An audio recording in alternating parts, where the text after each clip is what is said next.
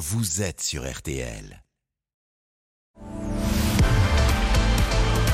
RTL Foot, C'est jusqu'à 23h. présenté par Eric Silvestro.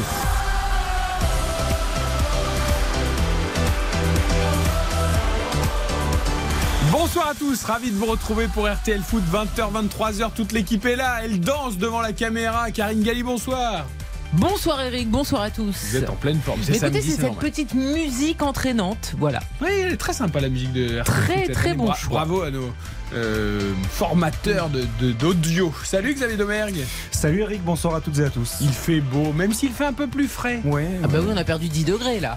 Ah, mais c'est pas Ouais, grave, il fait beau, beau, ouais. c'est agréable, c'est la bonne saison. on a quand même le soleil, le ciel bleu, ça fait, ça fait du bien, ça fait Ah plaisir. Oui, enfin, Vous mangez encore en caillé toute la terrasse journée. Oh non, Bah, vous aviez deux manteaux peut-être en terrasse, mais il faisait tout. très très frais. pas du tout. Bah, Bonsoir Baptiste Durieux. Salut Eric, bonsoir à tous. C'est vrai qu'il a sorti le gros pull Baptiste. Mais il a raison, moi j'ai eu très froid toute la journée, j'avais un gros gilet de grand-mère. Bah non, mais moi j'ai commencé la journée comme ça et j'ai eu beaucoup trop chaud. T'as fini en t-shirt. Ouais, voilà. Ah, c'est ça, c'est ça. 20h06 ce soir, Lille-Toulouse au programme avec Samuel Duhamel, l'homme du Nord, mais qui n'a jamais froid. Bonsoir Samuel. Salut Eric, bonsoir à T'es tous. pas frileux toi Sam Salut. Salut Euh, Sam. non, je suis pas trop frileux, frileux, mais je dois reconnaître qu'on a quand même ressenti que les températures étaient en train de baisser là aujourd'hui. Bah, C'est-à-dire que là on arrive dans la saison, quand il y a du soleil, c'est super agréable, il fait doux et tout, et puis dès que le soleil disparaît, tu, Exactement. alors là tu commences vraiment à avoir froid. Donc il faut avoir deux tenues en fait. Le. Pour pouvoir tenir les deux moments de la journée. Euh, Lille-Toulouse avec toi Sam, on en parle dans quelques minutes évidemment avec toutes les compos, toutes les infos et de l'arbitre également, Monsieur Gaillouste ce soir. On va en reparler de cet arbitre qui a fait parler de lui en Ligue 2 la semaine dernière. Il y aura les paris Winamax évidemment, le replay avec Eric, avec Eric Martin de Montpellier-Strasbourg. Toujours pas de succès pour Strasbourg et même une nouvelle défaite. 2 buts à 1 face à Montpellier avec un penalty de Savanier dans le temps additionnel. Montpellier est sixième du classement avec 12 points. Strasbourg est relégable 17e avec 5 points seulement. Et puis après 20h30 évidemment, le grand conseil de l'Europe avec nos voix anglaises et espagnoles ce soir. Bruno Constant et Mathias Valton. On parlera notamment du début de saison stratosphérique d'Aland à Manchester City. Faut-il que Wenger revienne à Arsenal Un peu comme Ferguson à Manchester United. Et puis en Espagne, Luis Rubiales, le président de la fédération, est un petit peu dans les problèmes, comme Noël Legrette en France. Pas pour les mêmes raisons, on vous expliquera tout. Et puis Atlético Real demain, le derby madrilène. Rien ne résiste au Real Madrid. 8 matchs, 8 victoires cette saison. Même sans Benzema, même sans Mbappé qui est resté à Paris, le Real continue de tout écraser. Pourquoi, comment on en parle avec Mathias Valton? La Ligue 2 également, ne l'oublie pas. Bordeaux, et ça, ça fait plaisir à Xavier Domergue. C'est pour ça qu'il était en t-shirt, a repris les commandes de la Ligue. Absolument, Bordeaux s'est imposé 2 buts à 1 tout à l'heure face à Dijon, victoire de Guingamp également face à Saint-Etienne, 2 buts à 1 aussi. Et puis ça joue toujours sur les pelouses de Ligue 2, 50 minutes de jeu, 3 buts à 1 pour Sochaux euh, face au Nîmes Olympique. Laval qui mène face à Quevilly-Rouen 2 euh, à 1. Valenciennes Pau, ça fait 0-0 pour l'instant. 1-0 pour le Paris FC euh, face à Rodez, 0-0 entre Le Havre et Annecy, entre Grenoble et Caen, 1-0 pour Bastia face à Metz et puis 0-0 entre Amiens et Niort. Victoire des Girondins de Bordeaux, synonyme de, de- de leader provisoire au Absolument. classement. Provisoire bien sûr, mais il faut dire un mot quand même sur, euh, sur David Ashvili, l'international deuxième buteur. qui met, qui met un but exceptionnel. Euh, ça y est, à Bordeaux, on commence à le comparer à Ryan Robben. hein, ça va très vite, hein, vous savez, dans, dans certains. voilà. Il a mis un- une frappe pied gauche somptueuse et il, a quand même, il est très jeune, mais il a quand même déjà 20 sélections avec la Géorgie, donc il va falloir le suivre cette saison en Ligue 2. Un peu comme le joueur de Naples qui Ouais. brille également international géorgien. Alors j'ai lu cette semaine Mm. d'ailleurs que Willy Sagnol, qui était Oui. ancien sélectionneur de la. Géorgie, Mm. l'avait recommandé à des clubs de Ligue 1. On lui avait dit, pff, non, On lui a ri au nez. Voilà, on lui a rayonné. Ben voilà, et il fait le bonheur du Napoli désormais. Euh, Lucas Dindeleu à la réalisation ce soir. On est ravis de vous accueillir 20h, 23h, c'est parti.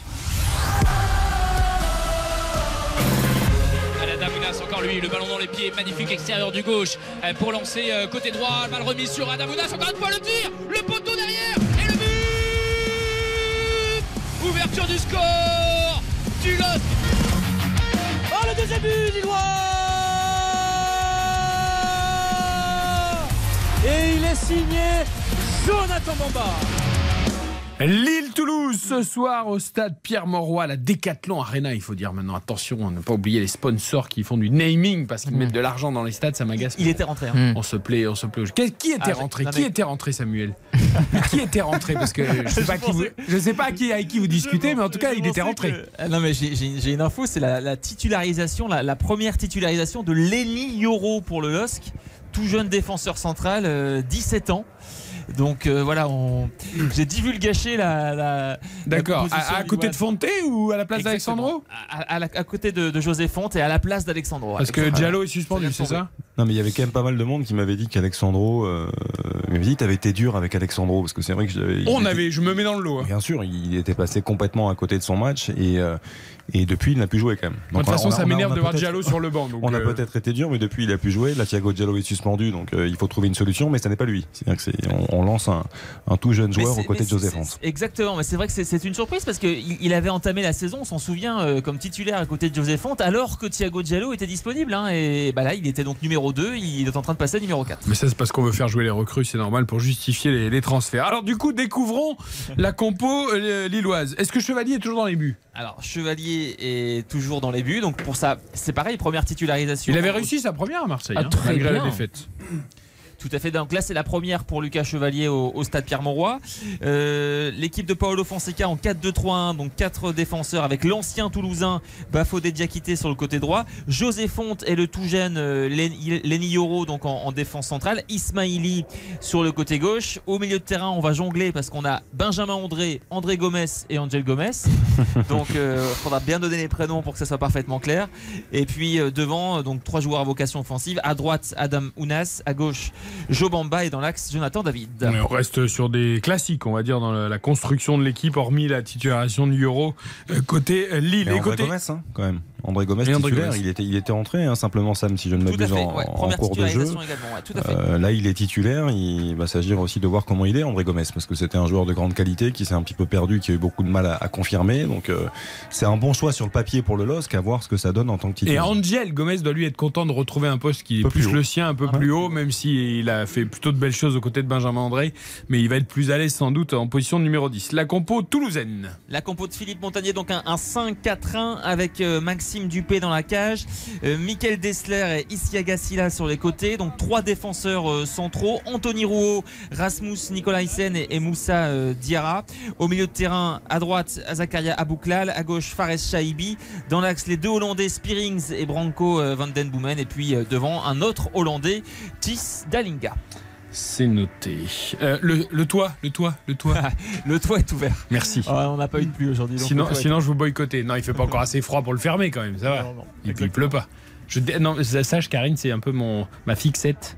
Je déteste quand le toit du stade Pierre-Mauroy est fermé. Ah bon Là, Alors pour moi, je on ne joue pas au foot en indoor. Ah non, non, non, mais je suis désolé. Ça Quand n'existe sur- pas le foot en indoor. Quand t'es en Karine, elle aime bien déplacement. qu'il fait moins froid. Mais bien sûr, parfois je suis allé à Lille et Oui, j'ai mais vu. d'accord, mais c'est pas le- du foot. Mais alors dans ces cas-là, couvrez le basket, le volet ou je sais pas quoi, les sports de gymnase quoi. Oh là là là là, ben non, je suis Et J'adore le basket. D'ailleurs, finale de l'Euro demain. Oui, France-Espagne ben moi sur quand je suis allé parfois à Lille à- au stade Pierre-Mauroy parce qu'à l'époque on l'a appelé euh, comme ça, j'étais très contente quand je voyais effectivement le toit fermé parce que sinon on se gèle. Moi étant une fille du sud, je suis pas habituée à ces températures donc parfois en Ligue Non, mais des au-delà de Champions votre c'était fermé. confort, Karine. Oui, mais c'est primordial. Le Bon. foot, vous êtes d'accord que ça se joue à ciel ouvert?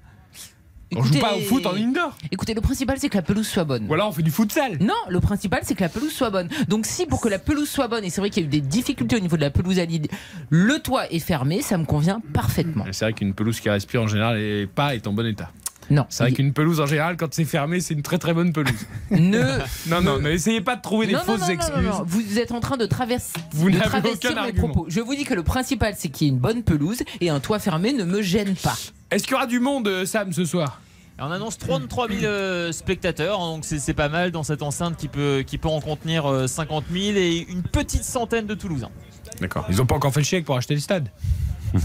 Non, On non, a lu cette semaine que. Lille voulait Ouais, acheter le stade, à hein, fait, le ouais, club. ouais. Les, les deux- les deux clubs euh, nordistes hein, d'ailleurs qui souhaitent acheter le- leur stade. Pour l'instant, c'est- assez mal engagé parce que il y a la comment dire euh, évidemment la métropole européenne de Lille qui a son, son mot à dire et puis euh, Eiffage euh, qui est donc la, la société euh, Mm. à l'origine de la, de la construction du stade qui, qui a également son, son mot à dire. Donc pour l'instant, c'est loin d'être gagné, mais c'est une volonté de la direction du LOSC. Mais ça serait bien. Parce que le problème de ce stade, c'est qu'il n'est pas du tout euh, identifié. Tu vois, tu, Pas tu pourrais être à Lille, à euh, Trifouille-les-Oies, tu sais pas. Il n'y a pas du tout genre euh, de hum, sentiment de je rentre dans la maison LOSC. Quand tu vas au Juventus Stadium, bah évidemment, tu sais que c'est la Juventus, c'est noir, c'est blanc de partout. Là, Lille, c'est Sauf gris. quand tu regardes l'équipe sur le terrain, tu sais plus que c'est la Juventus. Ah. Mais, euh, mais c'est sinon, gris, c'est vrai pour le c'est- stade. C'est gris. Donc euh, voilà, c'est pas du tout aux couleurs des dogs. Et, et ça coûte cher hein, pour le LOSC. hein. C'est une location à, à 5 millions d'euros par an. Donc euh, au-delà de ça, euh, voilà, les, les dirigeants lillois ne sont pas satisfaits de, de- de ce montant, donc évidemment Après- ils, ils cherchent des solutions. Après, c'est gris, mais c'est un formidable outil. Et euh, au niveau de l'acoustique, même il y a beaucoup de concerts qui, sont, qui se font à Lille plutôt qu'à Paris parce que. euh, Ah oui, la c'est- Coupe Davis, la finale de Coupe Davis. J'y étais, gros monsieur. Ah effectivement, Pour voir l'équipe de France tennis, perdre. Ah oui. Roger Federer, à qui on pense qui a annoncé sa retraite cette semaine. aussi. Oui, mais je pensais à celle face à la Ah, Suisse. Face à Federer, oui. Non mais bon, pourquoi pas le stade Pourquoi pas Mais après, vous pensez pas Jean-Michel Aulas qui pourra plus dire voilà Lyon, le club, nous on est propriétaire de notre stade, il pourra plus faire le je suis le seul en France, je suis le meilleur. Mais il pourra dire j'ai été le premier. Oui, ça il le dira. Voilà. vous inquiétez pas, il le, il le dira. Euh, Sam, on se retrouve à 20h30 pour le rappel des compos. On va passer une très belle soirée. Je le sens, je sens un bon match entre Lille et Toulouse avec Samuel Duhamel ce soir. Nous allons parier sur cette rencontre. 70 la victoire du LOSC, 10 euros de misée, 17 euros de gagné, 4-10 le match nul, 10 euros de misée, 41 euros de gagné et 4,70 la victoire toulousaine, 10 euros de misée, 47 euros de gagné. Elle était pas mal hier. Je suppose que ce soir, elle ne va pas jouer les un score à la mi-temps. C'est ce qu'il a mis de dedans. C'est ce qu'il a mis dedans. Karine.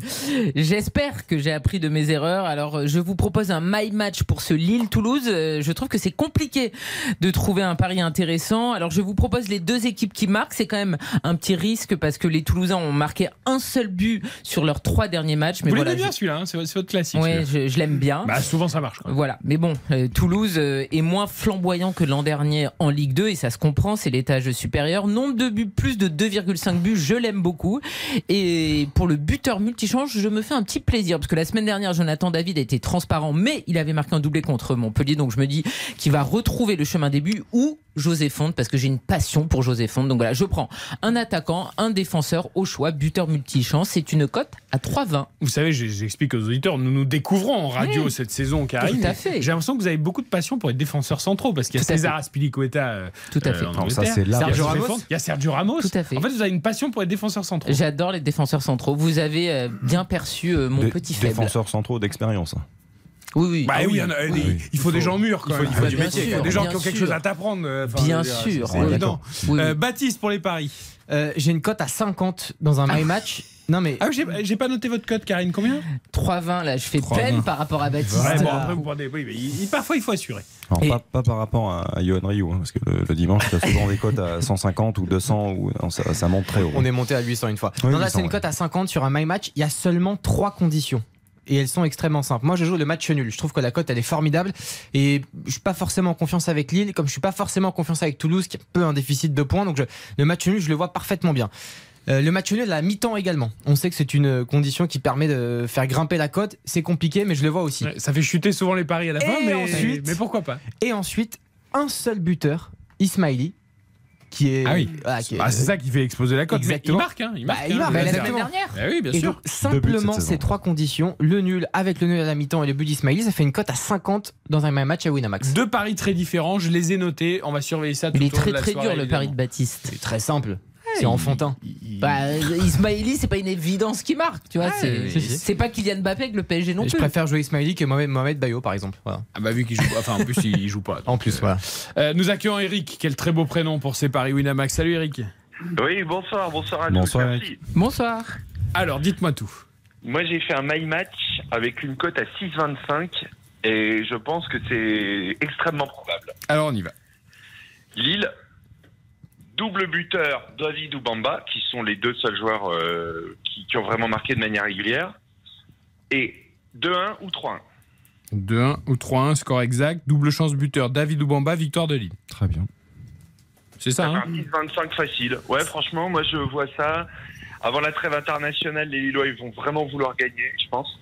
Et, euh, et ça va pas être un match facile pour Toulouse. Probablement Toulouse l'a coché comme voulant faire un nul ou quelque chose comme ça. Mhm.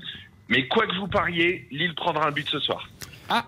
C'est noté. Bah, Karine a joué les deux Ça équipes marques, donc ça personnellement, arrangerait, ça arrangerait Karine. À noter pour appuyer effectivement le, le- le pari d'Eric que Lille a remporté 8 de ses 10 derniers matchs à domicile face à Toulouse en, en Ligue 1. Eh bien, c'est parfaitement noté. Eric, on vous souhaite une très bonne soirée, supporter lillois Ah oui, très grand supporter Lillois. oui. Ah. On l'a senti dans le pari, j'ai l'impression. hein. Ouais. Vous, allez, vous allez au stade Pierre-Mauroy de temps en temps ou pas? Alors, euh, plus depuis que j'ai des enfants, puisque je me lève à 5h30 du matin, mais euh, ouais. Bravo à vous, parce que l'avenir appartient à ceux qui se lèvent tôt, donc c'est très bien. Euh, Exactement. C'est vrai que le monde à 5h30 est formidable. Alors bon, on met du temps à s'en rendre compte, mais bon. Vous allez croiser Monsieur Bayo à cette heure-là en plus. Ce sera pas pour les mêmes raisons que, que vous, mais. Ah, c'est pas beau ça. Lui, il se lèvera pas, il reste Ça, c'est totalement gratuit. Euh, Eric, quand vous alliez au stade ou quand vous y retournerez, vous aimez quand le toit est fermé ou le toit est ouvert? Euh, sincèrement, c'est bien quand le toit est fermé. Moi, je trouve que ça fait une ambiance aréna, c'est quelque chose qui est très bien. Merci Eric. Eric, Merci, nous ne Eric. partagerons que le prénom. Après- Parce que pour le reste, c'est pas possible Eric, qu'un je- supporter de foot dise ça. Mais Eric, Eric, je- tu t'es pas assez gelé dans des stades, c'est pour ça que tu mais dis je, ça. je- je comprends pour le coup l'aspect euh, l'aspect bruit, supporter, ça renforce un petit peu ce côté-là. Mais après le football, euh, ça se joue en- avec un toit ouvert en fait. C'est les, les conditions de jeu font partie du football. Si- S'il y a un orage, s'il tombe des trompes d'eau, faut faut s'adapter. C'est comme ça. Non mais jeu. Xavier, toi par exemple, tu ne crains pas du tout le froid. Je te vois quand on fait les matchs ensemble, tu n'es jamais couvert et tout va bien. Il y a des Oh, le petit couple qui va faire les matchs. qui grelottent. J'en fais partout. Bon, Eric, en tout cas, Je vous pourrez aller avec les moi. enfants quand le toit est fermé et tout. C'est du coup, c'est bonnes conditions pour aller avec les enfants. Faut emmener les enfants Ah au oui, j'attends que ça. hein, De toute façon, euh, C'est encore un peu petit peut-être. Ah oui, là, ils ont, ils ont, ils ont tout juste un an. Ah oui, Ah c'est un, oui, peu petit. Bon. C'est un peu petit. Bon. Mais quand on est supporter lillois, en fait, on a connu des stades où on se les gelait à mort, dont le Stadium Nord qui était une cuvette euh, prise dans le vent. On a pris de la neige, c'était l'horreur. Mais vous avez des souvenirs. Regardez, vous avez des souvenirs. Ah bah bien Ouais, sûr. Moi, ouais, génial. oui. Moi aussi j'ai des souvenirs hein, de d'orteils ou de doigts qui étaient à deux doigts de tomber tellement ils étaient gelés. Mais enfin Ah, bon. C'était horrible. J'embrasse mon pote Bouboule avec qui on avait fait un match d'Europa League sous la neige. Un cauchemar. C'est le foot, voilà, vous en souvenez encore, c'est magnifique. sûr. Merci Eric, vous me faites vibrer. Allez, bon match ce soir en tout cas et bon Paris Winamax. Je vais vous faire plaisir, Karine, Mm. parce que juste après la pub, on part à Montpellier, Ah, et là, à il la fait chaud. Et là il fait chaud. Retrouver Eric Martin. Et là, il n'y a bien. pas de toit, c'est le sud, il fait beau. il y a- Allez, et Montpellier a gagné en plus. Eh oui. RTL Foot. Merci d'écouter RTL. RTL, vivre ensemble. RTL Foot, Le replay. RTL Foot jusqu'à 23h ce soir avec Karine Galli, avec Xavier Demergue, avec Baptiste Durieux. À 21h, le coup d'envoi de Lille-Toulouse. Au commentaire, ce sera Samuel Duhamel. Et cet après-midi, le match de 17h dans le replay, c'est Montpellier-Strasbourg. Victoire du Montpellier euh, héros. 2 buts à 1 face à Strasbourg. C'est Nordin qui a ouvert le score à la 17e, égalisation de Diallo à la 86e. Mais but de la victoire de Savanier sur penalty à la 95e, tout ça sous les yeux de Eric Martin cet après-midi, sans blouson, sans veste, euh, sans capuche, sans doudoune, sans bonnet, sans gants. On n'a pas de tout ça à Montpellier. Bonsoir Eric. Bonsoir Eric et Hein bonsoir à tous. Faut que vous accueilliez. Karine, parce qu'on parlait du nord, du froid, du stade Pierre-Mauroy, du toit, tout ça à Montpellier. J'adore la Mosson. C'est surfait, souvent hein, c'est- surfait, il fait chaud tout ça parce qu'on a mis la petite laine quand même aujourd'hui. Ah ouais, la petite laine Ah oui, la petite laine. euh, Et du vent peut-être? Ah, il peut. Non, franchement, on est, on est pas, on est un petit peu abrité ici dans les dans les tribunes de presse, mais Ah ouais. euh, mais le truc c'est que j'ai mis la petite laine. Il y a quand même un euh, grand ciel bleu quand même, Eric. grand ciel bleu. Mais après nous on est on est quand même assez euh, assez frisqué comme on dit. oui, c'est-à-dire que dans le sud, dès qu'il fait 10 degrés, c'est le, le polaire. Quoi, tu Bah oui, bah oui. Bon, il a Ah fait oui. quand même 20 euh, 25 Voilà, 26, merci. mais- c'est- je- 25, 26, on met pas de petite laine là. Mais oui, mais voilà, petite oui. laine dans le sud. À 25-26, ça peut commencer à baisser un peu, tu Oui, comprends enfin, Donc, ils- sont, ils sont prévoyants.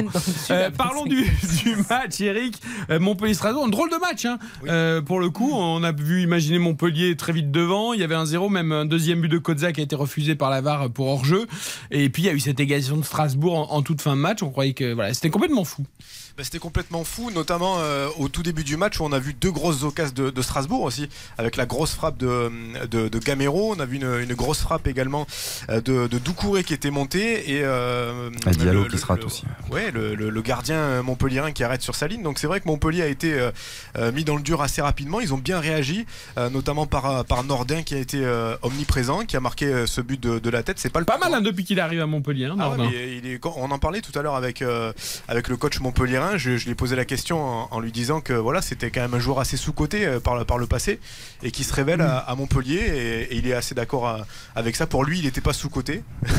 mais, euh, mais voilà, moi je, le, moi je le trouve très bon. Je le trouve vir- virevoltant, notamment avec euh, Wai aussi sur. euh, Qui, euh, qui vient pas mal côté gauche. Donc ça a été assez intéressant, un petit peu brouillon. Euh, notamment le, le retour de TJ Savanier qui, euh, bon, qui a été décisif, hein, qui fait la passe décisive sur, euh, sur le, le but de, de Nordin en première période et qui marque aussi, qui donne la victoire à, à Montpellier sur, sur penalty à la 95e minute. Mais, euh, mais Merci Valère Germain qui s'est sacrifié, qui est allé prendre ce ballon et qui s'est fait ch- faucher par Ah Bellegarde. oui. Et il s'est fait bien, bien faucher. il Ah ouais, il s'est fait détruire la jambe. Bon, c'est involontaire. Après, c'est terrible parce Il que veut Bel- dégager. Bellegarde, il veut dégager et à aucun moment il pense que Germain va jaillir et va lui passer devant. Donc après, la faute est grossière, mais L'info, c'est que Germain jaillit encore.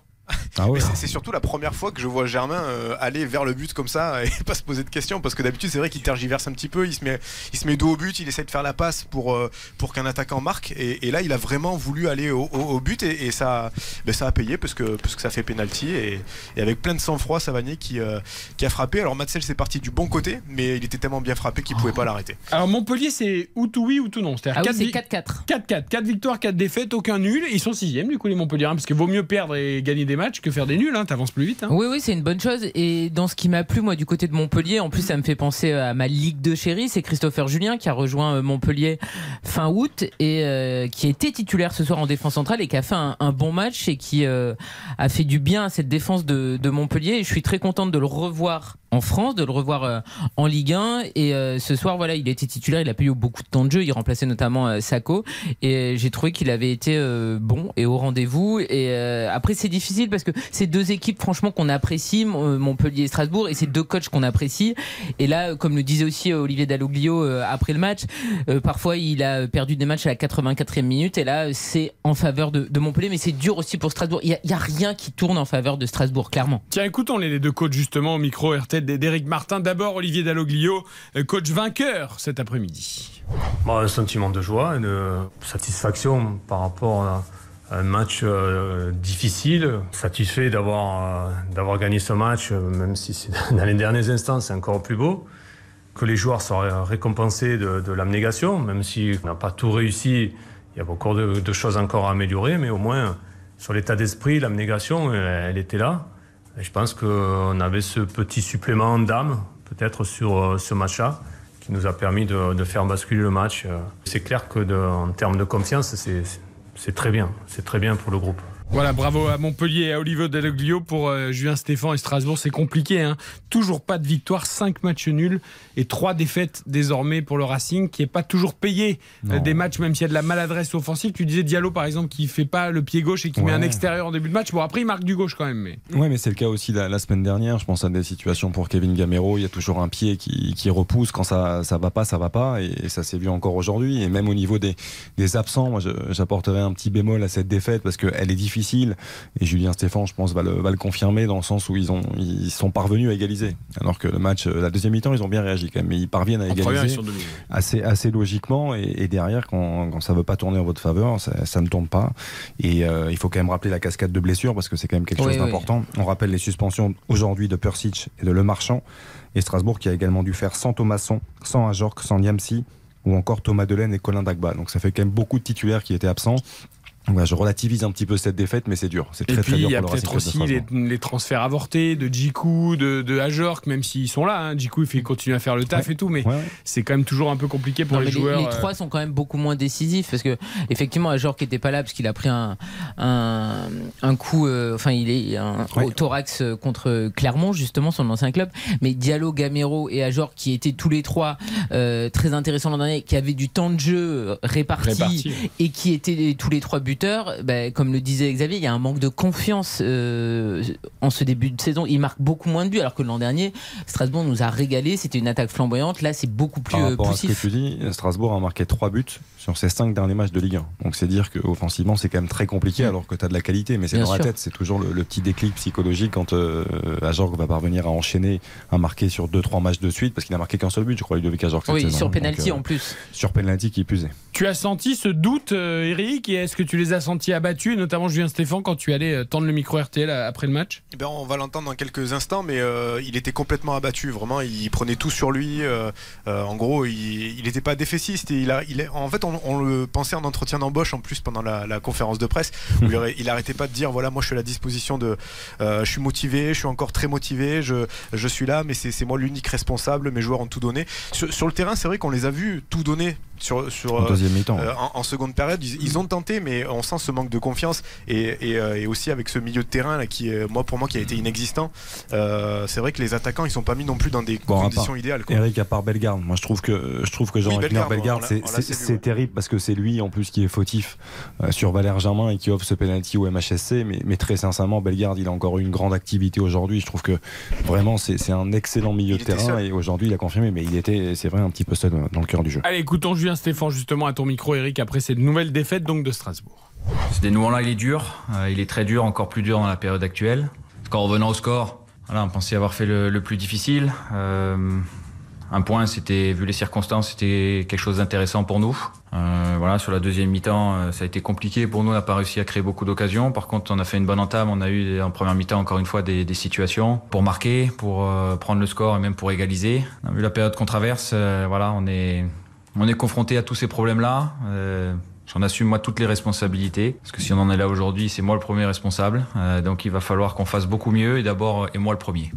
Voilà, et c'est clair, je suis fautif, il va falloir faire beaucoup mieux euh, pour Strasbourg. Alors, pas d'affolement, mais quand même, attention, hein, l'année dernière aussi, Strasbourg avait du mal à démarrer son championnat. C'est un neuvième Euh, match. C'est un neuvième match sans victoire en Ligue 1. Si on y ajoute la 38e journée, euh, 38e et dernière journée, la, la saison dernière, ils, voilà, ils sont plus gagnés depuis le 14 mai dernier, un succès 1-0 face à Bon, Clermont. après, à part Ajaccio qui a qu'un seul point, il n'y a aucun décrochage, hein, parce que devant, il y a Reims, il y a Nantes, il y a Auxerre, il y a Oui, trois oui. qui sont à un ou deux points devant, même s'ils Non, n'ont pas encore joué tous, mais De toute façon, il y a un problème de confiance, donc c'est des et euh, j'espère, et on n'en parle pas d'ailleurs, du côté de Strasbourg qu'il va pas y avoir de, de changement parce que Julien Stéphan a fait des très belles choses à Strasbourg, il a toujours un effectif de, de qualité, il y a bien un moment où les résultats vont arriver, les buts vont euh, être marqués et on va retrouver le, collectif c'est- Et strasbourgeois. cette trêve va faire du bien aussi. Parce que Bien euh, sûr. on parlait des suspen- suspendus, mais des blessés. Les aussi. blessés. Le retour de blessures de, de certains, ça va faire le plus grand bien à l'équipe de Julien Stéphane. Eric, juste un petit mot sur Montpellier. J'imagine que même s'il y a une sixième place provisoire après cette victoire face à Strasbourg, on veut surtout pas s'enflammer. On te rappelle que l'année dernière, Montpellier a été très longtemps euh, dans les places pour la course à l'Europe. Et puis il y a eu un effondrement terrible en fin de saison pour terminer 14e, je crois, de mémoire. Euh, donc voilà, là, on va rester euh, caché, on va dire. Mais il en a un petit peu parlé aussi, euh, euh, Olivier Dalloglio, c'est ce qu'il a dit. Il a dit voilà, on est sixième. Il a, il a parlé de l'année dernière en disant l'année dernière, on nous voyait en, en Europa League, euh, on se disait ça y est, Montpellier. euh, Voire plus haut, Eric, hein. Voilà, voire plus haut. et C'est vrai Par moment, par moment, on est commencé à évoquer la Champions League, je m'en souviens, euh, aux côtés de Laurent Nicolin, il calmait le jeu très vite. À chaque fois, on dit hop, hop, hop, n'allons pas trop vite. On sait que voilà, le- on sait comment ça se passe dans le football. L'année dernière, l'effondrement Mais l'effondrement est terrible. Je, je- je regardais, Montpellier, c'est l'équipe qui a perdu le plus de matchs en Ligue 1 en 2022, 17 défaites Ouais, en 2022. Phase Ouais. retour, plus bien sûr le, le début de Je me saison. rappelle, on avait reçu le président Nicolas euh, sur cette antenne en lui disant Allez, cette année, euh, on y croit l'Europe et tout. Et puis, euh, il était prudent d'ailleurs à à l'époque. il est toujours prudent. hein. Et il, il avait peut-être raison. Nous, on essayait de lui dire Allez, allez, arrêtez de vous cacher et tout. à l'arrivée, c'est lui qui avait raison. C'est un peu Euh, comme Loulou quand ils ont été champions de France jusqu'à la dernière journée. Ouais, bon là on peut comprendre il y a un peu de superstition là-dedans Euh, mais bon merci beaucoup en tout cas Eric pour ce, ce replay de Merci, Montpellier Eric. Strasbourg victoire Merci. de Montpellier 2 buts Bonne 1 soirée, bonne émission. merci, Merci. beaucoup Eric Silvestro. C'est RTL Foot. Les scores en Ligue 2 avec Baptiste Durieux. On suit ça on est dans le dernier quart d'heure. Absolument, euh, même 80 minutes de jeu quasiment sur les pelouses. 3-0 pour Amiens face à Niort, 1-0 pour Bastia face à Metz, Grenoble qui mène face à Caen, 1-0, 1-0 pour Le Havre face à Annecy, un partout entre le Paris FC et Rodez, Valenciennes qui est menée sur sa pelouse, 1-0, 3 buts 1 pour euh, Laval à l'extérieur face à Quevilly-Rouen et 3 buts 1 pour Sochaux actuellement face à Nîmes. À noter qu'il y a cette fois-ci 1, 2, 3, 4, 5 cartons rouges sur l'ensemble de, de ce match. Ben, c'est bon. Et Est-ce qu'on on continue de le préciser? Parce qu'en fait à chaque journée Si, c'est pareil. il faut. Alors Bordeaux est troisième désormais Sochaux reprend la première place. ouais. et Oui, Le. Havre la deuxième Et le Havre la deuxième. bon, après, c'est très serré hein, tout ça mais- ils sont dans le coup. ils et sont Bordeaux est troisième Les, les marinés blancs sont dans le coup. attention quand même à Amiens aussi qui revient à égalité avec Bordeaux mais qui a la différence de Et Guingamp aussi. Et tout le monde revient, ça va être serré cette Ligue 2, c'est un championnat passionnant. Le rappel des compos de Lille-Toulouse avec Samuel Duhamel du côté de Pierre Monroy. L'équipe de Paolo Fonseca de LOSC en 4-2-3-1 avec Lucas Chevalier pour sa première à, à Pierre-Monroy dans, dans la cage. Diakité, Fonte, le tout jeune Lenny Oro également en défense et Ismaili sur le côté gauche. Trois euh, milieux de terrain, on va dire ça comme ça, avec André Gomez, Benjamin André et Angel Gomez en numéro 10. Et puis euh, trois joueurs à vocation offensive. À gauche, Jonathan Bamba. À droite, Adam Ounas. Et euh, dans l'axe, Jonathan David. Et pour euh, l'équipe de Philippe Montagnier, un 5-4-1 avec euh, Maxime Dupé dans la cage. Sur le côté droit de la défense, Michael Desler. Sur le côté gauche, Isiaga Silla. Trois défenseurs centraux, Anthony Rouault, Rasmus Nicolaisen et, Moussa Diarra. Quatre milieux de terrain. À droite, Zakaria Abouklal. À gauche, Fares Shaibi, Spearings et Vanden Boomen de l'axe. Et puis le seul Tis Dalinga en pointe. C'est noté. Je pense à Lenny Euro, 16 ans. hein, et bah ça va, il peut jouer avec deux papas à côté de lui. Donc José Fonte et Ismaili, ça pourrait être tous les deux ce- le papa de, Hein Première titularisation en, en Ligue 1. 16 On va, ans. on va suivre bien sûr tout ça avec euh, beaucoup d'attention. Il avait, il était déjà entré en jeu, hein, je crois, cette saison et la, et la Exactement. saison dernière.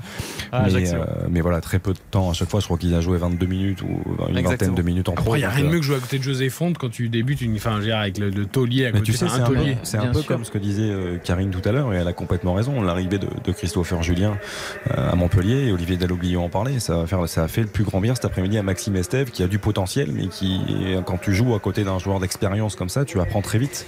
Et effectivement, là, je pense que Denis Euro va, va apprendre à vitesse grand V aux côtés de Joseph. C'est pour ça que je réclame depuis des années que Badiachil soit à côté d'un taulier Ah, pour, continuer à grandir. Bien sûr. Bon, il va aller en équipe de France, ça va lui faire du bien une petite semaine De avec, s'entraîner avec euh, des tauliers? avec tous les tauliers, peut-être, je sais pas. L'exemple même par rapport à ça, pour moi, c'est euh, Raphaël Varane et Sergio Ramos.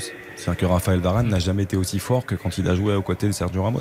Dès Mm. Et pourtant, Sergio il lui a Ramos pas tout pris. Il aurait Non, dû, mais voilà, mais dès que déjà Ser- beaucoup. ouais, ça, t'as complètement raison. Mais dès que Sergio Ramos était absent, Ah oui, blessé ou suspendu, c'était dur. ça n'avait plus rien à voir. Lille-Toulouse ce soir, coup d'envoi 21h. Rendez-vous dans une vingtaine de minutes avec Samuel Duhamel pour le hashtag premier buteur RTL. On marque une pause et ensuite c'est le grand conseil de l'Europe comme tous les samedis soirs direction l'Angleterre et l'Espagne. Foot, le conseil de l'Europe. all it takes.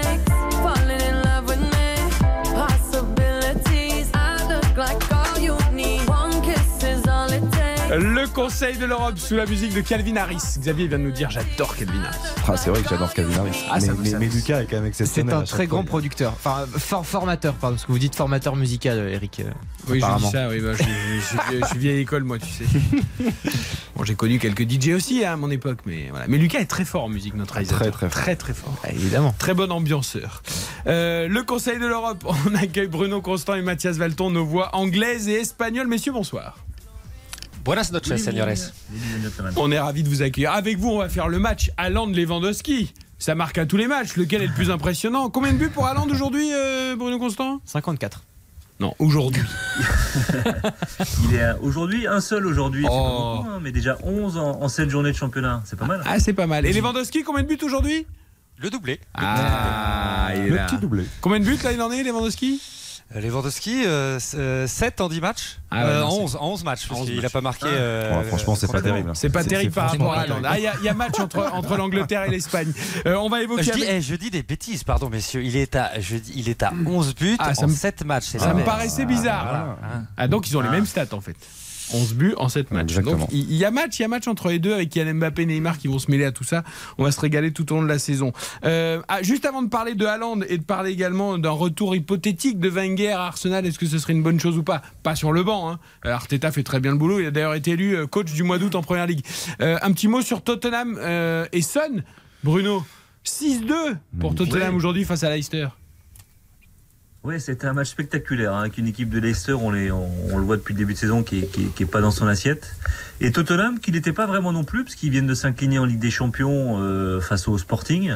Euh, c'est une équipe qui est un peu bizarre, euh, qui a pas un jeu flamboyant, qui était assez efficace en, Première Ligue. Et là, clairement, euh, bah, ils ont fait, ils ont, ils ont fait sauter à, Leicester, avec notamment le hat-trick de Hugminson, Hugminson qui un petit peu comme son équipe, qui mettait pas un pied devant l'autre depuis le début de la saison, ce qui était assez rare, parce que c'est un joueur qui est quand même extrêmement régulier. Et, et, et il se réveille surtout en, en claquant un trick, lui qui avait toujours pas marqué depuis En le 30 début de la minutes, parce qu'il est rentré à l'heure de jeu. En 30 minutes, ouais, ouais. Et puis, Ouais. et puis des Et buts but. formidables, Ouais, magnifiques. Un pied droit, pied gauche, il est, ce joueur, il est élégant, il est classe, il est, il est beau à voir jouer. Et puis surtout, c'est un élément important du trio offensif de, de Tottenham. Et à noter que le public, même s'il traverse une mauvaise passe, le public, de- le supporter des Spurs, euh, continue à l'encourager, à l'applaudir, à la- l'adorer. Et- Non, mais c'est bien parce que parfois, Ouais, les gens oublient un peu vite. Et puis l'émotion aussi. le- La- la- Gary Lineker a tweeté euh, on peut avoir des sauts de forme, mais par contre, la classe, elle reste. Exactement. Et Edmondson, il a là, cette Bien classe. sûr. Mais ju- juste l'image, je trouve, sur le, le premier but qui est somptueux, euh, le petit crochet et puis la frappe euh, en lucarne, première, première lucarne fantastique. Euh, l'image collective, elle est belle parce qu'on on le sent particulièrement touché, ému euh, du fait de voir tous ses coéquipiers euh, venir l'encercler, l'encadrer. Et le, on, on sentait vraiment un groupe heureux pour lui. Après, Hemmingson, c'est 18 buts en première ligue en, en 2022. Il y a un seul joueur qui a marqué plus que lui en première ligue, c'est Harry Kane. 19, un de plus. Donc euh, il est toujours. Non, mais voilà, il avait un début de saison Voilà, un peu plus compliqué. Je sais que vous avez une passion pour les défenseurs centraux, mais quand même, euh, Minson, c'est. Ah si, Ah on oui. parler d'Eric d'ailleurs, justement. Peut-être pas dans sa liste, euh, Karine. Il a marqué, il a marqué il a aujourd'hui, il a marqué.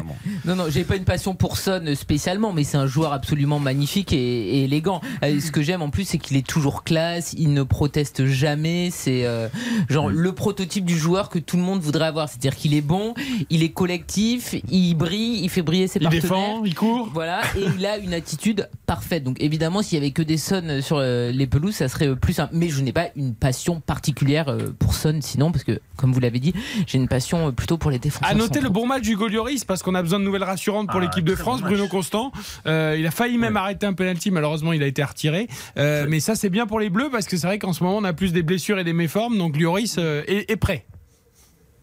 Ouais, très très bon match d'Hugo Loris. Effectivement, il arrête le, premier penalty de Yuri Tillmans. Euh, il part du bon côté. Malheureusement, il a les deux pieds qui sont devant la ligne au moment où il s'é- il s'élance. Euh, et sur le deuxième tentative, il part encore du bon côté. Le penalty est encore mieux tiré. Donc c'est plus compliqué. Il dévie aussi une, une tête piquée en deuxième période. Franchement, il est en forme. euh, la relance au pied est bien. Il est, il est bien dans ce club. euh, Tout, tout va bien pour Hugo. pour Ça fait du Lloris. bien de savoir qu'Hugo Lloris va arriver pour le mondial. euh. Non mais moi je comprends pas à chaque fois les débats sur Hugo Loris. Hugo Loris en compétition, est-ce qu'il est toujours bon? Eh. Est-ce que euh, lorsqu'il y a un match important lors d'une campagne de qualification, il est toujours bon? Oui. Donc en fait pour moi il n'y a pas de débat Hugo, Hugo Loris. Il peut faire une bouletta s'il veut avec Tottenham, ça ne change rien à ses prestations en équipe Non, de France où il a toujours été une valeur très sûre. Eric dit ça surtout par rapport au penalty parce que c'est pas un spécialiste Mm. des, des tirs au but. Il y a, il y a Ah des pas gardiens, il y a des gardiens qui sont plutôt. Mike Maignan l'est les- plus les d'ailleurs euh, en équipe de. France. C'est-à-dire que Hugo Loris est plus dans la case Steve Mandanda en termes de pénalty.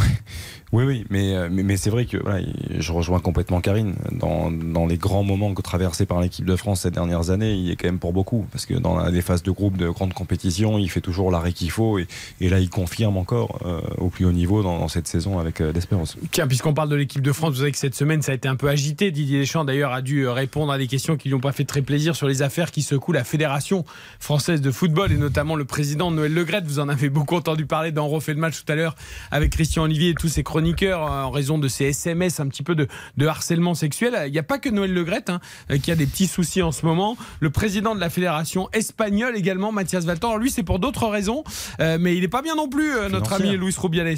Euh, non, il est, il, est, pas très bien parce que El Mundo, euh, journal espagnol, a, révélé que son neveu, son oncle, pardon, Juan Rubiales, qui était aussi son ancien directeur de cabinet à la fédération espagnole, eh bien, euh, en mai dernier, euh, il a fait une déclaration volontaire devant le parquet anti-corruption, en gros, et il accuse donc Luis Rubiales d'avoir puisé dans les caisses de la, la Fédé pour organiser des, parties fines.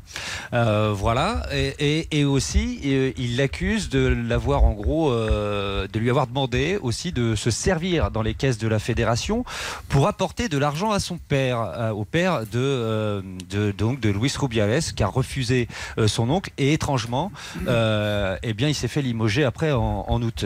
Donc voilà, alors c'est peut-être une vengeance. On ne sait pas si tout cela est encore vrai. La justice doit faire son travail, mais il est un petit peu dans le pétrin, notre ami Luis Rubiales. Accusation très grave quand même, Karine, là pour le coup. Et je sais pas, voilà, dans quel, si ça influera ou pas euh, sur la Rora, sur euh, l'équipe nationale espagnole en vue du mondial, mais c'est une affaire aussi qui est une sombre affaire pour le coup. Ah bah oui, très grave. Mais ce qui sera intéressant de voir, c'est s'il y a des répercussions rapidement en Espagne, parce qu'il y avait déjà eu des écoutes téléphoniques qui avaient été divulguées euh, concernant aussi Piqué, ce qui demandait au boss de la Fédé par rapport au droit de la Supercoupe d'Espagne et par rapport à, sa place en, en équipe nationale. Et ça a accouché quoi? D'une souris? Comme un petit peu chez nous, euh, ça accouche d'une souris. Exactement, exactement. Là, il a démenti tranquillement euh, et on va voir. Euh, Après, là, c'est aussi il y a la justice qui, est, qui est derrière. Euh, donc il y, a, il y a une enquête qui est en cours et là, il pourrait y avoir des conséquences quand même un petit peu plus graves, surtout au vu des, des, accusa- des accusations. Est-ce que ça prend des proportions dans les médias espagnols? Est-ce que c'est traité de façon, on va dire, un petit peu pas de côté Ou est-ce que un ça peu de côté, je trouve, moi. Je trouve que justement, pour la gravité des faits, ça a été relayé, bien évidemment, euh, mais j'ai l'impression que finalement, on, s'en soucie pas plus que ça et on préfère se concentrer, j'allais dire, sur le, foot pur et, le terrain. Bon, vous n'avez pas ce genre de soucis pour l'instant en Angleterre. De toute façon, il y a tellement d'argent, on ne sait plus quoi en faire. Donc, euh, hein, Bruno? Oh, il y en a eu dans le passé. hein. Oui, a bien sûr. C'était qui là le dernier sélectionneur là où il y avait les vidéos qui avaient été euh, divulguées pour qu'il soit euh, Avec pour- Sam Allardyce. Oui, on lui demandait Sam- de sélectionner tel ou tel joueur. Il était prêt, évidemment, euh, contre rémunération, bien évidemment. Oui. Voilà, il y a des affaires. les, les- les réglementations de transfert, ouais, effectivement. Il y a des affaires partout. Allez, on attaque notre match débuteur parce que on- nous on s'intéresse surtout au ballon. Euh, Haaland, 11 buts en cette journée. Lewandowski avec le Barça. Je sais pas vous demander lequel impressionne le plus, mais en tout cas, Haaland, il est parti sur des statistiques et des bases incroyables. Pep, alors j'ai lu aujourd'hui un truc formidable, Bruno Constant. Pep Guardiola sous le charme d'Haaland. Ah bah oui, bah ça forcément, quand un attaquant, un neuf qui te met 11 buts en cette match, tu peux être que sous le charme, quoi. Oui, bah, je pense qu'il n'avait pas besoin de le voir jouer dans son équipe pour être sous le charme, il le savait. hein. Mais c'est vrai qu'il est parti sur des bases assez incroyables. Euh, donc 11 buts en 7 journées. Euh, si on reste sur ces bases, ça ferait 59,7 buts en 38 journées. Euh, ça serait énorme évidemment. Est-ce qu'il va tenir la cadence? On ne sait pas. Juste pour, pour comparaison, le recordman sur une saison à 38 matchs, c'est Mo Salah. C'était en 2017-2018. Il avait fini avec 32 buts et au bout de 7 journées, il avait marqué que 4 réalisations. Donc c'est vraiment pour montrer ce que fait Haaland. C'est un but toutes les 59 minutes, euh, Erling Haaland. Euh, je pense que vous avez vu cette image, euh, c'est le Times qu'il avait fait après son but, absolument fantastique. En Ligue des Champions. En Ligue des Champions. Cette reprise euh, qui imitait un peu le, le geste de, de Johan Cruyff. Euh, il a monté le pied à 2m10. C'est un geste, alors il est grand, c'est un grand gabarit, etc. Mais c'est fantastique, quoi. Il, sait faire beaucoup, beaucoup de choses. Et même si, dans la petite parenthèse, je dirais qu'il faut quand même pas oublier ce que fait Kevin De Bruyne, qui est souvent à la passe avec les buts d'Hollande. Euh, il a 8 passes décisives en 10 matchs. Euh, c'est un joueur extraordinaire. Mais c'est vrai que que dans le rapport avec Lewandowski, il y a un rapport surtout de style, moi je trouve. C'est qu'Haaland et, et Lewandowski, c'est deux styles Ah, complètement différents. Oui, bien sûr. Euh, il passe beaucoup plus en puissance, en force. Il, est, il, est, il marche presque sur, sur ses adversaires. D'ailleurs, tu, tu évoques cette photo du but en Ligue des Champions qui a fait le tour du monde hein, sur les réseaux ou dans la presse. Euh, Au-delà de son pied à 2m10, c'est l'expression sur son visage qui est impressionnante. Façon, j'ai envie de tout casser, quoi. C'est qui, moi, personnellement, m'a vraiment marqué sur cette photo. Je sais pas vous, mais euh, moi, le visage de. Haaland sur cette photo, au moment où il lance la jambe pour, pour frapper le ballon.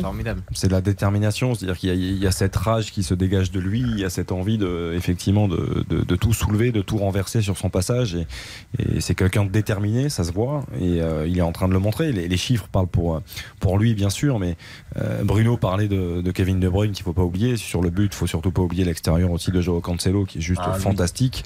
Mais, mais c'est vrai que la relation entre Erling Haaland Qui a aussi et- marqué un super but Kevin De. Bruyne, exactement. Et Kevin De Bruyne est quand même impressionnante. C'est-à-dire qu'on l'avait senti depuis quelques matchs, mais là, ils sont en train de se trouver. Il doit être tellement content d'avoir un neuf pour mettre des buts, Ah, Kevin sont- De Bruyne. de Avant, il donnait des de- passes décisives dans le vide. Euh, Il se, il se trouve de plus en plus, il se trouve avec beaucoup de facilité, on sent une complicité. Je sais que Bruno euh, évoquait aussi Phil Foden, c'est-à-dire que voilà, quand tu as des joueurs de ballon comme ça, ils sont très très heureux d'avoir un Buteur déménageur aussi, devant euh, qui marque. Et, bien sûr, enfin c'est la relation technique, elle est, elle est fantastique. Et quand on prend euh, pas l'ensemble de sa carrière, mais en tout cas depuis qu'il a rejoint Dortmund, Erling Haaland, c'est 99 matchs et 100 buts, tout rond. Donc c'est absolument, et on rappelle qu'il a rejoint Dortmund en 2020. hein. C'était pas en, 2000 en 2013. hein. C'est exceptionnel. C'est impressionnant. Euh, Mathias Dalton, évidemment, Lewandowski, c'est dans un tout autre registre. Le premier but, d'ailleurs, qu'il a inscrit cet après-midi avec le Barça, euh, il est à quoi? À peu près 25 cm début. euh, et il a, il a failli le- pas le rater, mais ça, ça touche son pied droit, ça finit sur son euh, tibia gauche et ça va dans le but. Enfin, voilà, il est toujours là où il faut et ça continue et ça continue, ça continue. D'ailleurs, le record de 32 buts de Mossala, ça va le faire euh, rigoler. Lewandowski, lui, qui en a mis, euh, qui a battu le record de Gerd Müller à plus de 40. Euh, donc voilà, et, ben, en Espagne, c'est pareil, il continue à marquer, quoi. Ouais, il avait été un peu critiqué après le, match de Ligue des Champions euh, au, Bayern euh, où il avait euh, raté pour une fois quelques, occasions qui étaient à sa portée. Mais c'était vraiment les premières critiques. Mais c'est vrai que son début de saison, on l'a déjà, a déjà, parlé beaucoup, est, assez exceptionnel. Et là, Xavi vient de déclarer après le match, ce qui me surprend le plus, c'est la, la facette humaine du joueur qui est humble, extrêmement professionnel. Autrement, ses autres qualités, on n'avait aucun doute. Mais il les confirme. Et puis c'est vrai que son intégration est, est remarquable et pff, enfin elle est, elle est assez, assez incroyable quoi. C'est, c'est-à-dire qu'on a l'impression qu'il est là depuis, depuis, depuis je ne sais combien de saisons, mais c'est parce que c'est un, il fait partie des très très grands joueurs de foot quoi. Tout simplement. hein. Il y a pas- Enfin, en fait, aujourd'hui, j'ai l'impression effectivement qu'on banalise un peu ce genre de but Mm. parce que les buts sont beaucoup plus simples à mettre, mais je, je pense que c'est aussi assez simple à comprendre, c'est que on n'a plus de numéro 9. Et on le disait, Pep Guardiola a volontairement a joué sans numéro 9 pendant plusieurs saisons dans différents clubs dans lesquels il est Nagelsmann passé. essaye aussi, ça marche moins bien pour l'instant. bien. Ils ont Mais- encore perdu aujourd'hui contre Augsbourg. mais, mais effectivement, il y a quasiment plus de numéro 9. Donc quand on voit un numéro 9, il faut quand même se rendre compte de la qualité de déplacement, du sens de l'anticipation. Il anticipe tout. C'est-à-dire qu'il il sait qu'à un moment donné, s'il y a une frappe, elle, peut être repoussée dans telle zone et il attaque cette zone-là. Et, et ça, franchement, c'est extraordinaire. Quand on le regarde, on prend vraiment une leçon de football, une leçon de numéro 9. C'est euh, c'est fantastique. Pippo Inzaghi doit vibrer sur son canapé quand il regarde les matchs Bien avec, avec Lewandowski. Il est un peu plus complet quand même que Pipo. Oui, puisqu'on Oui, oui, puisqu'on parle de, de monuments et deux autres sujets que je voudrais qu'on évoque avec vous, euh, Bruno et, et Mathias.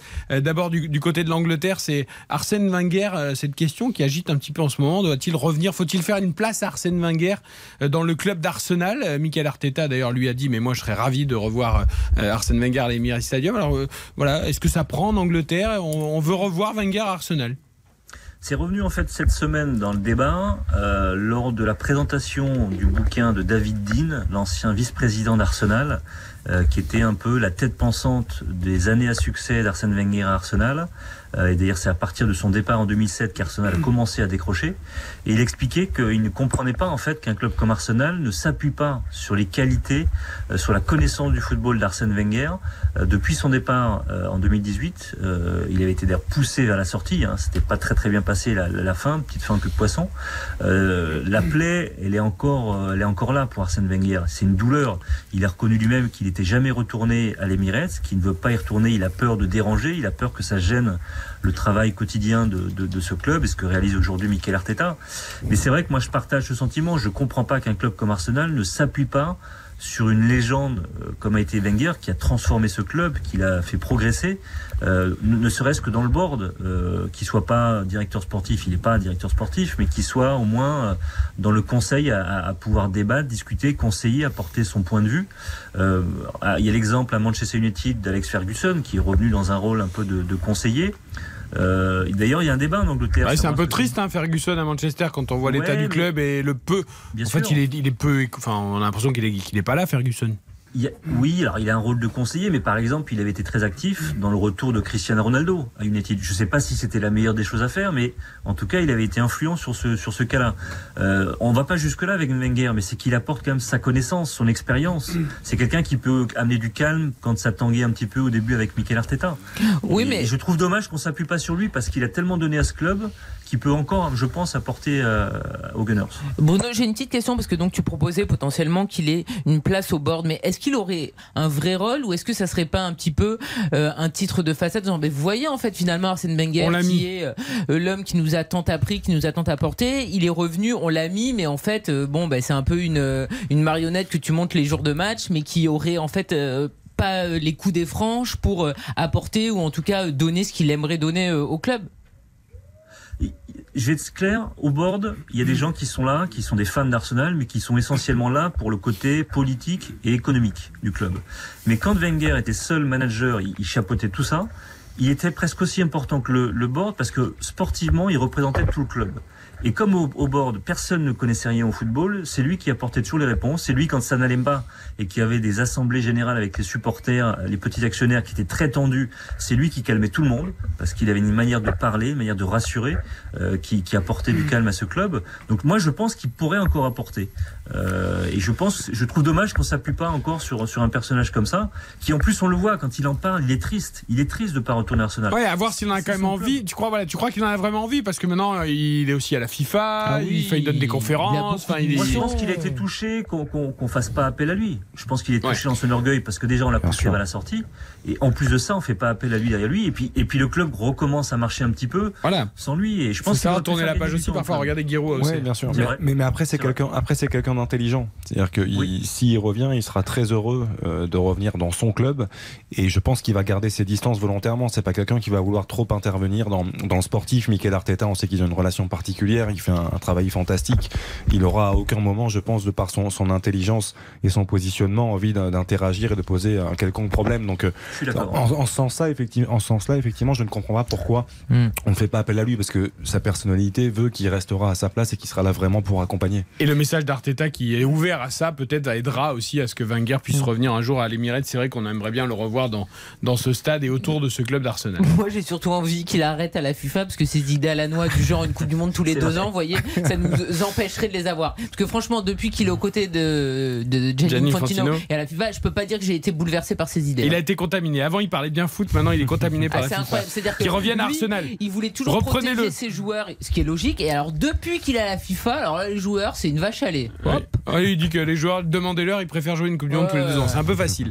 Euh, Puisqu'on parle d'institutions, je voudrais qu'on dise un mot sur le Real aussi, euh, Mathias Valton. Euh, le Real, il y a le derby demain entre l'Atlético et le Real à Madrid. Le Real, c'est un parcours parfait pour l'instant depuis le début de la saison. Il y a que Benfica qui a gagné tous ses matchs également dans les championnats européens.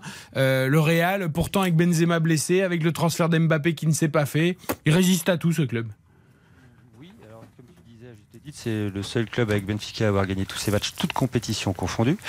Euh, c'est la troisième fois seulement de son histoire et ça lui était pu arriver depuis euh, 1968 d'avoir fait huit victoires de rang euh, pour un début de saison. Alors, et ça reste effectivement cette espèce d'implacable euh, machine à gagner, même en ne jouant pas forcément très bien. Ils ont cette faculté euh, depuis le début de saison, mais même depuis les dernières, à souffrir, à faire le rond, à attendre l'horreur aussi pour euh, au bout d'un moment tuer euh, leur adversaire. Par exemple, contre Leipzig euh, ou contre le Celtic, ils ont énormément souffert toute la première mi-temps, voire même un peu plus.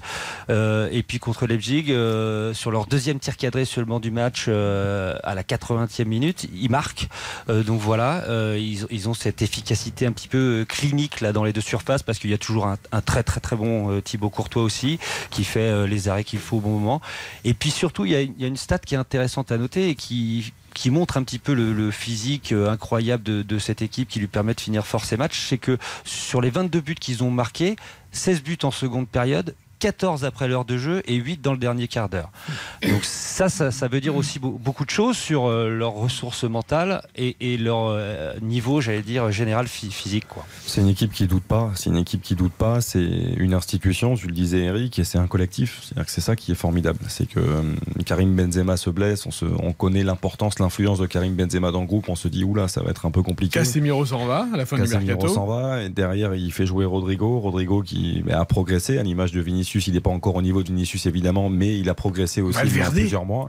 Valverde est en train prend une dimension, plus euh, que jamais de s'imposer. Il commence à, à finir les actions, à faire des, des enchaînements techniques de, de grande classe.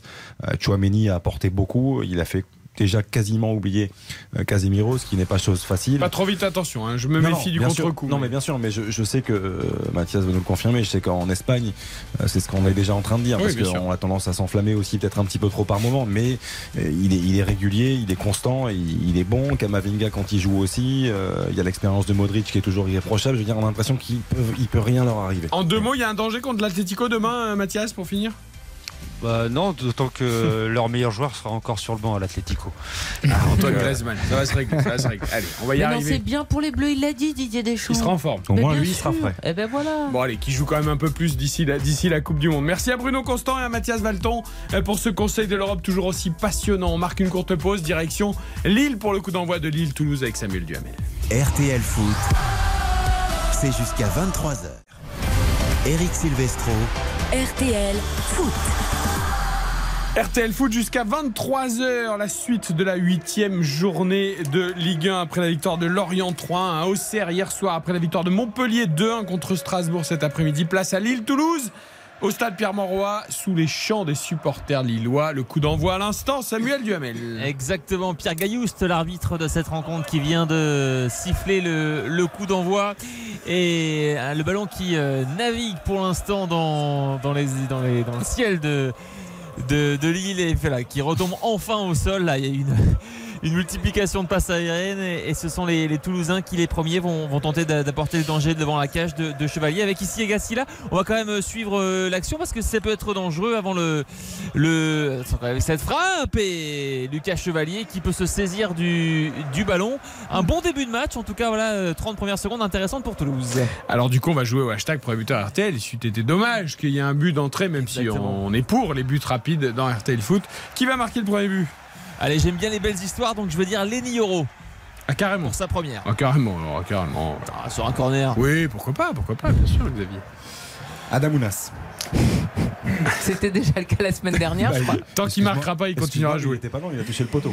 C'est vrai, c'est vrai. Karim. Écoutez, moi je vais partir du côté de Toulouse. Il n'a pas encore marqué euh, cette année, alors que l'an dernier il en avait marqué 12 en Ligue 2. C'est Van Den Boomen. C'est lui, c'est lui qui frappe là d'ailleurs la première frappe, non Ouais, il me semble ouais. Ouais, il me semble Ouais, que c'est lui. exceptionnel. Baptiste. Euh, Ismaili pour moi. Pour être fidèle à mes paris. Ah oui, pour tes paris, évidemment, puisque tu as joué, je rappelle, nul. David Oubam. Ah non, non ça c'est Eric qui a joué ça. Nul, nul à la mi-temps et but d'Ismaili. voilà, Exactement. pour la cote à 50. Euh, moi, je- personne n'a dit Jonathan David Je vais dire Jonathan David quand même. Je joue au plat du pied sécurité, même s'il marque pas tous les matchs. Attention avec un ballon là pour euh, Toulouse et une situation de hors-jeu pour euh, Van Den Boomen me semble-t-il. Mais ils, font, ils sont intéressants dans ce, dans ce début de match là les, les Toulousains ils, ils, euh, ils occupent la moitié de terrain euh, des Lillois et puis ça va être intéressant également pour les, les joueurs offensifs euh, euh, toulousains de, de tester cette euh, nouvelle charnière centrale avec l'ancien José Fonte et donc le, le- le tout nouveau Lenny Euro, un 22 ans de différence d'âge, c'est quand même assez extraordinaire. Euh, ça doit être aussi assez, assez rare hein, dans le dans le de football de, de haut niveau. Il est droitier, il est droitier, hein, Euro, c'est ça ou A parce priori, euh, ouais, J'ai l'impression qu'il est droitier parce qu'il joue axe gauche quand même, donc ça c'est pas toujours euh, Tout à fait. évident, Tout à mais je l'ai vu plutôt utiliser son pied droit depuis le début du match. Par, par rapport au TFC, on rappelle que Toulouse n'a marqué que 8 buts cette saison. Il y a Mhm. quand même beaucoup d'observateurs qui sont très critiques, je trouve, à l'égard de- du manque d'efficacité offensif. Moi, je- j'aimerais quand même rappeler ce soir que Ratao n'est pas là et que Ricili, qui était le meilleur Eh buteur oui. quand même du TFC la saison dernière en Ligue 2, s'est gravement blessé en début de saison. Donc, euh, je pense qu'il faut aussi relativiser un petit peu tout ça et voir le, le petit Dalinga, parce que je trouve qu'il a des qualités aussi. S'il a un peu de continuité dans, dans, dans l'aspect, euh, dans, dans le côté titulaire, je, je pense que euh, ça, ça, peut, ça peut marcher. Vous savez Xavier qu'aujourd'hui le monde ne laisse plus de temps à personne. Non, Non, mais mais il a raison terrible. parce qu'il y avait un duo de folie l'an dernier en Ligue 2, c'était Vandenbomen et Ricili et malheureusement, enfin ils ont réussi à garder les deux donc c'était exceptionnel et euh, malheureusement il s'est blessé gravement et donc il va leur manquer une partie de la saison. Le corner toulousain. Exactement, corner euh, beauté là par euh, Branco Van Den Boomen. Ça arrive devant la surface de réparation après un, un premier dégagement euh, de, la, de la défense lilloise. Là, c'était Abouklal qui avait réussi à, à, mettre, euh, à mettre un joli coup de tête, mais ça passe assez largement au-dessus de la transversale de Lucas Chevalier. De toute façon, Zakaria Abouklal était en situation euh, de hors-jeu. Mais voilà, après 3 minutes et, et 40 secondes de, de jeu, ce sont vraiment les, les Toulousains qui, pour l'instant, euh, se créent les, les premières opportunités. Et il ne vous a pas échappé cette petite stat d'Opta qu'on peut rappeler qu'on a vu aujourd'hui. Et Toulouse est le club de Ligue 1 qui compte le plus de, pourcent- de joueurs étrangers Ouais. dans son effectif. 76% devant le Paris Saint-Germain. Voilà. Et il y a 76% Dupé qui est français. Oui. Il y a très peu de Français. Mmh. Lyon, par exemple, n'a que même pas 38% de. Adamounas là qui s'est euh, débarrassé d'Isiaga Silla et finalement le, le ballon qui est bien repris là par Moussa euh, Diarra. Les, les Illois qui vont peut-être sortir de leur moitié de terrain pour la première fois de, de la rencontre. C'est vrai que c'est une équipe avec beaucoup beaucoup de, de joueurs étrangers. Il y en a également pas mal à Lille. Euh, on trouve d'ailleurs Jonathan David dans l'espace de réparation. David qui va essayer de centrer. David qui élimine son vis-à-vis. La frappe pied gauche. Oh, quel but exceptionnel de Jonathan David, un but qu'il a construit pratiquement tout seul. Il élimine son vis-à-vis avant d'enchaîner avec une frappe enroulée pied gauche qui vient finir dans la lucarne opposée. Un but magnifique sur la première occasion. Lille 1, Toulouse 0. Quelle belle frappe. Bravo Eric. 2 sur 2, les amis. deux. Ouattara hier, David aujourd'hui. Bravo, Oh, Eric. si je fais le triplé demain, alors là, Bon, alors, je non. fais le tour du studio. Beau. Je, je- je vais un peu euh, être un peu critique. Je- alors je trouve que l'appel est parfait. Je trouve que la passe est, est remarquable. Après, il a quand même de la réussite dans son enchaînement. C'est-à-dire que la, la frappe est somptueuse. Mais le crochet, Il a- il a un compte favorable. énorme. Oui, enfin dans la finition, il a pas de réussite là. C'est- Enfin, le crochet, je suis Non, mais il a un compte favorable ah oui, sur le crochet. Le, le crochet, il est quand même pas du tout bien exécuté. Après, le ballon. dur. Non, mais après, la frappe pied gauche, elle est somptueuse. Surtout qu'il est droitier, Jonathan David. Donc, il met Ah beaucoup oui. d'applications. Il la met euh, quasiment pleine lucarne. Elle est, elle est caressée, elle est enroulée, enveloppée, comme vous, comme vous le souhaitez. J'aimerais pas prendre des Mais caresses comme ça tous les jours. Quand même. Ah, si, parce Mais quand même, Milas, quand même. Elle est un peu enroulée, mais elle part Ouais, vite. Hein. Elle part vite. Elle part vite, mais non, c'est un elle est enchaînement superbe. Mais il y a un brin de, de réussite. Magnifique. Superbe. Et Lille bon mène déjà à pari, 0 quand même, hein. Eric, c'est bon pour mon pari aussi, parce que dans mon multibuteur, j'avais mis David ou Fontaine. Tout à fait. Et plus de 2,5 buts, donc ça part bien avec un but euh, dès la cinquième minute. Très Dès bien. la cinquième minute, cinquième but pour David à la cinquième minute. Facile de, de se retenir. remémorer tout ça. Mais c'est vrai que euh, euh, Xavier parlait du, du crochet qui n'était pas superbement réussi. C'est aussi, euh, je crois que c'était Nicolas Hyssen qui était sur la trajectoire du ballon qui se, qui se trouve un peu. hein, le, le défenseur central toulousain qui n'a pas été capable d'arrêter son, son vis-à-vis. Voilà, il y avait un, joli contre pour, euh, pour Lille. Bon, ça a été euh, dégagé en, deux temps par la défense toulousaine qu'on qu'on ne sent pas extrêmement sereine dans ce début de rencontre. Euh, on rappelle que Lille mène déjà 1-0. Et, et pour l'instant, effectivement, euh, ça combine plutôt pas mal euh, côté, euh, côté Lillois avec là un, un ballon d'Ismaili pour Jonathan David. Mais c'est trop profond, c'est récupéré par Maxime Dupé. C'est quand même terrible, je trouve, comment les, les- les défenses à 3, beaucoup de défenses à 3 se font surprendre sur des, des ballons comme ça, En profondeur, en comme ça. profondeur, au, au sol, plein axe. Je trouve que c'est quand même assez incroyable. C'est vrai. Avec un, un ballon. Là pour les, les Toulousains évidemment euh, ça, ça chante ça crie dans les travées là avec le, le but euh, qui arrive très tôt dans cette rencontre de Jonathan David.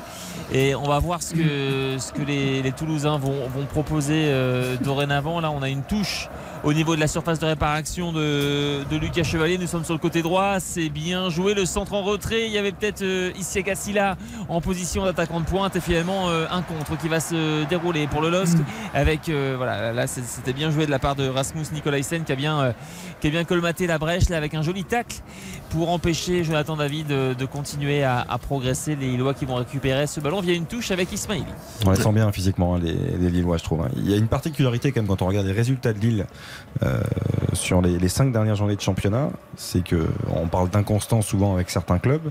C'est défaite, victoire, défaite, victoire, défaite. Donc normalement ce soir c'est victoire. Si, Alors, si- si l'on suit en tout cas la, la- la série euh, lilloise du moment.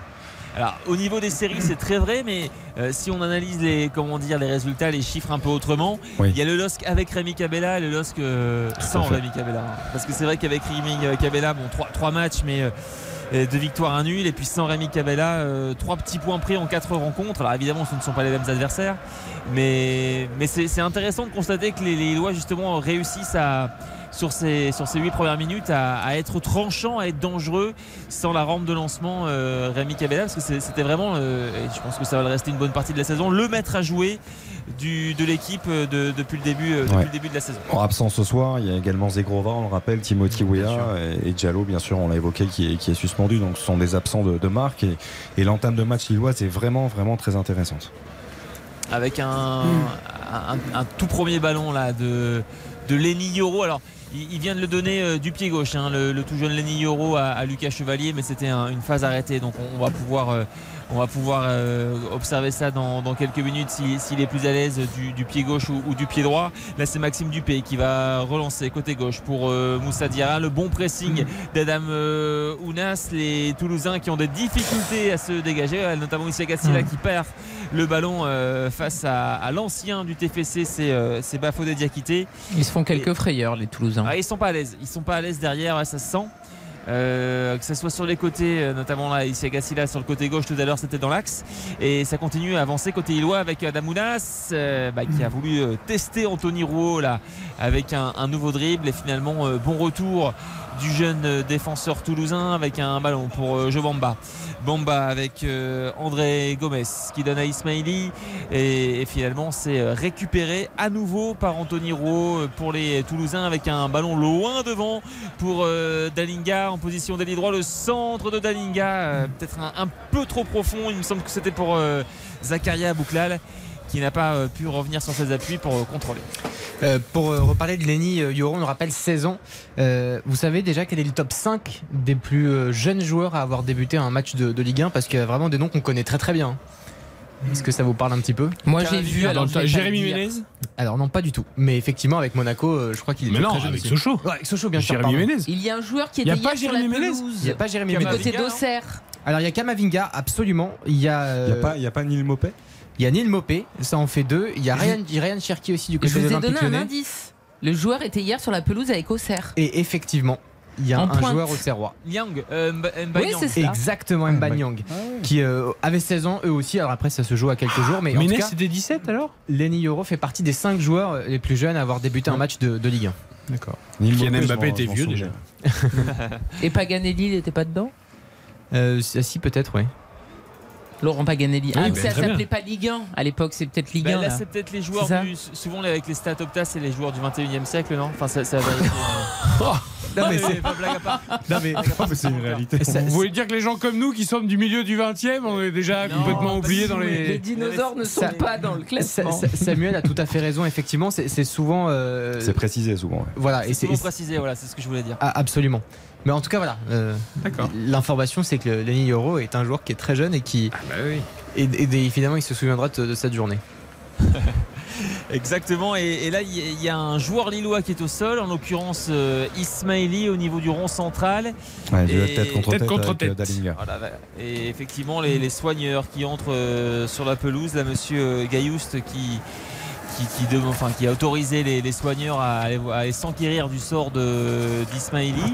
Alors, bah, tu sais quoi, on va en profiter pour marquer une courte pause. Et après, tiens, je voudrais qu'on parle de Monsieur Gaillouste. Parce qu'on vous a dit qu'attention à cet arbitre. Pourquoi, comment, on vous explique tout juste après la pub. RTL Foot. Présenté par Eric Silvestro. Avec Karine Galli, Xavier Domergue, Baptiste Durieux, nous sommes ensemble jusqu'à 23h avec Lille-Toulouse, qui est notre match du soir à Pierre-Monroy avec euh, Samuel Duhamel. Et déjà 1-0 pour le LOSC, qu'on joue depuis 12 minutes. C'est Jonathan David qui a ouvert la marque à la cinquième et le Toulouse qui a quand même du mal hein, à développer du football. Exactement, pour l'instant, euh, enfin, ils avaient fait trois, trois très bonnes premières minutes hein, d'ailleurs, hein, parce Oui, que c'est vrai, vrai. que les, les ont, ont marqué sur leur euh, première opportunité, mais c'est vrai que voilà, depuis ce but, c'est très difficile pour, euh, pour les défenseurs toulousains, hein, tout simplement, de, de sortir de leur moitié de terrain. On, on passe, à, comment dire, à- à- avec de longues transversales en direction des attaquants, mais pour l'instant, c'est loin d'être efficace. Et là, c'est Tissia Gassida qui récupère le ballon. Alors, vous vouliez parler de, de Ah, Monsieur Ah. Qui a fait un festival lors de Metz-Guingamp en Ligue 2, c'était lundi Tout à fait, lundi soir. Lundi soir, victoire de euh, Guingamp 6-3 Mm. sur la pelouse de Metz. Metz qui a terminé le match à 8 avec 3 expulsions.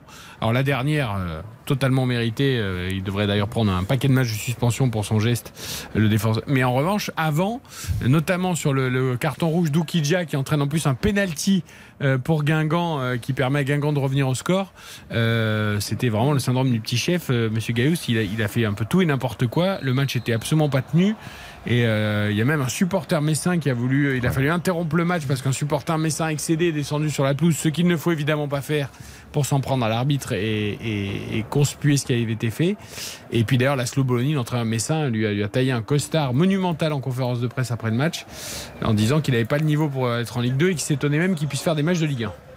33 ans, hein. Sim- simplement, on le rappelle, euh, Pierre Gaillou, c'était effectivement bon, euh, sa grande soirée, c'était ce Metz Guingamp, mais il faut quand même rappeler qu'une semaine avant, il était arbitre de Nantes PSG aussi. Je ne sais pas si vous vous souvenez.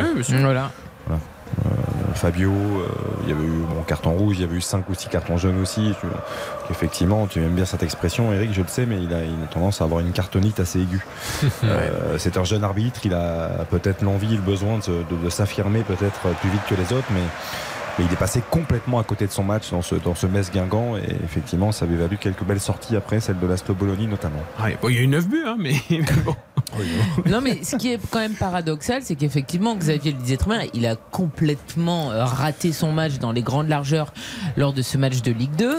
Et euh, derrière, il est tout de suite remis dans le bain, finalement. Est-ce qu'il faudrait pas, euh, tu vois, qu'ils essayent d'analyser ce qui s'est passé, qu'ils mettent un petit peu en retrait, qu'ils travaillent ensemble, qu'ils échangent? Alors je sais pas combien de temps que- les arbitres sont nommés pour la journée suivante. Est-ce que c'était peut-être des pas déjà Oui, enfin, fait Attends, un non, cas non. comme ça, c'est Oui, tu peux le rarissime. remplacer, tu peux le peux le sortir. remplacer. Surtout que lui-même a dit attendez-moi, je me sens plus du tout en sécurité. J'arrête le match. Enfin bon, on a vu quelque chose de rarissime quand même dans le foot. Donc exceptionnellement, tu En peux dire écoute. Pierrot, on va te mettre de côté, on va analyser tout ça. euh, Si explique-nous tu l'appelles Pierrot, il te sort un carton. voilà. Non mais euh, euh, Gary Bian l'appelle Pierrot peut-être dans l'intimité. Touche-moi pas, frérot, attends. On va, on va voir ce qui s'est passé. On va essayer d'analyser tout ça parce que là, euh, il y a eu une défaillance. Voilà. Je veux dire, ça peut arriver. On n'est pas tous parfaits, mais c'est quand même bizarre de tout de suite le remettre sur un match. Je trouve qu'il faudrait mieux prendre du temps. qui était bien tiré. Pardon, Karine, le coup franc Lillois avec Maxime Dupé qui a des difficultés là pour se saisir du ballon. Le coup franc euh, d'Angel Gomez et il a dû s'y reprendre à, deux ou trois reprises, Maxime Dupé, pour enfin réussir à, à capter ce ballon sur ce, ce beau coup franc donc euh, d'Angel Gomez sur le côté droit de la surface de réparation. En termes de beaux coups francs, vous allez vous régaler ce soir. hein. Je pense qu'avec euh, quand vous allez voir Van Den Boomen prendre le ballon, ça va, ça va quand même être quelque chose. hein. Pour les coups francs, c'est sûr qu'il y a de la qualité. Bon, pour l'instant, M. Gaius, il n'a pas sorti de carton, il est discret. il tient bien son match. Bon, enfin, il n'y a, il y a rien à Il y a faire. pas- il y a pas de faute, hein, Oui, oui. euh, je veux dire, donc là, quand même, Ouais, il mais va tout à pas l'heure, non il y a eu plus. une faute de Diakité, il aurait très bien pu sortir. Pas d'accord. C'est pas ça Je pense qu'on a dû normal, lui dire quand même. On l'a peut-être pas sorti. Là, quand même, il sait qu'il a les projecteurs braqués sur lui après son festival lors de Metz-Guingamp. Donc euh, voilà, il va réfléchir à deux fois avant de sortir un carton, j'imagine. hein. Avec un ballon là justement pour les Lillois, Jonathan Bamba en position de, de milieu, c'est bien récupéré là par euh, Michael euh, Desler. Les, les joueurs euh, de Philippe Montagnier qui vont tenter de se, relancer avec euh, Fares qu'on a assez peu vu pour l'instant dans ce début de rencontre. Et on est contraint de jouer derrière parce qu'il y a un très très bon pressing hein, des, euh, des attaquants et des milieux lillois.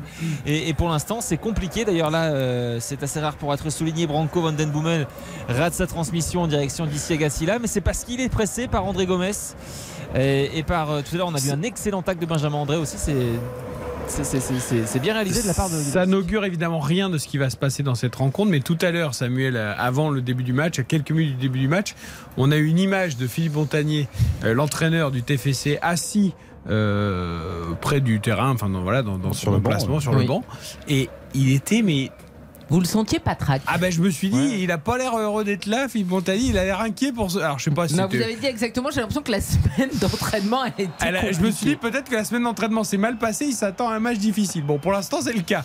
Euh, après, c'était une interprétation, euh, on verra. Peut-être que Toulouse va finalement bien réagir, mais il avait pas l'air ultra confiant en attendant le début du match, Philippe, comme Philippe Montagnier. En tout cas, ils sont. Enfin, juste Baptiste, je, je l'ai vu alors, certainement quelques minutes avant cette fameuse image-là. Il était allé saluer euh, Bafodé Diakité. Il était là pour le coup euh, d'humeur bien plus guillerette. Il était ravi de rencontrer son. son Et il a dit ancien Tu veux pas revenir? Ouais, bah, je pense que si. Enfin, à mon avis, c'est une question qu'il a dû qu'il a dû poser parce que voilà, la, la polyvalence et le niveau de jeu hein, simplement de, de Diakité, euh, je pense, euh, pourrait faire beaucoup de bien à son ancienne formation. Et Pour l'instant, Toulouse qui avait bien démarré la saison, hein, qui nous avait vraiment agréablement surpris euh, et qui marque un peu le pas. Ah, une seule victoire dominés, sur les, les cinq dernières journées de Ligue 1. euh, elle a fait du bien. Cette victoire poussive contre Reims, mais un deuxième but, je crois, cette saison d'Aboukal. Une des satisfactions, hein, Aboukal, euh, de, de ce début de saison toulousain. Mais avant ça, effectivement, il y avait eu trois défaites de suite, avec huit buts en- encaissés. Donc, euh, Et même contre Reims, je pas non, tellement mérité. Mais... Ah non, non, c'était très, très, très moyen. Là justement il y a une, euh, une frappe d'Abouklal qui a ten- tenté sa chance là, du, pied gauche mais vraiment très très loin de la cage de Lucas Chevalier pour l'instant qui n'est pas du tout inquiété après 19 minutes. C'est euh, un, début de rencontre euh, tranquille pour, pour Lucas Chevalier pour sa première au Stade Pierre-Mauroy et pareil pour. Hein. Lenny Yoro qu'on voilà, qu'on a vu sur 2-3 interventions voilà, au, au duel mais, mais rien de, rien de très, très dangereux pour l'instant pour l'arrière-garde du LOSC. Pour l'instant, ça un- joue sur un rythme. euh, Ah bah, c'est terrible, hein. il n'y a, que euh, un tir de chaque côté, euh, sachant qu'il y a un but pour Lille. Un rythme assez tranquille. Après, Lille a déjà marqué très tôt, donc. euh, Et ouais, Lille qui domine aussi, le chiffre est assez impressionnant, qui est près de 70% des duels qui sont gagnés par, par le LOSC, Hmm. ce qui en dit long sur aussi l'implication des, des Toulousains qui sont pour l'instant un peu submergés sur cette donnée-là pour l'instant. Le centre de Van Den Boomen, la reprise de Wesler et pour le coup c'était cadré cette fois-ci. La, la belle reprise là en, demi-volée de, de Michael Desler et, et Lucas Chevalier qui est obligé de s'employer et de plonger sur son côté gauche pour Vigilant. empêcher euh, l'égalisation. Exactement, ça sera un corner pour le TFC. Ouais, parce qu'elle est pas facile. Elle est pas facile à réaliser. Le centre, il est pour une fois un petit peu manqué de la part de, de Van Den Boomen. Je trouve qu'il est très haut surtout. Et il a le regard. moi, je croyais qu'elle a été contrée. La trajectoire est très Ouais, étonnante. Mais il a, il a le regard vraiment euh, concentré, figé sur le, sur le ballon. Et la était très très belle avec le petit rebond. Et le corner à suivre euh, pour euh, l'équipe de, de Montagnier. Évidemment, Branco Van Den Boomen pour essayer de, trouver l'un de ses attaquants dans la surface de réparation. Ils sont 5 les joueurs toulousains. C'est parti, c'est sortant au niveau de la ligne euh, des, euh, de, de 6 mètres. Et finalement, c'est récupéré de l'autre côté avec euh, Moussa Diarra, ici à Gassila dans la surface de réparation. euh, avec un nouveau ballon pour euh, Diarra qui tentait d'éliminer euh, Ismaili. Et finalement, ça revient hein, avec un long ballon de Spearings. Et pas de souci. Pas de souci, euh, tout est relatif pour Lucas Chevalier parce qu'il est, il a Très bien buté. sorti. Ouais, très très belle sortie pour Lucas, pour Lucas Chevalier, mais il a buté sur un attaquant toulousain là. Et le choc a été assez brutal. Attention, parce que pour M. Gaillous, ça, ça aurait pu être penalty et carton rouge. hein. Ah, mais- mais enfin, blague à part, Okidja il a pris rouge pour beaucoup moins que ça. hein. Bah oui, c'est pour Ah ça oui, que je oui. Parce que euh, Oukidja, c'est parce qu'il avait un pied qui traînait. Mais lui, il a aussi le genou euh, qui finit dans le corps de- du Toulousain. Alors, il n'y a pas de faute hein, pour moi. Mais... Après, après, il n'y a pas de faute. hein. Il, sort, euh, il sort effectivement avec beaucoup de détermination, euh, avec beaucoup d'autorité, mais c'est surtout André Gomez, hein, il me semble, qui vient euh, déséquilibrer. Euh, je crois que c'est qui c'est Nicolaisen. hein, je Oui, c'est lui, c'est lui, ouais. Il vient déséquilibrer Nicolaisen au, au départ, et c'est pour ça, Nicolaisen, il ne peut pas faire autre chose. Il, il est un petit peu déséquilibré, et boum, il vient être percuté par, par Lucas Chevalier. Ça peut faire très mal, mais après, euh, la sortie en elle-même, elle n'est pas du tout euh, dangereuse. C'est-à-dire qu'il y a- il des gardiens qu'on a vus par le passé. Je vraiment pense- le Je genou pense à en Eric avant. Ramé, par exemple, qui sortait toujours avec le genou mais en avant, mais c'était flagrant et pour le coup, c'était vraiment très dangereux. Là, c'est pas le cas. Là, c'est l'impact juste physique qui fait, Mm. qui fait la différence. Un gardien qui s'impose avec autorité dans les airs. Il n'a pas la jambe en avant, en effet, ou quoi que ce soit. Et il y a contact, mais. Nicolas Hyssen qui a des difficultés pour se, pour se relever. Il se tient a priori l'épaule. Bah, il s'est il s'est pris un, un- un bon taquet quand même, même si c'était involontaire. Joli choc là. A priori, plus, plus de peur que de mal pour lui. Je pense qu'il va pouvoir reprendre le jeu dans quelques instants. Là, il est pour l'instant, il est soigné sur le bord de la pelouse, mais je le vois à nouveau euh, courir. Je pense qu'il va entrer en jeu, rentrer en jeu dans, dans quelques secondes. Et les Lillois qui sont euh, donc repartis avec euh, José Fonte qui va donner à, à André Gomez au milieu de terrain. André Gomez qui s'appuie sur Jobamba. Et les Lillois, on le rappelle, à 11 contre 10 euh, temporairement avec euh, Diakité qui est euh, trouvé sur le côté droit. Diakité pour Adam Ounas avec maintenant Jonathan David. Ça combine plutôt pas mal sur le côté droit avec un dédoublement de passe là. Diakité qui cherchait Jonathan super. David dans la profondeur et finalement bon retour des Toulousains et Nicolas Hyssen qui peut revenir sur le terrain. Donc les Toulousains sont à nouveau à 11. Elle est intéressante l'entente, je trouve, entre euh, Diakité et Adamounas. C'est pas, pas évident pour Diakité de jouer dans ce rôle-là, hein, même si euh, tu parlais à juste titre, Sam, de, de polyvalence. Euh, à mon sens, c'est quand même plus un central qu'un qu'un latéral. Mais, mais là, on l'a vu, il n'hésite pas à combiner avec Ounas. On a vu des, des passes assez difficiles, en plus, à trouver entre deux joueurs toulousains avec peu d'espace. Je trouve que ça circule bien techniquement, ils sont assez justes. Les, Et Ounas, avec quelques années de plus, un peu de maturité, euh, un petit passage en Italie puis ailleurs, euh, ça lui fait du bien. Je trouve que son attitude est bonne. Je le vois courir, euh, harceler. Il euh, efforts, hein, défensivement. eh, il les a- Ouais. au début, il le faisait pas, hein, clairement. Et je pense que c'est un garçon qui a mûri. Du talent, il en a, c'est sûr. Et euh, c'est peut-être un, un coup intéressant. Avec euh, attention la mauvaise relance de Lucas Chevalier, un ballon qui a été repris in extremis par euh, Benjamin André. Là, c'était extrêmement dangereux puisqu'il y avait euh, Fares Chaebi là qui était euh, qui était vraiment aux avant-postes. Là, la, la- la passe de Lucas Chevalier qui manquait peut-être un tout petit peu de puissance. Et Benjamin André a dû vraiment euh, s'employer pour euh, bah, éviter tout simplement que que- qu'un attaquant euh, toulousain se présente seul face au face au gardien lillois. Oh, il vaut mieux Et- allonger dans ces cas-là. Ah, dans Ouais. ces cas-là, exactement. Ah oui, que- mais il était trop pressé. là. Ouais, parce qu'en plus, il avait un pressing, Benjamin André. Même si, même s'il appuie un peu plus sa passe, dans tous les cas, il, c'est pas un cadeau. quoi. il- il l'a mis en difficulté, ça c'est sûr. Il l'a mis en difficulté. C'est et- Mandanda avec Zambo Anguissa à la finale de la Ligue Europe. quoi. Ça c'est terrible, c'est quand vous savez quand les entraîneurs ont des principes, ont, ont cette volonté de repartir au sol de derrière, parfois tu, ils forcent, ils forcent et effectivement il est jeune, Lucas Chevalier, il n'a pas encore l'expérience pour, euh, pour prendre la décision peut-être lui-même de dire bon ok, on, Oui, a mis des choses en place, mais là là je peux pas, là c'est trop risqué donc j'allonge. Les Toulousains là qui sont dans la, dans la moitié de terrain des, des joueurs lillois, ils sont un peu mieux depuis quel- quelques minutes maintenant avec ici Agassila qui vient euh, travailler là sur le côté gauche face à Bafodé Diakité. Que dit monsieur l'arbitre? Une touche a priori en faveur des euh, Je- Lillois, en faveur Je du comprends pas si là il était passé sur son premier crochet et au lieu de pénétrer et de continuer, il s'est arrêté, il est revenu en arrière pour revenir sur son pied gauche. Bah avance, t'as réussi ton premier crochet. C'est le problème des gauchers quand ils se retrouvent sur un pied droit, ils aiment pas ça, hein. il faut se remettre sur la gauche. Ouais, pousse juste le ballon cours. Enfin, t'as- réussi le crochet, t'as de l'espace devant toi. Pourquoi tu tournes sur toi-même pour revenir en arrière? Avec le long ballon de. Ah, attention, il va y avoir un décalage avec euh, Gomez dans l'espace de réparation. Gomez qui va peut-être frapper. Ah, Gomez qui oublie Jonathan David qui était juste à côté de lui et dont la frappe est beaucoup trop molle et atterrit directement sur Maxime Dupé. Je pense qu'il y avait Il a raison de frapper. C'est pas, mal, à c'est- faire. c'est pas mal joué. Au début, il y a l'espace pour la donner à Jonathan David. Il a même à la fin aussi l'espace pour lui donner, mais le crochet est superbe. Magnifique. Après, la frappe, elle, Il est complètement toute la manquée, défense, hein. bien sûr. le la- crochet, c'est il est fantastique. Il a raison de frappe. frapper. Il Ah, rate sa frappe, c'est tout. Mais la frappe est manquée. Il, ouvre trop le pied. C'est une passe, elle arrivait. Mais euh, Petit crochet. il y a le buteur numéro 1 qui a fait l'effort et qui est sur ta gauche, tu le sers. Mais attends, tu viens de faire 30 mètres, t'as percé, t'as enrhumé toute la défense avec un petit crochet, t'es face au but, tu frappes. Bah Mais tu- non, tu- je suis désolé, en l'occurrence là c'est Jonathan David, c'est pas un défenseur central qui se retrouve par hasard à côté de toi. non, mais après, non, en soi, t'as raison, Karine. Mais c'est pas mal joué parce que Jonathan David, il lui ouvre justement Ah oui. l'axe et il amène deux joueurs avec lui. Après, le crochet, la fin de frappe, elle est magnifique et c'est vraiment son intérieur qui manque de puissance. Il est en bout de course. Il l'a touché à peine, mais c'est presque avec le corps hein, qui Ouais, fait la feinte. hein. c'est- Magnifique. Enfin, c'était beau. Non, c'était beau. Techniquement, c'était très beau. Et puis, par rapport à ce que disait Sam, si Rémi Cabella absent, là, il devrait revenir, je pense, euh, après la trêve internationale. Exactement. Mais, euh, mais de revoir Angel Gomez effectivement dans ce rôle-là un peu plus haut, ça, offre aussi une, une autre possibilité, Ah, d'autres solutions à, à Paulo Fonseca.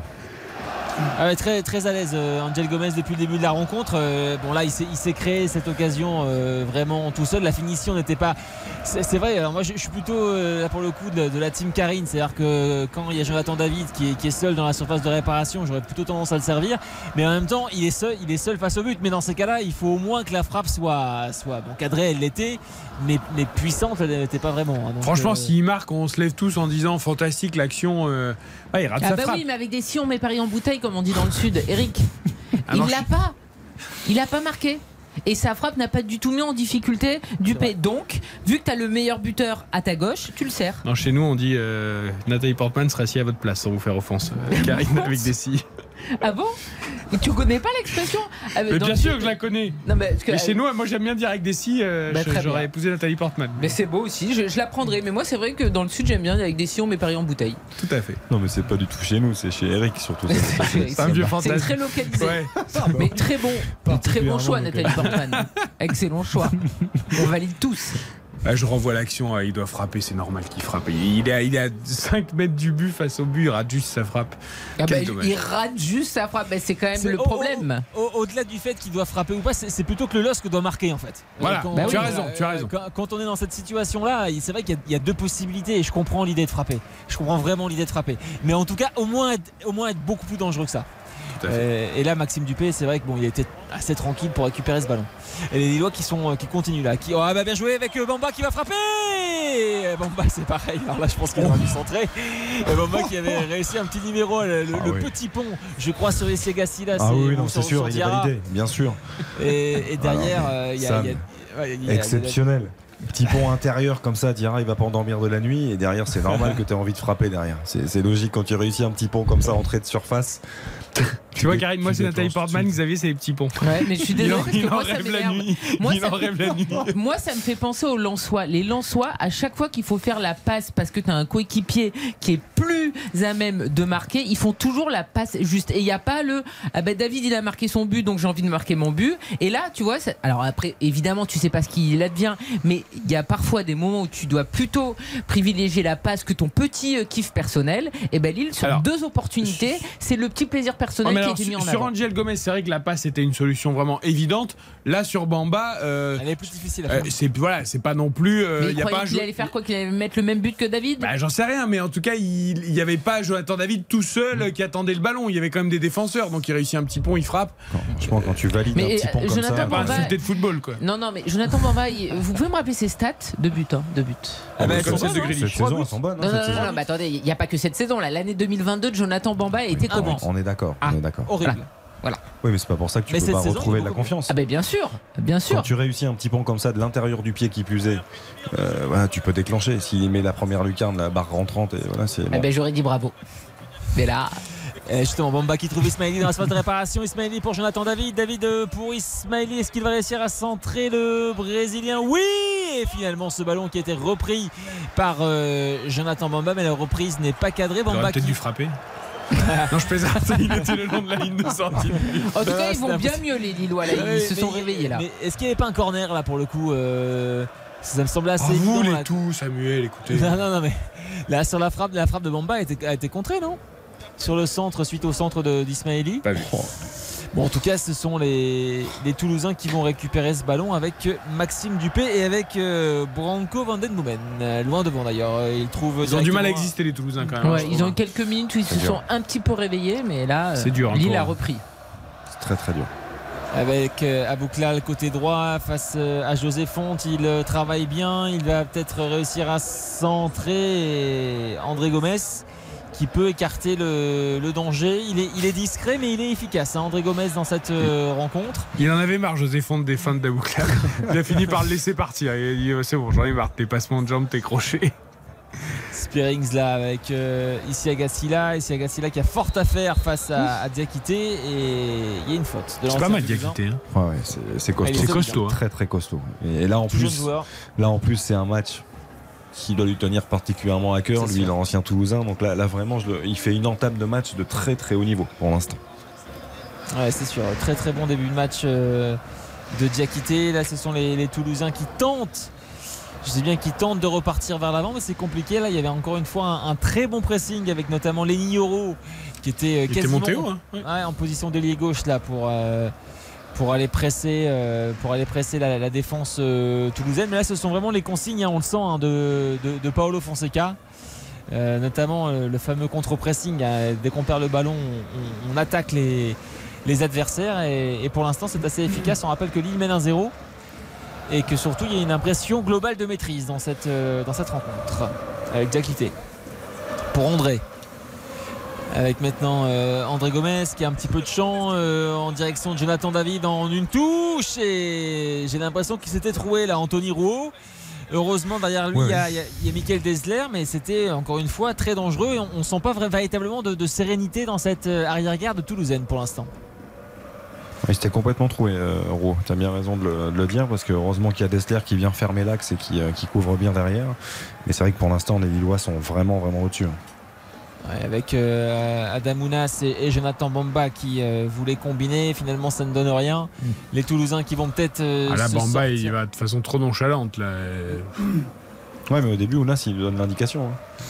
Il s'appuie sur lui, il donne l'indication de. Non, de mais solliciter le choix le était pas 1-2, mauvais. Et à l'arrivée, il n'y va pas. Ah, Alors, c'est vrai, que- c'est vrai que la, la- la frappe, elle est en la, passe, elle est en la petite dilettante, passe, elle est en dilettante, quoi. C'est ça qui est dommage.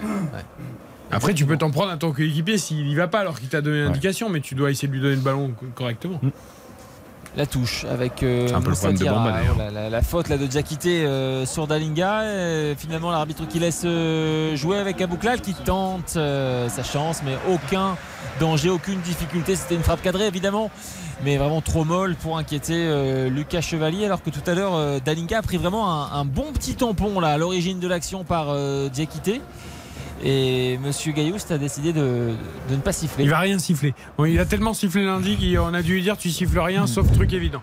Il va pas mettre un, il il y a va des- pas- il y a des compensations. il va pas matchs, mettre un carton. ouais. Oui, c'est plus au cœur d'un même match, c'est euh, sur, entre les plus- matchs. sur plusieurs matchs. Il y a des compensations. Regardez, ça, il va dire ça s'équilibre à la fin. Ouais, oui, là j'en ai mis beaucoup, mais là j'en ai pas mis. Et Samuel, j'avais une petite question. Comment est la pelouse, s'il te plaît, ce qui est quand même le plus important pour euh, un stade de foot, n'est- n'est-ce pas, Eric hein? Bien sûr. C'est assez vrai, on a connu bien pire euh, ici à, à Pierre-Mauroy. Bon, J'ai l'impression qu'elle n'est pas non plus dans un état exceptionnel, parce que je vois des, Oui. voilà, des- déjà des traces euh, bah, liées aux courses ou aux tacles, mais on a connu bien bien pire. hein. Ça, c'est- très clair. Donc, C'est voilà, vrai que la, la télé, elle a pas l'air dingue. hein. Ah non, non, elle est pas On n'est pas sur la baie des champs, là, clairement. Ah, quel bonheur. On n'est pas sur le stade de l'homme non plus. hein. Ah bah oui, très beau aussi. Magnifique. Magnifique. Ah, bah bien sûr. Magnifique. Bah, attends. À 3, Une des plus belles pelouses de, de Ligue 1. Bien sûr. François Barouin, il veut qu'il y ait une très belle pelouse euh, dans son stade. Il a bien raison. Il aime le foot. Le maire de Troyes, on rappelle. Ancien ministre d'ailleurs, François Baron. L'homme qui n'a jamais été candidat alors que tout le monde pensait qu'il le serait un Eh jour, oui. euh, mais qui n'est jamais allé se lancer dans une grande élection. Mais fan de l'Estac. Il adore le foot. Avec... Et The Voice aussi, hein. c'est la voix aussi, euh, François Baron. De Vaux. Ah, ça. Il a une voix. Ça. Il fera un bon commentateur. Ah oui, Joli je voix pense. Avec les Niro, alors j'ai toujours des difficultés. euh, Je pense qu'il est quand même plus droitier que gaucher, les Niro. Mais il utilise les deux pieds, bah, c'est bien, c'est- plutôt bien. Enfin, ça- Sam, quand même, au bout de 35 minutes, ce serait bien de nous dire s'il est droitier ou gaucher. Ah, Non, il est droitier. Franchement, il est droitier. Dès qu'il peut, Sam, dès qu'il a le temps, Sam, il Sam, je plaisante. Je Non, non, plaisante parce qu'il est, il- est très peu sous pression quand même depuis le début. Ouais, il pas beaucoup c'est- de ballons. C'est non vrai, j'ai l'impression que, euh, enfin, euh, voilà, de manière préférentielle. Là, encore une Oui, fois, il touche droit, le ballon pied du pied droit. droit. Pied droit. Mais, mais c'est vrai qu'on l'a vu euh, contrôler du pied gauche, euh, réaliser des transmissions, enfin des passes du pied gauche. Donc Mm. il, il a Ça, les c'est deux bien. pieds. ouais. Il a les deux pieds. Non mais là nous papotions là. Mais c'est quand même sidérant. Nous papotions. Oui, non que là il y avait quand même Vandenbomen qui était seul, il n'a pas été servi, il y avait potentiellement un face à face si la passe évidemment était bonne pour le capitaine et euh, Toulouse aurait eu peut-être une vraie occasion de but. Et là on a eu quoi? On a eu un joueur qui avait envie de croquer. Encore une fois. Bon là c'est du côté de Toulouse mais ça m'agace. Moi je vous rappelle que j'ai mis les deux équipes marquées. Voilà, puis je veux dire, vous êtes très si ce soir, mais je sens votre agacement. On veut dire, Toulouse, elle va avoir du mal à marquer. Bah oui, et là Vandenbomen il était colère de ne pas avoir été servi. Et je le comprends. Le contre euh, toulousain avec euh, Isaga Silla pour Dalinga. Dalinga qui se retourne. C'est bien joué avec Abouklal. Oh, Abouklal qui euh, croise trop euh, sa frappe. Il y avait également un excellent retour d'Ismaili qui a empêché Abouklal de tirer dans les meilleures conditions. Ça sera d'ailleurs un corner, mais je me demande si c'était pas vraiment le- la plus grosse opportunité pour le TFC depuis le début de la rencontre. Voilà. est belle. Hein. En tout cas, il tente. Hein. Abouklal, on le Mm. voit dans, il est dans tous les bons coups pour l'instant du, du TFC. Il a pris sa chance tout à l'heure, pied gauche, c'était hors cadre. Là, il reprend sa chance encore. Euh, vraiment intéressant. Le- là on est tous d'accord, il fallait qu'il frappe. Ah oui. on est tous Même si donc c'est refermé un peu, Ouais. il, fallait frapper. Ah, je pense qu'il aurait dû faire crocher sur Ismaili qui s'est jeté et ensuite il aurait pu frapper plus facilement. Euh, Van Den Boomen euh, le- pour le corner, deuxième poteau, le ballon qui navigue dans la surface de réparation. Est-ce que ça va revenir sur Spearings? Oui, avec à nouveau un ballon pour euh, son compatriote Van Den Boomen, le centre et très bon tacle encore une fois de Benjamin André. La passe Euh, était belle. Hein. Puisque la, la- la passe était belle, en tout cas dans, le, dans la bonne zone là. Euh, en direction d'Abouklal et. Benjamin André qui vient tacler ce Oh, ballon un Spearings. Spearings qui fait la passe Non, Den c'était. Kevin Ah, De Bruyne. Non, non, mais. Non, le centre. Oui, oui. Mais Ah la, oui, la passe oui, pour. euh, tout à fait. Mais le centre est c'est super parce qu'effectivement il y avait quand même Aboukel qui était juste derrière euh, Benjamin André. Mais il se trompe pas souvent. hein. Mm. A un Allez, pied c'est parti droit, avec ce Boomen. nouveau corner Van Den Boomen, euh, un ballon dans la surface et qui est repris par un joueur euh, toulousain. Euh, et ce Corner, sera un nouveau corner. Donc là, même petite semelle d'ailleurs. Ouais, qui a pris une petite semelle. Shaibi. Effectivement, qui a, qui a réussi à. à Ah, c'est Euro, hein. C'est Euro qui lève le pied haut quand même. Hein. Ah. Alors c'est pour moi ce serait vraiment sévère de d'accorder un penalty sur ça, mais il y a semelle, il y a semelle, il y a Mm. jeu dangereux en soi. Le ballon est parti, Mm. prend le pied. Après, après, tu, euh, peux pas, tu peux pas. Puis Gayoust il va me faire mollo. Non mais là tu peux pas, sincèrement. euh, Nouveau corner pour euh, Toulouse, en tout cas, cette fois-ci euh, tiré sur le côté gauche. Une euh, tête, je crois, celle de, de Gomez, André Gomez, Oh pour écarter le danger. Et les Toulousains qui vont euh, s'appuyer sur leur gardien. Euh, Maxime Dupé pour euh, relancer très très loin en direction d'Isiaka Silla. Je pense qu'on se rend pas vraiment compte, mais la, la- la chance qu'ont ces équipes, c'est-à-dire d'avoir ce genre de, de, de pied et de, de tireurs de coups de pied arrêtés. On a vu Savanier cet après-midi avec Montpellier euh, sur le deuxième but qui aurait pu être marqué. Qui refusait pour Kozak, a à refusé. VAR, ouais. Mais la zone qu'il arrive à trouver, la puissance, la- la- le- l'intérieur, c'est travaillé, c'est fort. Il y a systématiquement danger sur toutes les phases arrêtées. Et avec le TFC, avec Van Den Boomen, c'est pareil. Ouais. C'est-à-dire qu'il y a, c'est une chance euh, énorme pour ces équipes d'avoir de, de- ce genre de, de joueurs dans leur effectif. Il y en a quand même pas mal, hein, des, des- parce que bon, évidemment à Paris, t'as Neymar, Oui, t'as Messi. bien sûr. euh, euh, Est-ce qu'à Marseille, il y a un très bon tireur de coups Payet. Bah Klose. oui, enfin quand il joue. Klaus, c'est pas mal aussi sur les phases arrêtées. Klose, bien sûr. Euh, Payet à Marseille. Ouais, t'as Caio Henrique qui a mis deux passes D avec Ouais, Monaco, la semaine dernière sur, sur coup de pied arrêté. Mais Savanier, c'est quand même très particulier. Ah bah. Parce que Savanier, c'est. euh, Avec un, un ballon là pour les Toulousains, il se pose pas de questions. Euh, Anthony Roux, long dégagement en tribune. ouais, oui. euh, à l'ancienne et le ballon qui va revenir dans les mains euh, de, de Diakité, Branco Van Den Boomen, hein, auteur de, de 20 passes décisives hein, la, la saison dernière en Ligue 2, c'est absolument exceptionnel. Ah oui, Et c'est vrai qu'on le voit, enfin, ne, ne serait-ce que Xavier parlait des, des, des coups francs, des corners, mais ne serait-ce que sur les transversales. Oh, bah. C'est, ce sont des chefs-d'œuvre à chaque fois. C'est vrai qu'on en parle, on en parle assez peu, mais c'est tellement beau. Euh, Van Den Boomen avec un, un ballon là pour euh, Moussa Diarra. Ça sortira en touche. Vous savez, touche pour les Lillois. vous savez, pour moi, Sam, il n'y a, il y a rien de plus beau qu'une transversale réussie. Très sincèrement, donc vous me touchez particulièrement quand vous parlez de transversal parce que je trouve qu'un un renversement comme ça de 40-50 mètres à l'opposé, pour moi il n'y a beau. rien de plus beau. Moi, c'est un externe de Quaresma. Oui, aussi. Modric. J'adore l'extérieur du pied aussi. Et s'il faut en choisir un, c'est vrai que c'est euh, c'est pas facile. hein. Mm, C'est dur. Un geste, c'est pas facile. Faire des choix, c'est dur. Difficile. Mais il faut en faire. Le, le centre de l'extérieur de Bernardo aussi. C'est vrai. Voilà, j'ai- j'ai autre chose à vous proposer parce que j'avais une passe en retrait de José Fonte. Ah, Pour Lucas- pour Lucas Mais Chevalier. c'est très beau, c'est très beau ça aussi. peut être ton geste Chacun préféré, ses hein, capacités. Chacun ses- Dis chacun donc, son style. il a plein de capacités, José Fonte. Bien sûr. Mais C'est bien joué le l'accélération là. Damounas qui élimine euh, trois joueurs Damounas qui accélère Damounas qui va donner côté droit pour Jonathan Bamba dans l'espace de réparation Bamba pour le centre en direction d'Adam euh, Ounas le bon retour me semble-t-il euh, de, de Spearings Ouais, euh, Adam Ounas qui, qui s'est écroulé dans la surface de réparation qui reste au sol et le jeu qui continue de se déployer. Alors tout le monde est plus ou moins arrêté parce qu'Adam Ounas est euh, allongé au niveau du, du point de penalty ou, ou juste à côté. Et finalement, Diakité qui va pousser ce ballon en touche pour aller s'enquérir du sort de son coéquipier là, qui est toujours au sol. Ah, il se Bon. tient la- alors, selon lui, il y, a, il y a contact au niveau de la cuisse, j'ai l'impression. Non, pour moi, il n'y a rien du tout. Il y a- Je trouve que l'intervention défensive est très bonne. Après, la percussion d'Adamounas est vraiment parfaite. Euh, je, je trouve qu'il a le pied sur le ballon et pour moi, il n'y a absolument rien. Ouais, bon retour. Je crois que c'était euh, c'était Spearings. C'est hein, Spearings, il n'y a rien du tout. Alors je me demande si c'est pas euh, presque en retombant où il, Ouais. il touche la deuxième jambe de Spearings avec l'arrière de sa cuisse, mais un peu en tombant en fait. Ouais, ou même, euh, je pense qu'il doit le toucher peut-être avec son autre jambe, Spearings, pas la jambe d'intervention, mais l'autre. Donc ça doit lui faire peut-être une béquille ou quelque chose, mais, mais l'intervention est vraiment sur le pied, sur le ballon, pardon. Mm. Donc euh, il n'y a, il y a rien du tout. Oui, c'est l'autre pied qui tape oui. le mollet. C'est l'autre la qui tape l'arrière du genou, ouais, qui tape le. Donc là, effectivement, ça, Oui. ça peut faire mal, mais euh, l'intervention est, est licite. En tout cas, pour l'instant, il est toujours soigné par euh, voilà, les, les- les kinés, le médecin du, du LOSC. Et je pense qu'il va sortir quelques, quelques secondes à Damounas. Et a priori, il va pouvoir reprendre le jeu alors qu'il reste 3 minutes dans le temps réglementaire de cette première Ah, Il y, a- mi-temps. il y a une chose qui est sûre quand même, c'est qu'il apporte vraiment quelque chose hein, oui, depuis qu'il est arrivé. C'est-à-dire qu'il il apporte sa créativité, il apporte de la percussion et puis il est, il est investi. Euh, il est investi, Mm. il est impliqué et ça n'a pas toujours été le cas, mais, euh, mais c'est vrai que quand il parvient à se retourner comme ça, à accélérer, il est, il est vraiment Mm. très intéressant. Il y a quand même un soigneur qui a déjà un bonnet. Ça, je veux dire, nous sommes euh, seulement le 17 septembre. Il fait si froid que ça, Samuel. C'est le Nord. Non, mais Mais là, le, il le- fait le très soigneur a le bonnet. Hein. Je sais pas si Alors, vous fait l'avez 13 vu. degrés. Alors, alors si, je vous- si- si je ne m'abuse, pardon Sam de, de te couper, si je ne m'abuse, euh, on est allé à Sedan il n'y a pas très longtemps ensemble, il me semble que tu avais un bonnet aussi.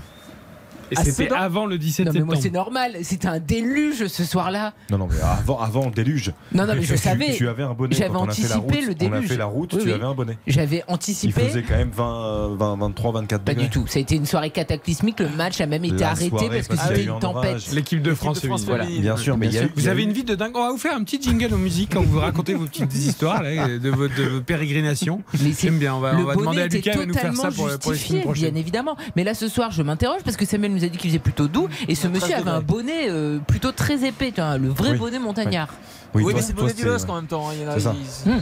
Toi, c'était un côté euh, stylisme. Oui, et puis qui me protégeait de la pluie. Je te rappelle, moi, j'ai une tornade sur la tête Non, qui m'est ça, c'est, entièrement faux. Faut dire la vérité. Ah, attends, le premier faux. carton de Monsieur Gaust. C'est un moment important du match. Ah, 44e minute. Hein. Bon, euh, 44e Il a tenu minute. longtemps, il a tenu longtemps, mais il a dit là, il faut que j'en sorte euh, Me semble-t-il assez logique hein, Fonte. pour euh, José Fonte qui est arrivé en, retard là sur son vis-à-vis. Je crois que c'était ici Agassi là. Et, et donc voilà, carton jaune. Oui. Oui, oui, il est plus, plus que logique. Ouais. il, est, il est voilà, plus que logique. Oh, oui, oui, oui. Euh, Voilà, donc euh, pour le coup, euh, décision opportune de monsieur Gaillouste et, et coup franc, euh, peut-être l'un des derniers ou, ou- ou le dernier, puisque nous sommes dans la dernière minute du temps réglementaire de cette première mi-temps, donc euh, en faveur du, du TFC, évidemment euh, toujours le même tireur, Branco van den Boomen. On est au niveau des, des 30 mètres là, avec 5 joueurs toulousains dans la surface de réparation de, de Lucas Chevalier. Nous sommes sur le Il a demandé gauche. à Silla de prendre sa place au cas où c'était contré. et, et ça n'a pas été contré et les Lillois qui vont pouvoir se sortir de leur surface de réparation Non, mais c'est intéressant ce qu'a fait Van Den parce que Silla était parti sur son côté gauche et Van Den lui a dit non non mets-toi à ma place pendant que je tire le coup franc en gros au milieu de terrain Bah, disons, il anticipe un éventuel contre. parce que s'il y a un disant, contre euh, ouais, non. Tu vois il- Ouais. ça sent le stratège Ah, quoi Enfin, réfléchi, voilà, Ah, non, c'est. Et Lucas Chevalier là qui va donc euh, pouvoir se dégager. On, on entre dans le temps additionnel 3 minutes de temps euh, additionnel de- dans cette première mi-temps avec un ballon euh, toujours euh, joué de la tête là avec euh, Abouklal qui tentait de trouver devant euh, Isiaga Silla. Nous sommes dans le camp euh, lillois pour l'instant avec les Toulousains qui sont à l'attaque. Isiaga Silla qui attend un petit peu plus de, de mouvement. Il y a peut-être euh, Spearings. Spearings qui élimine deux joueurs. Spearings qui va décaler côté droit euh, Michael Dessler et ça sera trop profond. Un ballon qui va être récupéré par Ismaili. Côté gauche. Ismaili qui prend tout son temps évidemment. J'ai peur pour le nul à la mi-temps de Baptiste. Ah, ça, Oui. c'est pas bon. Ah, Ça, c'est toujours le risque. Mais de toute façon, il est cuit, Baptiste. Il avait un unique buteur, non? C'est pas ça, Baptiste? Mais, mais oui, non, mais, mais oui, mais il peut encore marquer, euh, Ismail. S'il y a 2-2 et qu'Ismaili marque, c'est bon. Bah oui, Ah, mais je bon. croyais qu'il y avait unique buteur dans le match. Ah. Parce que vu que sa cote était tellement énorme. Ah oui, il y a un unique. Ah non, il n'y a pas un unique buteur dans le match, non, Ah, pas du tout. Il ça. a joué un seul buteur. Il Donc a en fait, il seul faudrait que Toulouse égalise et qu'en deuxième mi-temps, Ismail y marque, mais que Toulouse marque un deuxième but. En gros, il lui faut un 2-2 avec un but d'Ismail. Hmm. Ou Absolument. un 3-3 ou un 4-4, mais. Là, il est pas- bien. là. Il. Oui. Faut surtout un but partout maintenant. Là. Il pas serein, oui, il est pas une serein. minute, quoi. Mais Ouais. vous allez voir, il y a du temps encore là. Deux minutes. Oui, deux minutes. Allez, deux minutes, exactement. Les, les Toulousains sont toujours euh, avec le ballon dans les pieds avec Spearings au niveau de la ligne médiane sur le côté droit. Spearings pour euh, Dessler, loin devant en direction de, de Fares Chaibi et, et le ballon qui est euh, écarté par euh, l'arrière-garde Lossiste. C'est ra- rapidement récupéré par Van Den Boomen, Van Den Boomen avec Isiaga Silla en position d'ailier. Le centre d'Isiaga Silla, ça sortira en touche. Et les Toulousains qui continuent euh, d'accélérer dans cette fin de première mi-temps avec le 1-2 là. Euh, Siegasila euh, Van Den Boomen, un ballon qui arrive sur euh, Diarra. Diarra euh, qui donne tranquillement derrière à, à Nicolaisen. Peut-être pour une, dernière opportunité. Nicolaisen qui attend un petit peu de mouvement devant. La passe du pied gauche, c'est bien joué pour Moussa Diarra. Diarra qui élimine son vis-à-vis. Diarra qui accélère. Diarra au niveau des 30 mètres. Diarra qui cherchait Dalinga dans la profondeur. Mais il y avait un, très bon positionnement de, de Lenny Yoro avec un nouveau centre de d'Isiaga euh, Silla. Et ce sera une touche juste au niveau du, du poteau de corner. Est-ce qu'il va y avoir un corner là? Non, ça sera un 6 mètres. Et je pense qu'on devrait en rester là dans cette première mi-temps. Là, il y a José Fonde qui a pris un coup en, en voulant défendre sur euh, Fares Chaibi. Qui fait une bonne intervention, José Fontin, sur le, le centre précédent. Le, le tacle glissé, euh, est très très bon Il là, prend pour, un, pour jo- une- intervenir. un joli coup dans la cheville. Ouais, ouais. Là, il- Alors, c'est pas une euh, semelle, mais il, Non, prend, non. il prend un joli coup dans la cheville. hein. De, de Fares Chaibi là effectivement euh, qui aurait pu euh, écoper d'un d'un carton. On rappelle que pour l'instant seul José Fonte a été averti dans cette euh, rencontre et justement ce, ce même José Fonte qui a des difficultés à, à revenir sur le terrain. Il boite un petit peu pour les toutes dernières Je secondes. pense qu'il récite un peu de poésie là en même temps. pour les toutes dernières secondes de cette première mi-temps. Lucas Chevalier qui prend tout son temps avant de, de dégager ce ballon. C'est le dernier 6 mètres de cette première mi-temps. Là, long dégagement de euh, Lucas Chevalier. Et vous avez entendu le coup de sifflet de Monsieur Gaillouste.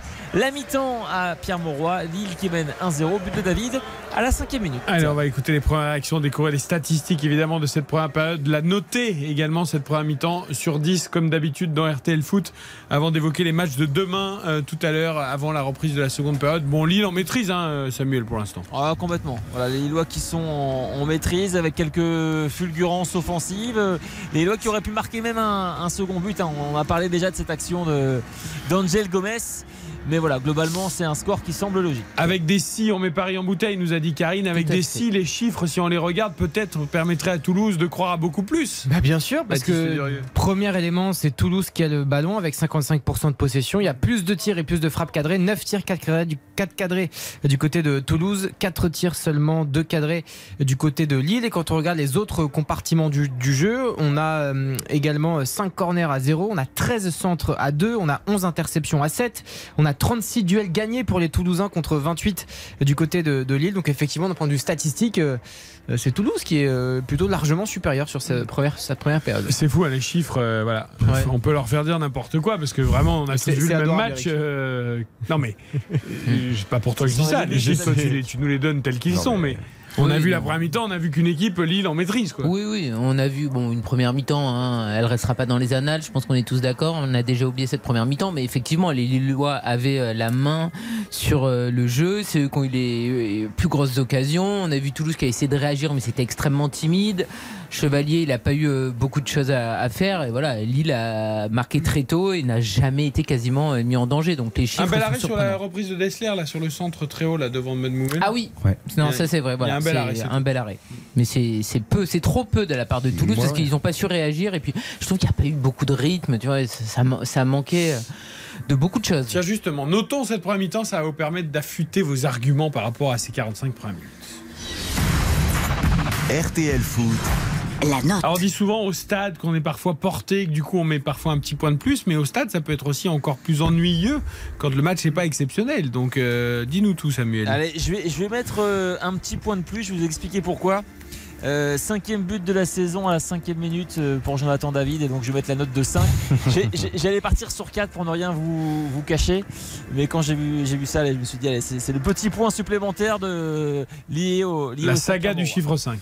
exactement Ok.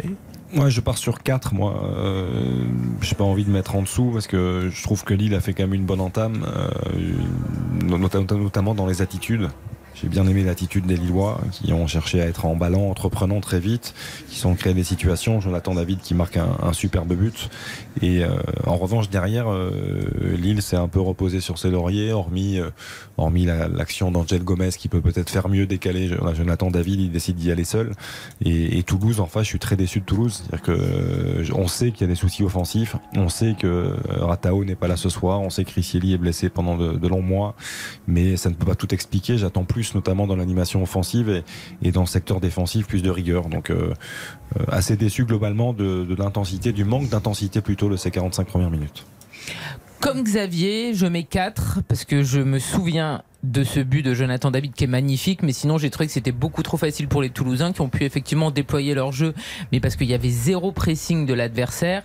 J'ai été déçu, très déçu des Toulousains parce qu'on sait qu'ils ont besoin quand même de prendre des points et euh, il y a un manque de rythme, il y a un manque de pressing de leur part et c'est trop peu là.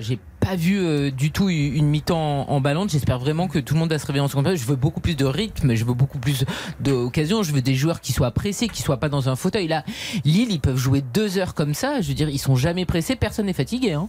J'hésite entre 4 et 5. Comme euh, Samuel, je vais rester comme vous, 4 en studio. Peut-être que c'est la perception du studio euh, qui fait que c'est vrai, on a envie que ce match s'emballe un peu. Mais la première mi-temps lilloise est quand même intéressante, sérieuse. Euh, il y a peut-être un ou deux oublis de passe. euh, mais il aurait pu aussi avoir 2-0, ça aurait, euh, pas été scandaleux. Mais voilà, comme on est très exigeant et qu'on en demande toujours un peu plus, on va mettre 4 pour cette première période. Avant de libérer Samuel Duhamel, on va écouter justement, tiens, Bafodé Diakité, le latéral droit de cette équipe du LOSC, ancien Toulousain contre son ancien club, sur le micro, au micro de nos confrères de Foot Plus. Ouais, c'est ça, il manque le deuxième but. Et euh, faire attention parce que on voit que sur leurs quelques incursions, ils peuvent être dangereux. Mais sinon, euh, essayer de mettre le deuxième et, euh, et voilà. Lui-même, euh, pas grand-chose à dire sur cette première mi-temps. Karim. voilà. Ouais, et voilà. Et voilà. Bon, Non, il a essayer de dit, le de toute façon. deuxième. Et... C'est vrai que par rapport à ce qu'on a vu le- sur la première mi-temps, si Lille ne venait pas à gagner ce match, il repenserait à ce qui s'est passé notamment en première mi-temps où il y a eu une équipe qui a largement dominé l'autre. Sans être époustouflant les Lillois, parce que moi je trouve que c'est trop facile, j'insiste. Je veux dire, Toulouse doit être beaucoup plus au marquage, il doit pas laisser les Lillois déployer leur jeu aussi facilement. Alors c'est peut-être ce que va nous dire Moussa Diarra, le Toulousain, à son tour d'évoquer cette première mi-temps, ces 45 premières minutes donc, et Lille qui mène 1-0 grâce à David. Non, tout d'abord, je pense qu'on s'est fait surprendre au début avec euh, le but. Malgré ça, on a su avoir des occasions, relever la tête. On va continuer à te pousser, de toute façon, il y a ça à faire. Non, franchement, c'est pas l'analyse que j'ai. C'est sûr qu'on pas eu la réussite euh, offensivement. Mais dans le jeu, bah, on essaie de, faire au mieux avec une belle équipe en face qui presse énormément. On va essayer de relever la tête en seconde mi-temps et continuer à pousser, comme j'ai dit. Voilà, la question était sans doute euh, que Toulouse était en difficulté et voilà, il n'est pas tout à fait d'accord avec cette analyse, euh, Moussa, Moussa Diarra. Il a, il a vu les stats, c'est pour ça. Ouais, peut-être qu'il a regardé les chiffres comme vous en effet. Euh, bonne pause, mon cher Sam. À tout à l'heure. À tout à l'heure pour la seconde période de Lille. Toulouse, on va marquer une courte pause. On va vous rappeler les scores de l'après-midi et puis se pencher sur les matchs de demain. On a quand même un sacré Lyon, Paris Saint-Germain demain soir en intégralité dans RTL Foot. Eric Silvestro. RTL Foot.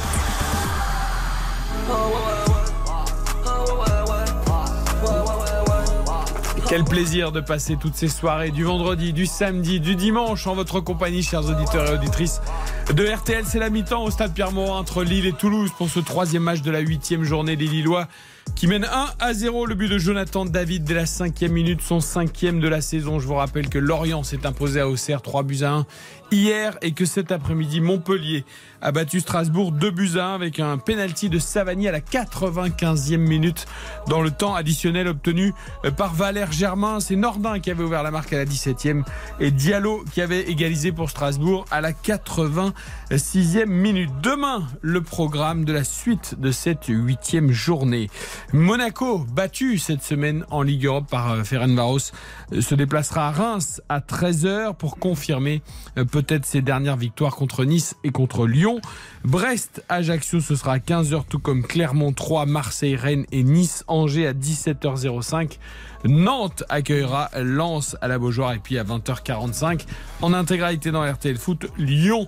Paris Saint-Germain, ce sera notre grosse affiche du soir. Je vous précise d'ailleurs que demain, il y aura un mélange et un ping-pong entre le foot et le basket, puisque vous le savez, la France de Vincent Collet disputera la finale du championnat d'Europe face à son meilleur ami, meilleur ennemi, l'Espagne. Et donc, rendez-vous dès 20h20 sur la chaîne M6 si vous voulez voir ce match à la télé. Mais si vous voulez suivre évidemment le foot et le basket en même temps, la radio est là pour vous, RTL, avec Jean-Michel Rascol, envoyé spécial à Berlin.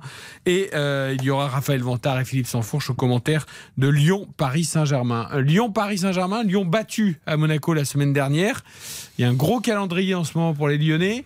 Euh, voilà, qui, qui sont loin d'être décrochés. Ils sont cinquième avec 13 points, mais il y a une série de résultats un peu moins intéressantes là depuis quelques temps. Et donc la réception de Paris, on sait que Lyon aime les grands matchs. Xavier, notamment ceux contre le PSG. Oui, c'est un match euh, important, je pense surtout pour un homme, euh, Peter Bosch, parce que euh, tous les regards effectivement sont un peu braqués sur lui en ce moment. Dès qu'il y a deux résultats moyens, boum, Voilà, Peter de- Boss menacé. De mon côté, je trouve ça un peu injuste. Alors c'est vrai que là, il y a les deux défaites de suite. Il y a cette sale semaine avec les, les cinq buts encaissés, notamment les trois à Lorient. Même s'il n'y a rien à dire hein, dans ce match-là sur la victoire lorientaise, comme sur la saison d'ailleurs du, du FC Lorient. Mais oui, c'est un match important. C'est un match important pour beaucoup de joueurs individuellement aussi. Euh, je pense à Corentin Tolisso qui l'a encore confié ces dernières heures. Il faut qu'il retrouve vraiment euh, beaucoup plus de constance dans, pas dans- dans la dans liste son match hein, pour de euh, Dédé. Et pourtant, il y a des absents au milieu. voilà, hein. pour espérer retrouver l'équipe de France, c'est son objectif. Et euh, voilà, c'est un match charnière pour Lyon et qui aime bien en général inquiéter un peu le Paris Saint-Germain. Donc euh, hâte de voir ça. Tiens, avant de découvrir les groupes avec Baptiste, bah justement, Corentin Tolisso au micro de Frédéric Perruche à Lyon avant ce match contre le PSG. Y croire, évidemment, c'est le mot d'ordre pour les Lyonnais. C'est le PSG. Voilà, on sait euh, toutes les qualités qu'a qu'a cette équipe, mais, euh, mais peut-être qu'au contraire, justement, de, de jouer contre une équipe euh, aussi forte, ça peut, euh, ben voilà, ça peut nous, nous servir, essayer de faire quelque chose euh, de bien, faire un, un gros match. Et, et justement, si on arrive à, à gagner ce match dans la tête de tout le monde, ça peut faire énormément de bien. On a des ambitions, il faut gagner les matchs. Et euh, même le Paris Saint-Germain, même avec l'équipe qu'ils ont, il faut, il faut qu'on y croit. Et si on y croit tous, qu'on travaille euh, très très dur, bien sûr qu'on peut le faire. C'est déjà arrivé ici au, Parc OL. Donc voilà, faut y croire. Mettre tous les ingrédients pour aller chercher cette victoire. Quand on joue contre le Paris Saint-Germain, la, la détermination et, et l'envie, elle est multipliée encore par, par mille. Donc, euh, en tout cas, moi, j'y crois. Corentin Tolisso au micro RTL de Frédéric Perruche. On, on disait que Lyon avait euh, pas mal de fois inquiété les Parisiens. Le- L'exemple euh, type, pour moi, c'est le, le match de la saison dernière au, au Parc OL. Un but partout. Il y avait une énorme entame de, de l'OL avec un but de Lucas Paqueta très tôt dans ce match-là. Euh, le Paris Saint-Germain était parvenu finalement à égaliser, mais, mais c'est vrai que Lyon est capable de se sublimer dans, dans ce genre de, de contexte. Euh, voilà, ils ont ils ont rien à perdre demain. Corentin Tolisso le disait, il a il a raison. C'est ce genre de match où ils, ils se doivent disser leur, leur niveau. Pour ceux qui nous suivent en vidéo, Karine Galli a changé de tenue, elle a rajouté le gilet parce qu'elle a froid. Est-ce que Peter Boss va changer de tactique? On parle peut-être d'une association Moussa Dembélé, Alexandre Lacazette devant. Eh ben écoutez, je l'espère parce qu'honnêtement, moi je suis désolé, je serais moins gentil que Xavier. Euh, je trouve qu'il a eu énormément de temps. Peter Bosch, il a eu une saison entière. Il a eu euh, déjà euh, plusieurs matchs, sept matchs depuis le début de la saison, et c'est trop peu en fait. C'est quand même incroyable le crédit qu'il a. Tu perds contre Lorient, tu perds contre Monaco. Alors oui, tu t'actives les dernières minutes pour arracher le match nul de 2 mais tu l'as pas. Et je suis désolé, depuis le début, depuis son arrivée, il n'y a pas de lien entre ce qu'il dit, ce qu'il veut et le terrain. C'est trop peu, c'est euh, frustrant et euh, je trouve que la mayonnaise n'a jamais pris. Et c'est évident que lorsque tu vois parfois que euh, la casette est esselée et que Dembélé fait des entrées quand même intéressantes, que ça serait quand même bien de les voir associés. Il peut évoluer, Peter Donc, si moi demain on voyait les deux ensemble, je trouve que ça serait une, une bonne idée parce que je pense qu'il a chaud aux fesses et s'il a pas chaud aux fesses, je comprendrais pas. En fait, tout simplement, il y a un moment, je veux dire, euh, tu es huitième du dernier championnat, tu as un match par semaine et tu fais un début de saison dans le jeu qui est pas convaincant. Baptiste, est-ce qu'on a des petites infos groupe côté PSG peut-être aussi ou, côté euh, Lyon? Mais on va faire les deux. 21 joueurs convoqués de chaque côté. À noter euh, deux absences également de chaque côté. Kipembe et Renato Sanchez du côté euh, du Paris Saint-Germain, sans surprise. Du côté de l'Olympique lyonnais, Jérôme Boateng effectivement ne sera pas là. Ce n'est pas une surprise. Et Oussem Aouar est absent du groupe pour l'instant pour une raison euh, inconnue. Choix de l'entraîneur. Potentiellement. Potentiellement. Mais c'est pas la première fois. hein. Ah ouais, Mhm. pas du tout. Alors on sait qu'il y avait une blessure aussi. Moment, c'était un petit peu flou, mais là, effectivement, pour l'instant, on est plus sur des choix en ce moment. hein. Bah, pour le coup, Ah il était dans le groupe le week-end dernier. Ah, exactement. oui. Donc euh, le fait qu'il y soit pas aujourd'hui, à moins qu'il y ait eu un Il a pas pépin- joué, hein, mais- Il a pas joué, il est même pas rentré. Donc à moins qu'il y ait un pépin physique, euh, peut-être qu'il y ait eu un pépin physique à l'entraînement cette semaine. Ça, voilà, euh, à confirmer. Mais euh, mais vous imaginez quand même la, la descente aux enfers. C'est-à-dire que là, il, ne- le Penant est arrivé. On sait qu'il a beaucoup de talent, le Penant. Peter Bosch l'aime beaucoup dans ce rôle de, de sentinelle devant la défense. Et, et Oussem Aouar ne rentre même plus aujourd'hui dans la rotation des, des trois milieux de terrain relayeurs. Tiens, c'est intéressant ce que tu dis parce qu'on évoquait l'éventuel changement tactique avec Dembélé associé à la casette. Euh, J'imagine que dans ce cas-là, on partirait peut-être sur un 4-4-2, ce qui veut Ah, dire qu'on que si- si- on va si- sacrifier ou Cacré ou Tolisso ou Le Penant. Est-ce que c'est Le Penant qui saute alors qu'il a été plutôt bon Eric, s'il associe les deux, il jouera à 3 derrière, dans l'axe. Je pense. Alors attends, 3 dans l'axe. Il Et jouera après à 3 centraux, il peut pas. Enfin, moi, je contre le PSG avec. euh, Ah, 3 centraux, oui, parce que toi tu parlais du milieu de terrain. Tu Oui, le oui. vois passer en. Donc en quoi En, Moi, je pense qu'il jouera en 3-5-2, quoi. en 3-5-2 et qui en soutien de Dembélé et de la casette Et en 3-5-2, tu joues avec 3 milieux de terrain. Des- alors, Oui, du coup, une pointe haute ou une pointe basse? Au milieu de terrain, avec une pointe haute Ah, ou une ça, pointe après, basse? c'est. Moi, je vois plutôt une, une pointe, une pointe basse. donne-nous ton, euh, ton 11 du coup, si tu mets Dembélé et la casette. Donc Tété, Ouais. Tété, oui. ok, Ah, donc Tété, derrière. évidemment. Ouais, derrière. Tété, évidemment. J'ai du mal à le voir. Ton... Après, non, mais après, le souci qu'il y a, c'est l'animation dans les trois. C'est-à-dire que Tété, c'est un joueur de couloir. Toko Ekambi, c'est un joueur de couloir. Donc Ah oui. après, il faut faire des choix. Tu laisses simplement Dembélé la casette devant et au, au milieu de terrain, tu restes avec, euh, avec trois milieux de terrain euh, défensifs. Donc Le Penant, Cacré, Tolisso par exemple. avec le penant euh, en pointe basse et Ok. tu mets Cacré Tolisso. Et du coup, Tété, tu le mets où? Bah, Tété, tu le mets pas. Ah, tu Fiche mets de pas toute Tété. façon, il- Ah. Qu'il soit dans l'impact mental et, et d'un point de vue Ok. cérébral et lyonnais, euh, peu importe le système. Côté parisien, non, mais j'essaie de voir comment on pouvait. Non, mais Parce que le fait de mettre Dembélé, ça change quand même beaucoup la, la donne. quoi. Bah, Tété, pour le coup, tu le mets pas. Mais après, je, je sais pas. hein, J'essaie de réfléchir potentiellement à l'équilibre Ah, à pas trouver facile. si tu mets les deux devant. Mais ça serait quand même bien de les voir ensemble euh, sur euh, une entame de match. Euh, De toute façon, on attend que Peter Bosch essaye des choses, tente des choses. Et euh, il est un, un peu trop dans... euh, voilà, bon, bah, évidemment, j'ai la casette, je le mets. Je mets toujours la, la même chose. Moi, je trouve que ça, ça manque d'idées, surtout quand tu vois que ça fonctionne pas très bien. Et que voilà, Dembélé, c'est toujours le vilain petit canard. Mais enfin, il en marque des buts quand même. Juste avant le coup d'envoi de Lille-Toulouse, 1-0 pour Lille. Galtier, il fait tourner, il fait pas tourner, on fait tourner un peu. Là, on a vu Verratti, Vitinha euh, Mais, quand même. euh, Galtier nous a encore pas. dit euh, aujourd'hui que Ekitike allait avoir beaucoup Oui, de temps de jeu très bientôt. bientôt. Bientôt. Voilà, il nous avait dit ça juste Et au avant milieu, Brest. Vitinha, Verratti, ils ont Ah, pas mais- besoin de souffler non, mais moi je trouve qu'il faut tourner.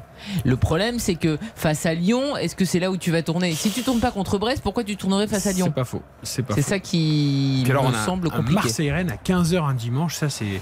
C'est quand même assez incroyable au niveau de la programmation. Allez, c'est reparti entre Lille et Toulouse. Samuel Duhamel, 1-0 pour Lille. Exactement, avec un- une énième accélération d'Adam euh, Ounas sur son côté droit et la passe en, en profondeur en direction de Jonathan David était trop appuyée.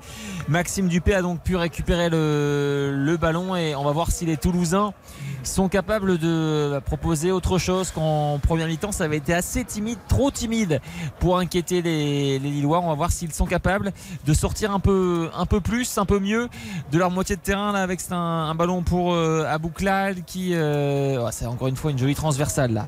Ça va plaire à Xavier de Van Den Boomen avec un ballon pour Gassila Abouklal maintenant et le contrôle n'est pas extraordinaire donc il est obligé de, de, bah, de repasser par son, par son piston Gassila et mais cette fois-ci on, on voit tous les Toulousains là dans le camp des dans le camp des Lillois pour ces premières secondes en deuxième période une nouvelle transversale euh, parfaitement exécutée et Ça derrière les. Nioro Ouais, c'est vraiment très très joli. Ouais. Très bien Après, exécuté. après l'autre, qui est bien fait, moi ce que j'adore, c'est que Van Den Boomen, il a vu avant de recevoir le ballon.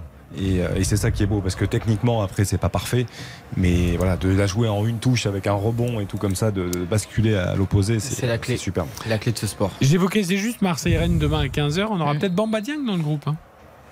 On va le réintégrer peut-être. Peut-être. Ah, ouais. Effectivement, attaquant de Marseille, ouais, tout à fait. Ah oui, on n'a pas réussi à le vendre, Mm. donc il va bien Bah, falloir- Bakambu, on l'a réintégré à l'Olympiakos, quoi. Oui. D'ailleurs, Bah, J'espère pour lui. Hein. Mais bon, on lui a quasiment donné tout son salaire pour qu'il parte. hein, Ah bah donc, oui, euh, c'est c'est encore un dossier encore, très, très mal encore géré. des erreurs d'écriture. Le mec a fait 8 mois. euh, Bien sûr. D'ailleurs, petite parenthèse, je sais pas si vous avez vu son arrivée à l'aéroport à, Athènes. Avec le ballon perdu par les euros, un ballon dans l'espace de réparation et l'égalisation dans le, le retour exceptionnel. Retour exceptionnel de José Fonte et derrière c'est l'égalisation Égalisation pour le TFC, un but euh, me semble-t-il inscrit par Faraj Shaibi après un ballon perdu par euh, Lenny Euro, une passe du pied gauche. Et, et ce Il est ballon droitier, qui était- ah, il est bien droitier. Exactement, et ce ballon qui a été euh, récupéré. Alors José Font dans un premier temps, me semble-t-il, avait vraiment sauvé le coup pour le LOSC. Mais derrière, eh bien, c'est Fares Shaibi qui égalise de près un partout après 48 minutes. Ah, c'est dur, mais c'est vrai qu'il y a une vraie erreur de relance de Yoro là, qui, qui assure mal sa passe. Elle, est- elle est mauvaise sa passe. Après, Et- après mais- José Fonte, avec son expérience, quand il se relève, il faut qu'il panique moins. Je veux dire, il, il est, il est dans ses 5 mètres 50, je veux bien, mais l'intervention, elle est- en plus, il, il glisse, il essaye de reprendre ses appuis, le ballon lui roule un petit peu sur le dos, mais le, le- le dégagement derrière, il est complètement raté, il est en plein dans les pieds d'un Toulousain. Et le- en revanche, le petit décalage est parfait, parce qu'il voit Shaibi arriver, et la, la petite passe, elle est, elle est superbe. Ouais, c'est très très bien joué. C'est Ouais, très, mais on voit qu'il a du mal à se relever justement. Euh, En fait, il veut se relever vite et qu'il n'y a, Ouais. pas forcément besoin de se relever vite. Ouais. Et donc il, il est en difficulté, il a un peu les, les jambes écartées. Par contre, moi je suis très très bien là. Alors ça fait les. Mais même de Baptiste. Ah, parce mais que vous. C'était à la mi-temps le nul. Moi, j'avais un nul Ah non, il y avait nul mi-temps, c'est vrai que c'est fini. Non, non, moi, moi c'est parfait. Là, j'ai 2 sur 3.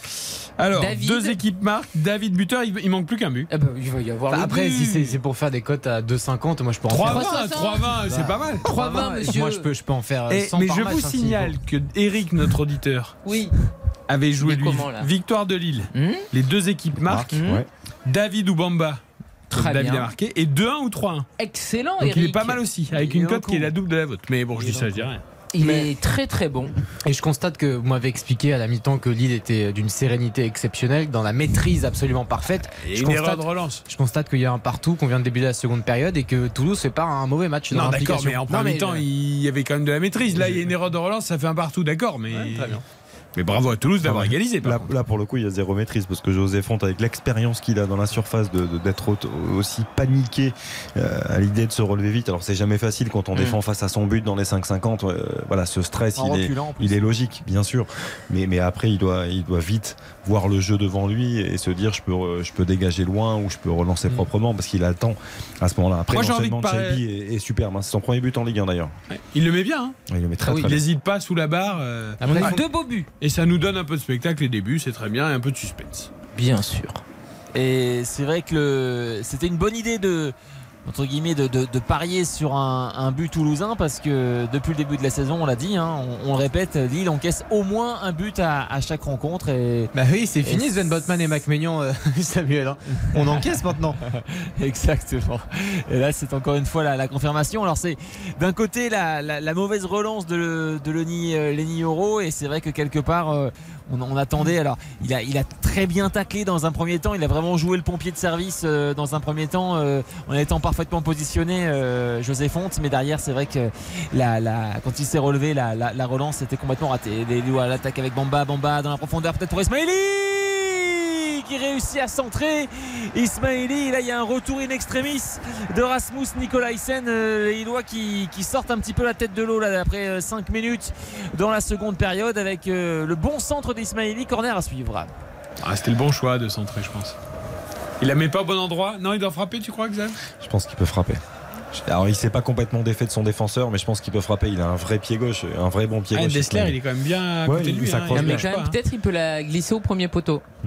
Angel Gomez là qui euh, me semble-t-il tentait un, un corner direct. En Exactement. tout, cas- en tout cas, ça, ça en prenait le chemin. Le ballon qui a été. euh, C'était mieux dégagé. frappé que face au but tout à l'heure. Ouais, tout à fait.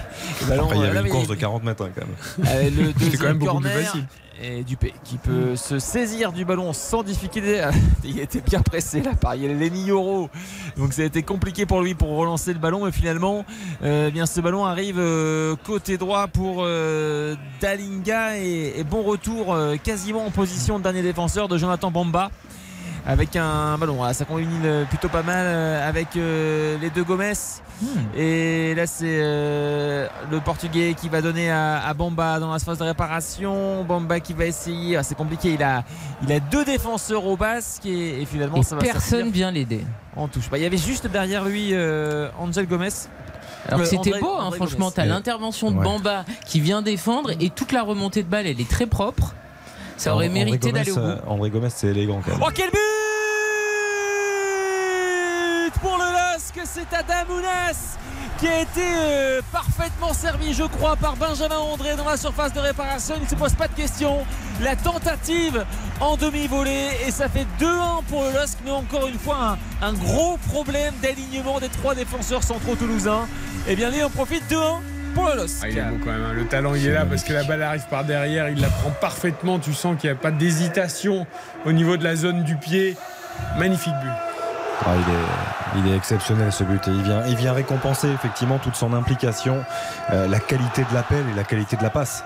Parce que l'appel et l'appel est superbe, il vient longer la défense euh, toulousaine et il pique au bon moment. La transmission d'André est remarquable et moi j'adore ce geste techniquement parce que c'est tellement difficile quand le ballon vient de derrière et à aucun moment il lâche le ballon de, des yeux, du regard et derrière. Est-ce que ça va pas être checké quand même, Oui, euh, inquiète. Ouais, je pense Au niveau du hors-jeu, au niveau de l'appel, alors c'est Ça vraiment limite, hein, mais je pense que ça passe, mais. Ça va être checké juste pour le plaisir Ce qui, de ce revoir qui- l'action. ce qui est exceptionnel, c'est qu'on le voit, on voit le regard, mais vraiment beau. euh, concentré sur le ballon et il le prend mais parfaitement. C'est-à-dire que la volée, elle est vraiment Ah oui, prise sur la zone de pied, juste coup où de il faut. pied, coup de pied, il a regardé il où était le but avant et Ah après il ouais. regarde plus jamais le but. But validé. C'est hein. c'est magnifique. Ah, super, Il est c'est bon, mon pari est validé.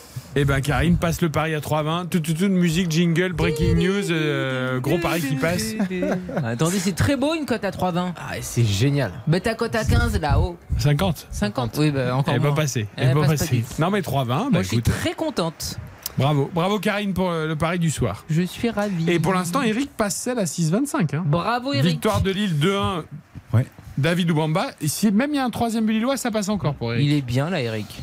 Et à noter que c'est seulement la quatrième, alors évidemment c'est pas son registre, mais c'est la quatrième passe décisive seulement de, de Benjamin André depuis qu'il est euh, au LOSC. Il en a fait une par saison, donc euh, on est sur les mêmes C'est standards. bon, il a fait sa saison. Exactement. Et encore une fois, hein, on parlait des, des soucis pour les défenses à 3 dans la gestion de la profondeur. Là, là, Ounas, il vient perquer de l'appel, il est plein axe, il perd fort tout hein, sur son appel. Alors la transmission est remarquable, mais, euh, mais vraiment j'insiste sur la volée parce que parfois euh, les, joueurs la prennent, ça, les, c'est les joueurs la prennent un peu du tibia, tu sais, où elle n'est pas vraiment franche.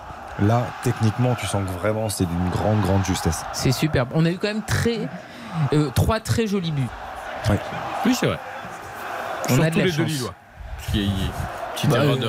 oui, non mais il est beau, mais il y a une oui, petite erreur la, de la- relance. La, la frappe toulousaine, même Frappe s'il y a une belle. erreur Oui. de relance, elle est très belle. Je veux dire, il peut tuer un pigeon. Oui, c'est vrai. C'est-à-dire que maintenant, on va évaluer la qualité des buts à, à- à l'aune des, des pigeons virtuellement tu, tués par les- Exactement. par les Tout à fait, monsieur. Et en tout cas, ça, ce, ce deuxième but lillois a, a le don de réveiller un peu là, les, les dogs virage est, les ultras euh, lillois qui étaient alors, pas, pas, pas, pas- pas endormis, mais c'est vrai qu'ils avaient pris un coup sur la tête avec l'égalisation toulousaine de, de. Mais évidemment, euh, ce deuxième but les réveille à, à nouveau. euh, 56e minute et Lillois qui euh, continuent d'attaquer avec euh, Ismaili. Ah, Il s'est posé la question, je pense, euh, ce que je frappe ou pas? Il était à, à 20 mètres. Il a préféré euh, tenter la passe et, ça a été écarté par l'arrière-garde euh, toulousaine. Alors juste pour revenir sur le, deuxième but lillois, c'est vrai, on, l'a dit, hein, le, geste technique est, magnifique, mais entre, la passe de Benjamin André et, euh, comment dire et Ounas qui se retrouve seul pratiquement seul au niveau du, du point de pénalty est-ce qu'il n'y a, pas un, un souci quand même de communication ou d'alignement entre les trois défenseurs centraux? Moi ça me paraît quand même euh, un peu trop facile quelque part Et, et d'ailleurs, le- celui qui est le plus proche à l'arrivée de Ounas, c'est Silla, qui est lui pourtant piston gauche. Et, et qui est malheureusement derrière du coup dans la course croisée de Ounas et c'est vrai que les trois autres sont, sont loin quoi. Après, je- t'as raison, hein, Sam, mais je, je pense qu'il faut louer la qualité de l'appel parce que euh, voilà, il il y, a de plus en plus d'attaquants hein, qui font des appels comme ça où ils longent la défense avant de piquer. Mais il y en a aussi qui ne le font jamais et qui sont très souvent en position de hors-jeu. Je pense à, je repense à Bourak Ilmaz qui était assez exceptionnel de ce côté-là. Donc, euh, donc franchement, là, l'appel d'Ounas, il est, il est super Il est parce qu'il part de loin, il est tranchant, il longe juste quand il faut et il pique au bon moment et c'est c'est très difficile parce qu'il va très vite. non, mais l'exemple, il est parfait de Xavier. Bourak Ilmaz aurait été hors jeu. Ah oui. Ils Euh, étaient 10 fois par match. Ah bah près. bien sûr. C'est aussi le premier but d'Adamounas avec euh, le LOSC et euh, je viens de compter, c'est son 11e but seulement en Ligue 1. Lui qui a joué à Nice évidemment et au Girondins de Bordeaux. Et les Toulousains qui. Il n'a pas joué à Bordeaux, il a été formé à Bordeaux. En plus, oui, effectivement. Les Toulousains qui tentent de réagir pour l'instant sans grand succès. Avec euh, José Fonte et, et Lenny Yoro loin devant pour euh, Jonathan David qu'on a un peu perdu de vue là depuis son, depuis son but. Et là il y a une faute, me semble-t-il évidente, oui, sur euh, Angel Gomez. Et ça va donner un, un coup franc euh, très intéressant. On est, on est plein axe à, à une vingtaine de mètres là, de la cage de, de Maxime Dupé. Ounas C'est très possible. En parlant de Jonathan David, euh, cette fois je précise, au 21e siècle, seulement deux joueurs ont marqué plus de buts que lui. Et quels joueurs Ils- on, parle on parle d'Eden Hazard et de Nicolas Pepe, avec 36 et 35 buts. Et Jonathan David est à 33. Donc euh, bientôt des records qui vont tomber. si Et c'est sa troisième saison. Oui, absolument. Il va évidemment, enfin évidemment, je lui souhaite passer les deux quand même. Là. Ah oui, ce serait effectivement euh, possible. Allez, le, le coup franc à venir pour euh, effectivement euh, Adamounas. Il est à, donc on l'a dit, hein, euh, Ah, il a envie, hein. 23-25, ouais. il y a- il y a- Tu sens au regard. Parfois, effectivement, il y a 2-3 joueurs autour du ballon, mais là, il je peux vous dire qu'il n'y en a qu'un seul. Je pense Et- qu'il la voit déjà bien au fond, le- la balle. Là. Je sais pas s'il va y arriver. En les pieds gauche, c'est dans le mur, et derrière, il y a la tentative de reprise de volée de Jonathan Bomba qui passe assez loin de la cage de Maxime Dupé qui va donc pouvoir précipité, se dégager. voilà. précipité Mais là, on est sur un pigeon qui a été tué. Vous voyez la différence Oh, il y a la frappe de Bamba, oui. Il, Ah bah vole, oui. il vole un peu bas le pigeon quand même, hein, c'est pas non plus. euh, Bah attends, le pigeon, à partir du moment où c'est au-dessus de la cage et bien au-dessus de la cage, le pigeon peut être présent au stade. Ça arrive. Après, Avec je- un- vous parliez de la motivation d'Adamounas, on, on le comprend parce que il a signé à Naples très tôt, à mon sens peut-être trop tôt. Il a très peu joué. Il y a eu des prêts consécutifs, que ce soit à Cagliari ou à, Crotone, où il a peu joué aussi. Donc euh, je pense qu'il a des fourmis dans les jambes depuis de, de joué la déviation de Joe David avec euh, Jonathan Bamba dans la surface de réparation qui euh, tente une frappe Et alors qu'il y avait Ounas exactement de l'autre côté. Bon retour quand Ah, même. hein, euh, bon retour de, de Moussa Diarra. Là, il doit la donner, Karine. Ah bah oui, Ils bah sont oui, évidemment. Mais non, mais tout à l'heure, Mais enfin, Gomez, il est face au but, mais là, lui, il fait n'importe quoi, Bamba, il marquait des buts il y a quelques minutes, alors euh, c'est normal qu'il tire et qu'il tente de marquer un but. Non mais franchement, c'est sidérant. Bamba, il a quand même du mal, hein. il, arrive, il arrive plus. Ah bah euh, oui, oui, oui, oui, oui, oui, il y arrive plus depuis un moment. Changement à quand même. venir Ah, depuis un moment. Mais il est, Vous toujours, êtes- il est vous toujours êtes- titulaire. en Vous fait. êtes dur, il fait quand même un bon début de saison par rapport à ce qu'il- Non mais vous vous souvenez de la traversée du désert, t'en parlais, euh, Ah bah oui, non mais là parlais c'était plus tout à l'heure, du désert, il était perdu dans le désert, il Oui, mais je, pas. je suis d'accord, mais là, le début de saison, il était plutôt bon. Même là, je trouve, je trouve que dans l'attitude dans le match, il fait des choses plutôt intéressantes. Non mais c'est quand même un attaquant. Oui, je suis d'accord. Ah, Samuel, ça va faire plaisir à Xavier ce changement. Exactement Oh. l'entrée de Jonas Martin. À la, J'avais peur, ouais, je me demandais la- s'il était encore dans le- dans l'effectif. alors, à la place d'Angel Gomez qui est passablement énervé d'être remplacé là. Euh, Il, il a à peine tapé dans la main de Paulo Fonseca. Derrière, il a donné une sorte de coup de pied dans le vide pour bien montrer à son entraîneur qu'il ne voulait pas être euh, remplacé. Et c'est vrai que quelque part, c'est C'est dur pour lui. ouais. c'est à la fois dur pour lui et un changement de, de, de stratégie parce que évidemment c'est pas forcément le même profil. On rappelle que en tout cas ce soir il joue plus en position, enfin il jouait plus en position numéro 10, euh, Angel Gomez. Donc on. Bon, inversé un petit peu au milieu, je pense que. ouais, euh, avec euh, ouais. de 8. À mon avis, ouais. À mon avis, oui. André, en tout cas, Jonas Martin est venu glisser un petit mot à l'oreille d'André Gomez. Donc, euh, on va voir si il a demandé à André Gomez d'aller se positionner effectivement dans le rôle qu'occupait jusque-là Angel Gomez en, en soutien de Jonathan David ou euh, si justement ils inversent au milieu avec une sentinelle et deux, deux relayeurs. Ce qui, est, ce qui est aussi fort possible. Jonas Martin peut jouer en sentinelle avec André Gomez et, et Benjamin André un, un cran plus haut. Bon, on va suivre le corner et après on parlera des milieux. Ah bah, c'est pas encore tiré. À propos des milieux, hein, vous savez que Sheka, l'ancien Lillois, qui est libre depuis son départ de Lille, euh, intéresse Rennes fortement. Il devrait arriver à Rennes en joker médical de Baptiste Santamaria. Avec la, le, donc le corner de Dounas et la tête de Diakité, mais ça passe euh, allez, euh, 3-4 mètres au-dessus de la transversale de Maxime Dupé. Toujours 2-1 pour le LOSC. Avec, euh, ben c'est vrai que quelque part, donc avec l'arrivée de Cheka programmée à Rennes, Euh, bon, on n'est pas exactement dans un échange, mais il y y a un milieu défensif lillois qui arrive à Rennes et, et donc avec Jonas Mhm. Martin qui vient d'entrer. Attention avec ce ballon-là de Gomez. Euh, la bonne passe Oh, quelle était belle cette passe extérieur pied droit de, de Gomez pour Jonathan David. Et il s'en est fallu de quelques centimètres pour empêcher. Enfin, il arrive un poil trop tard, euh, David, mais quelle belle passe, quelle inspiration extraordinaire Eh oui. de. Elle est trop forte. d'André Elle est Gomes. un tout petit peu trop vers le gardien, mais c'était beau. Trop c'était beau. euh, trop forte, trop forte, elle est magnifique. Et si elle était magnifique, il y aurait bu, euh, les amis. Non, mais elle est Pas exceptionnelle cette passe. André Gomez, on, on évoquait tout à l'heure euh, son élégance. Moi, je trouve que c'est. Il fait partie des joueurs, je trouve, dont on est tellement frustré. Parce qu'il a, il a de la qualité, mais à revendre. Il, a, il avait tout. Il avait du volume, il avait la justesse technique, la qualité de passe. Il- à Benfica, c'était exceptionnel. Après, pourtant, il n'a pas grandi trop vite. hein. À Valence, ensuite, il a continué, il a confirmé. Et c'est derrière le Barça. Le Barça, ça a été très compliqué, une période très compliquée pour lui. Il n'a pas réussi à, s'imposer. Il a commencé à passer un peu à côté. Et Everton, il a refait de bonnes choses la saison dernière, je trouve. Mais, euh, mais c'est un formidable joueur de foot. Et quand on lui laisse de l'espace comme ça, c'est.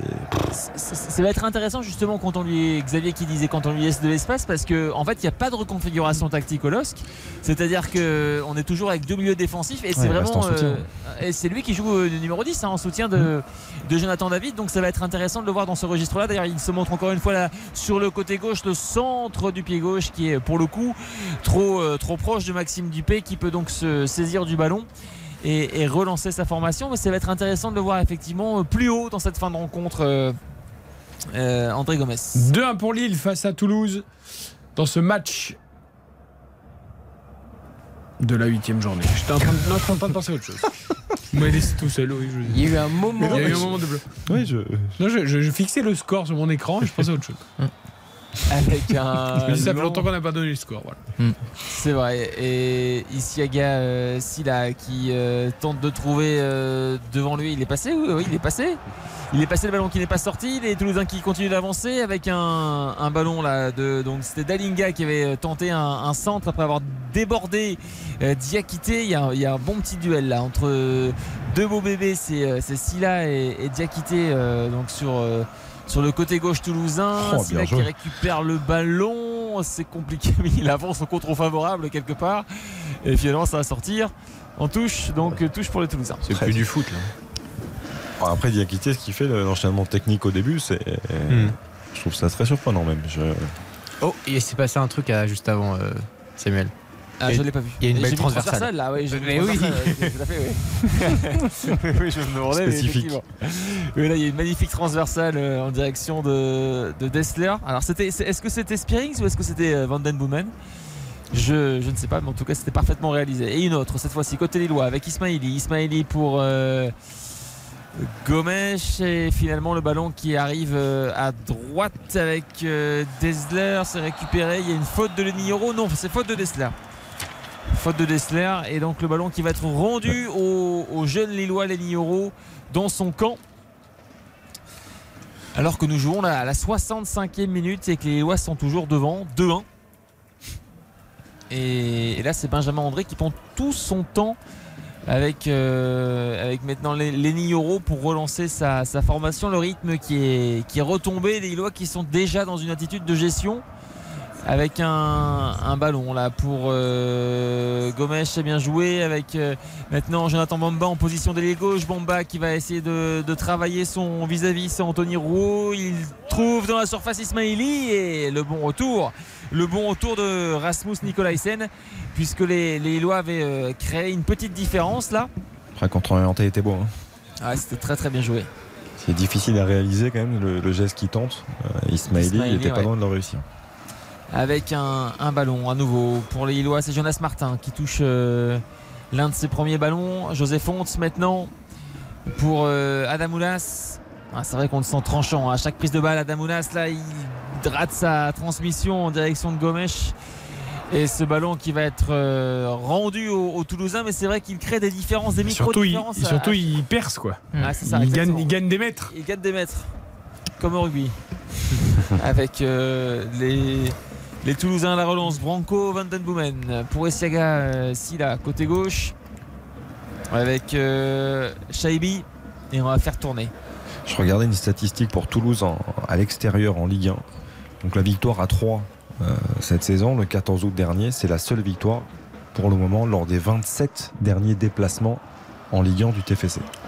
Peu de, peu de réussite en, en déplacement. Et puisque tu parlais de rugby, euh, mon cher Samuel, sache que euh, la section paloise mène 19 à 16 face au Stade Toulousain après 55 minutes. C'est une petite surprise en top 14 et qui a eu euh, cet après-midi notamment une grosse victoire du Stade Rochelet.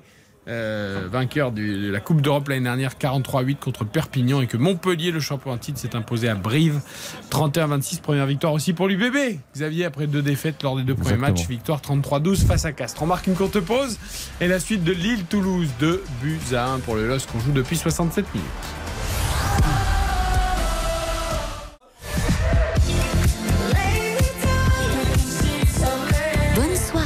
sur RTL. RTL, vivre ensemble. Eric Silvestro. RTL Foot. Avec toute l'équipe, Karine Galli, Xavier Domergue, Baptiste Durieux. Ce soir en commentaire, Samuel Duhamel pour Lille-Toulouse. Avantage au LOSC, 2 buts à 1. David Ounas sont les buteurs contre un but de Shaibi. Il reste encore 22 minutes aux Toulousains pour revenir. Ça a été déjà un petit miracle de revenir une première Ouais, fois. mais c'est pas terminé. Non, Parce que c'est pas fini, c'est pas fini. Lille, quand même, depuis le début de saison défensivement, c'est quand même euh, largement euh, prenable. Donc, euh, les Ils Toulousains enfoncent l'ont pas vu. le coup en plus. Bien sûr.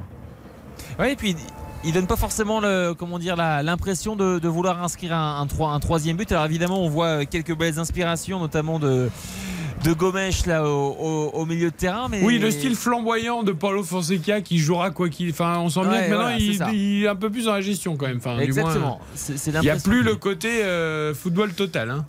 Tout à fait, euh, qu'on avait pu voir, euh, alors, notamment lors de la première journée contre Auxerre, cette fameuse victoire 4 buts à 1, où on avait été de- nombreux à, bien joué de la part de Jonathan Bamba qui a éliminé son vis-à-vis, en l'occurrence Van Den Boomen avec un petit Oh pont. Adamounas qui tente sa chance, une frappe qui a été euh, contrée, qui aurait pu euh, surprendre Maxime Dupé, et, et heureusement pour lui, il reste sur la, sur la trajectoire du ballon pour euh, empêcher le troisième but. Toute la palette là de, de petits ponts. Jonathan Bamba, c'est exceptionnel parce que tout à Le l'heure, il met intérieur, intérieur, là, il met semelle. Je peux vous dire que Xavier mettra déjà plus que 4 juste pour les petits ponts qu'il y a eu.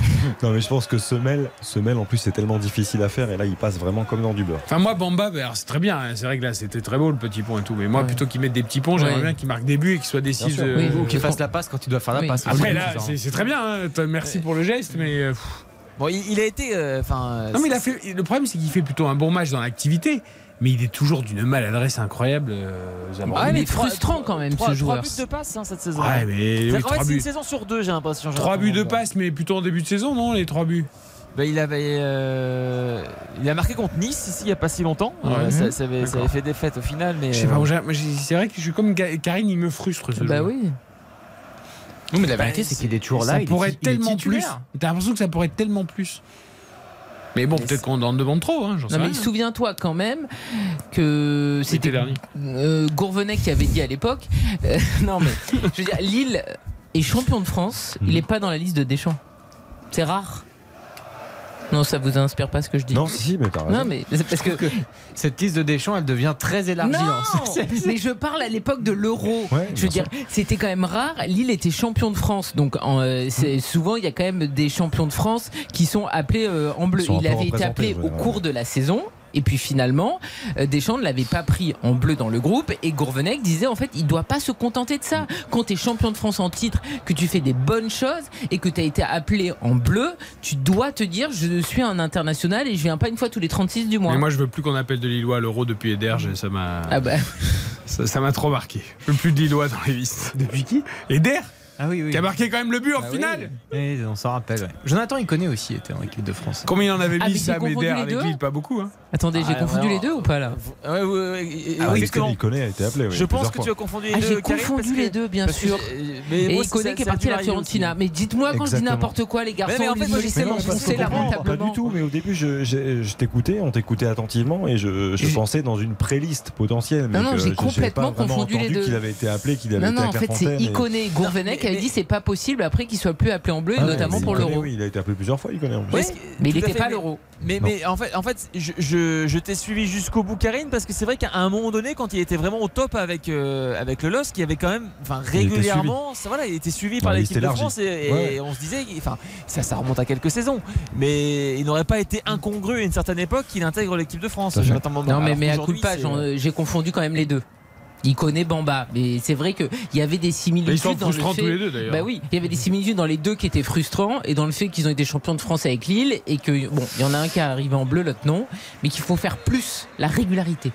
Là, il y avait un bon centre de Spearings là avec beaucoup de joueurs euh, toulousains dans la surface de réparation de, de Lucas Chevalier, mais il y avait une situation de hors-jeu préalable. Je trouve qu'on voit plus Spearings que Van Den Boomen ce soir. Oui, c'est vrai. Il est intéressant Spearings. Vrai. Il fait un bon match. Mais il y, a- il y a quand même un vrai vrai problème, moi je trouve, pour, euh, pour Toulouse. C'est-à-dire qu'on a évoqué hein, l'absence de longue durée, malheureusement, de Ricili.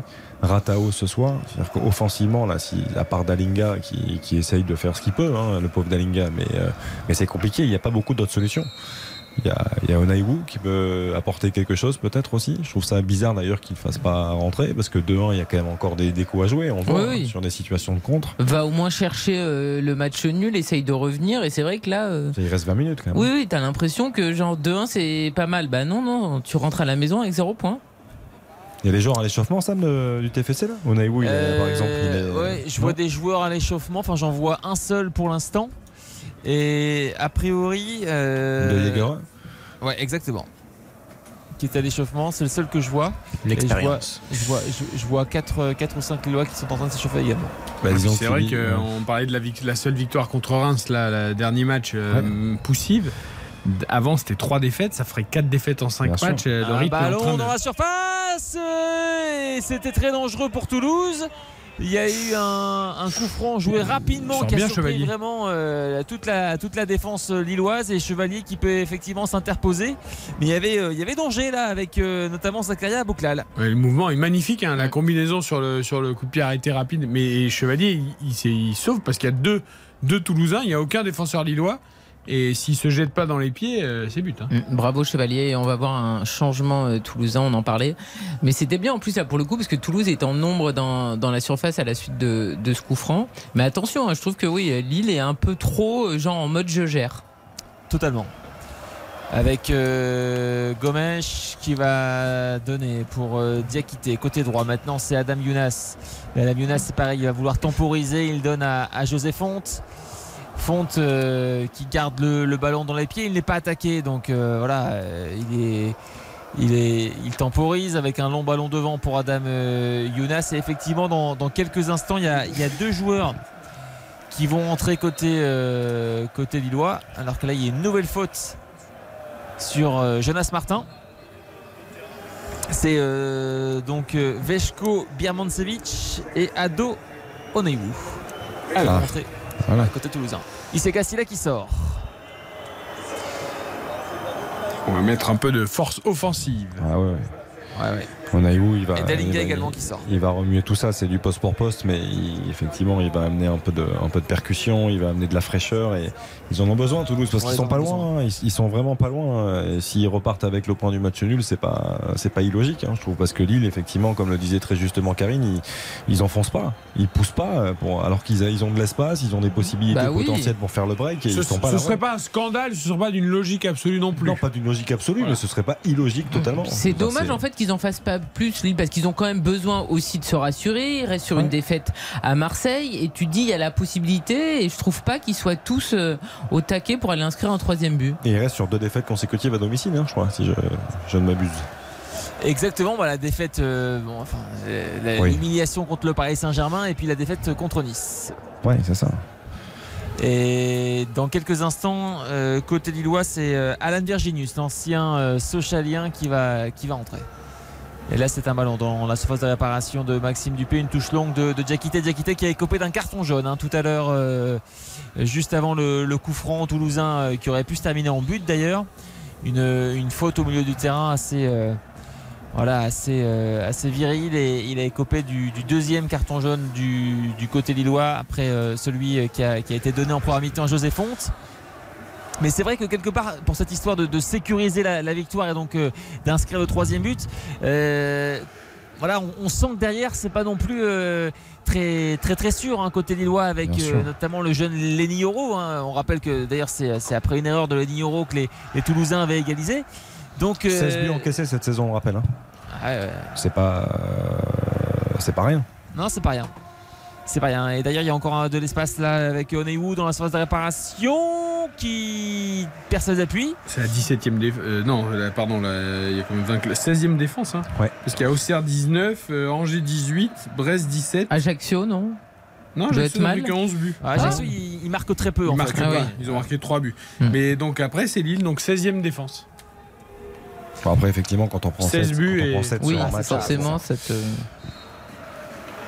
Allez, le, le coup franc à venir pour les Toulousains. On est à 28 mètres environ de la cage de, de Lucas Chevalier. Le changement d'abord côté Lillois avec euh, la sortie d'Adam Ounas qui aura fait un, un très bon match, qui aura match. été très dangereux ouais, pendant On sera toute peut-être la- pas loin du magnifique. Ouais, pas loin, exactement. Et qui va donc céder sa place à, à Virginius. Ovationné à Damounas. Ah ouais, mais il a fait des différences. Ouais, son C'est nom ce qu'on demande à ce genre de joueur. Et en plus, il a marqué. Souvent, ce sont des joueurs qui font des différences, mais qui marquent peu. Ouais. Là, en plus, il met un joli but. Donc, euh, Il va falloir faire des choix quand même, hein, parce que Zegrova, c'est exactement le même profil. hein. Ouais, tout à fait. Et pourquoi pas les deux un petit peu. Mais Eh oui, mais Bamba, il ne sortira pas. Bah, j'ai l'impression que les, pour le coup, les, les deux euh, enfin, privilégient le côté droit quand même. Exactement, ils oui, aiment oui, bien euh, rentrer, repiquer C'est sur pour le vous pied taquiner gauche, un peu euh, sur Bamba pour voir si vous alliez plonger ou pas. D'ailleurs, c'était une question que Samuel avait posée à Olivier Détang, président du LOSC. Est-ce qu'il n'y aura pas peut-être un embouteillage en, en attaque au niveau de la diversité des profils? C'est vrai que c'est pas exceptionnel. C'est vrai, et parce que derrière il y a Tim Weah également hein, qui, Et oui. Bien sûr. qui joue à ce poste-là. Enfin, en tout cas, au LOSC, euh, il peut jouer également euh, deuxième attaquant dans l'axe, mais euh, Ouais, au LOSC, on l'a souvent, on l'a souvent vu. Et euh, Wea, il n'arrive pas à franchir les caps non plus. C'est hein. c'est vrai ça, mais euh, ça c'est sûr. Ouais, mais encore une prise de balle sûre de Ouais. Chevalier. Ça, Ouais, c'est bien vraiment bien Chevalier. hein. Très bien joué, très bien joué. Jonathan Bamba là qui, qui tente de. Ouais, vilaine faute de Jonathan Bamba sur Michael Desler. Il était solide sur ses appuis, le Danois. Et, et derrière, Bamba qui a, qui a voulu garder le ballon dans les pieds, mais c'était trop compliqué pour lui. Il a été contraint de faire faute. Et les Toulousains là qui ont allez, 11 minutes. 11 minutes pour égaliser. Ce qui est exceptionnel, c'est que ouais, la faute, elle est grotesque. De, il, met, il met- il met toute sa vie là, il, il le plaque, machin, et puis après, il lève les bras. C'est-à-dire qu'il fait un attentat, puis il lève les bras en disant Non, j'ai rien fait, c'est exceptionnel. Ah, Parce qu'il estime qu'il a été accroché au départ aussi quand il Ouais, accélère. Mais... c'est- génial, quoi. Ces joueurs qui ont ce réflexe de Voilà, lever par les bras. contre, derrière, il y a une vilaine faute de, de Desler sur ce même Bamba. Elle a un tacle euh, en retard. Et Monsieur Gaillot, c'est là qu'il ne met pas de carton jaune. Mais c'est bien. Non, franchement, c'est bien. Ça peut paraître vilain, ça, mais je, je suis complètement d'accord avec Monsieur Gailloust. Franchement, euh, Il glisse, il est un peu en retard. ouais, il essaie d'intervenir. Après, c'est pas, il a pas la pied en la semelle en avant. Il a pas. Je trouve ça plutôt. euh, Il y a des contacts hein, quand même au, au foot. quoi. Faut- C'est vrai. Les, les arbitres, c'est quand même incroyable. On a l'impression qu'aujourd'hui, on peut plus rien faire. Enfin, je- Jonas Martin avec euh, Jonathan Bamba pour Benjamin André. André avec euh, Ismaili, euh, passe euh, extérieur pied gauche pour José Fonte.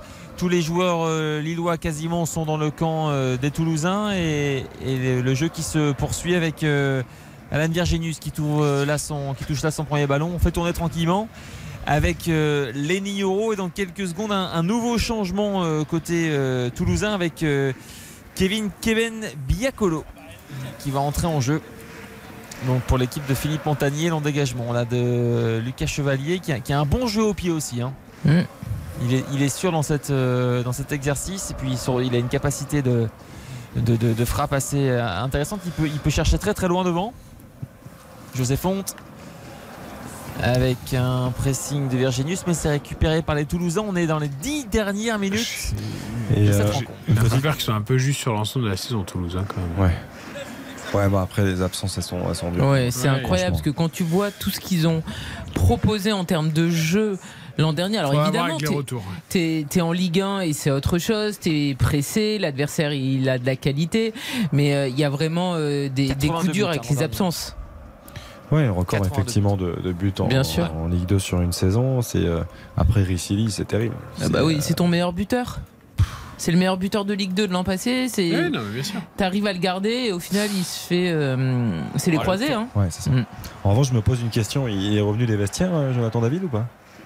Bah, c'est ce qu'on se disait, c'est vrai que. c'est- Enfin, bon, Bah, il part en sélection avec le Canada, non? Il a peut-être pris l'avion déjà. Ouais, je- non, mais, non, mais fran- non, alors, c'est bon, c'est c'est un peu dur. hein, je- Mais je, on l'a pas vu du tout. C'est vrai qu'on l'a pas vu. En seconde période, on l'a pas vu. Allez, donc le changement là pour, euh, pour Philippe Montagnier, la sortie de Desler et, et l'entrée euh, donc de, Kevin Bacchiolo, pardon. Et dans quelques secondes, un, coup franc pour Toulouse. Alors euh, on est à 30-35 mètres, mais il y a toujours cette qualité de passe de, de Branco Van Den Boomen. Donc évidemment ça va être ça va être intéressant. Avec quand, ce- quand on dit que c'est une arme, Sam, vous avez vu là où il est quand même, la distance. Ouais, ouais, et puis ce ballon qui arrive euh, pile au niveau euh, de la ligne des 6 mètres et derrière Bonne il y a une zone. tentative de Spearings à la bonne zone, exactement. La zone était bonne, les Lillois ont bien défendu, enfin ont bien lu la trajectoire et ont bien dégagé, mais la zone était bonne. Je trouve ça extraordinaire, ça arrive très peu maintenant, je trouve, dans, dans le football actuel, euh, d'avoir des, des tireurs de coups francs comme ça qui, à 40 mètres du but, euh, excentrés, euh, vont chercher à frapper et à amener le danger dans la surface. Quoi. C'est, c'est quand même quelque chose de très rare. Et c'est vrai que Van Den Boomen a ce côté un peu euh, footballeur à l'ancienne. Ah, complètement. Qui nous plaît beaucoup, hein, d'ailleurs, qu'on aime, qu'on aime bien. Mais, euh, Peut-être parce que nous sommes nous-mêmes anciens. Pas du tout. Non, mais parce Nous qu'aujourd'hui, aimons euh, la beauté. Ouais, et, puis parce on- Nous sommes des esthètes. Tout à fait. on n'est pas trop critique envers le, le- le football actuel et le- l'aspect athlétique des choses, mais c'est vrai qu'aujourd'hui, il y a- il y, a beaucoup de vitesse. il y a- et lui, il a vraiment un profil un peu de, de- à l'ancienne, quoi, avec qualité, qui joue sur la qualité de passe, sur les. Il va pas vite. Ouais. Euh, il n'y a pas de, de qualité forte. Il voit les choses avant. Exactement. J'ai une petite pensée pour Glenn Odell. Ah oui, évidemment. J'adorais ce jeu. Avec un corner à suivre. euh, Ça te fait rien, Sam Glenn Odell À Glenodel, mais j'avoue que j'étais un poil trop jeune moi. Glenodel, Et c'est- voilà, dans les dents, Eric. Ah non mais. Ah non, mais. Mais vos, vos références là qui sont non, mais- fiers. Ah non, non, mais alors, s'il te plaît, tu insultes pas Oh. Odell. Je rigole. Tu insultes pas le football. Bah, mais parce que j'ai toujours ce souvenir d'enfant de ma mère qui me disait Oh, ce joueur, il est lent, il court pas. et, et je lui disais toujours Mais il a pas besoin. Il a pas besoin. Il voit tout avant tout le monde. Il a une qualité de passe exceptionnelle. Petit, vous faisiez déjà les débats foot à la maison. Bah, bien sûr. C'est Il beau. n'y a pas de hasard dans la vie. C'est beau. Et il était exceptionnel. Non, c'était même pas à la maison, c'était au stade. Ah, carrément. Ah bah attends. Glenn Odell. C'est vrai. les, les passes pour Marc Atlet. Oh là là. Donc toute la famille euh, allait à Louis II, se Bah, déplacer évidemment. en famille, c'est beau. Moi, c'était, moi, c'était Fernando Redondo. C'était un peu plus tard. Redondo. Rodondo, ouais. Moi, Ah oui, ça me parle là, bien sûr. Avec le. Regarde des vidéos de Glenn Odell et tu m'en Mais reparles. je connais Tottenham notamment, non il- C'est c'est ça Ou je suis fou Non mais il a joué à Tottenham, on est d'accord Là où il est très bon. Bah, c'est à Monaco qui était très bon. J'ai pas, pas de souvenir à Monaco. Enfin, lui enlevez pas son Monaco. J'ai des souvenirs de Tottenham, moi, pas forcément de, de l'ASM. Glenn. Avec les, les Toulousains à l'attaque, là, la, la tentative de, mais- de Fares Chaibi qui passe à côté de la cage de Lucas Chevalier et 85e minute. hein. Et c'est vrai qu'ils vont trembler jusqu'au bout, les Lillois. Enfin, trembler. Oui. C'est- Ah. c'est- Oui, enfin là, Shaibi, euh, il y avait aucune chance. Hein. Non, mais lui, s'il le met, c'est le, le but de la décennie. Voilà, il y a Lewandowski qui va rentrer, s'il vous plaît. Exactement. Momo, Momo Bayo qui va faire son, son entrée en jeu à la place de Jonathan David. Ah, ouais. Ouais.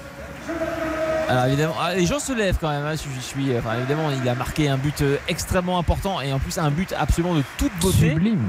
sublime. euh, et Un je crois contre quand même. favorable, euh, ouais, le- le- je plaisante. Je plaisante. c'est quand même dommage parce que leur association de début de saison faisait saliver et puis il a su- suffi d'une petite sortie euh, euh, et il n'y a plus d'association. Ouais, alors il n'y a plus d'association et enfin de, de toute façon comme euh, Adam Ounas donne satisfaction sur le côté droit et que, comme l'a dit Xav derrière il y a potentiellement euh, Ezegrova et Timoya qui pourraient euh, bientôt revenir enfin d'ailleurs qui vont bientôt Non, mais c'est plus logique en plus. Le- même si David avait fait le boulot sur le côté droit, euh, il est mieux dans Ouais, l'axe. Enfin, Ouais, c'est son poste. Tout à fait. quoi. Tout à fait. Mais dans ce cas-là, c'est vrai qu'on peut aussi, alors même si euh, c'est aussi par rapport aux prochaines saisons, euh, euh, parce que Jonathan David, on imagine qu'il va pas rester forcément encore de nombreuses saisons au, au LOSC. Mais voilà, c'est quand même euh, Momo Bayo, ça reste un investissement à 14 millions d'euros pour euh, a priori être numéro 2 au, au poste euh, d'attaquant de pointe. Dans une équipe qui joue avec une seule il pointe. il y a même. surtout, euh, on va pas lui enlever ses qualités à Mohamed Bayo, on va lui laisser le temps peut-être aussi de s'imposer, mais Bien sûr. il y a surtout une vraie interrogation sur euh, peut-il aller euh, plus haut et déjà est-ce que Lille est un niveau pour lui euh, qui correspond parce que ça pourrait être aussi 14 millions d'investissement très cher pour un joueur qui n'aura pas le rendu C'est attendu. vrai. Mais après, pour Après l'instant, peut-être qu'il l'aura et on lui souhaite. hein. Après, pour l'instant, il faut qu'il se concentre sur le, sur le côté rachat de conduite. Quoi. Mm. C'est-à-dire que là, euh, là, le football, pour le moment, il, il- voilà, c'est- ça passe au second plan, Oui. malheureusement pour lui.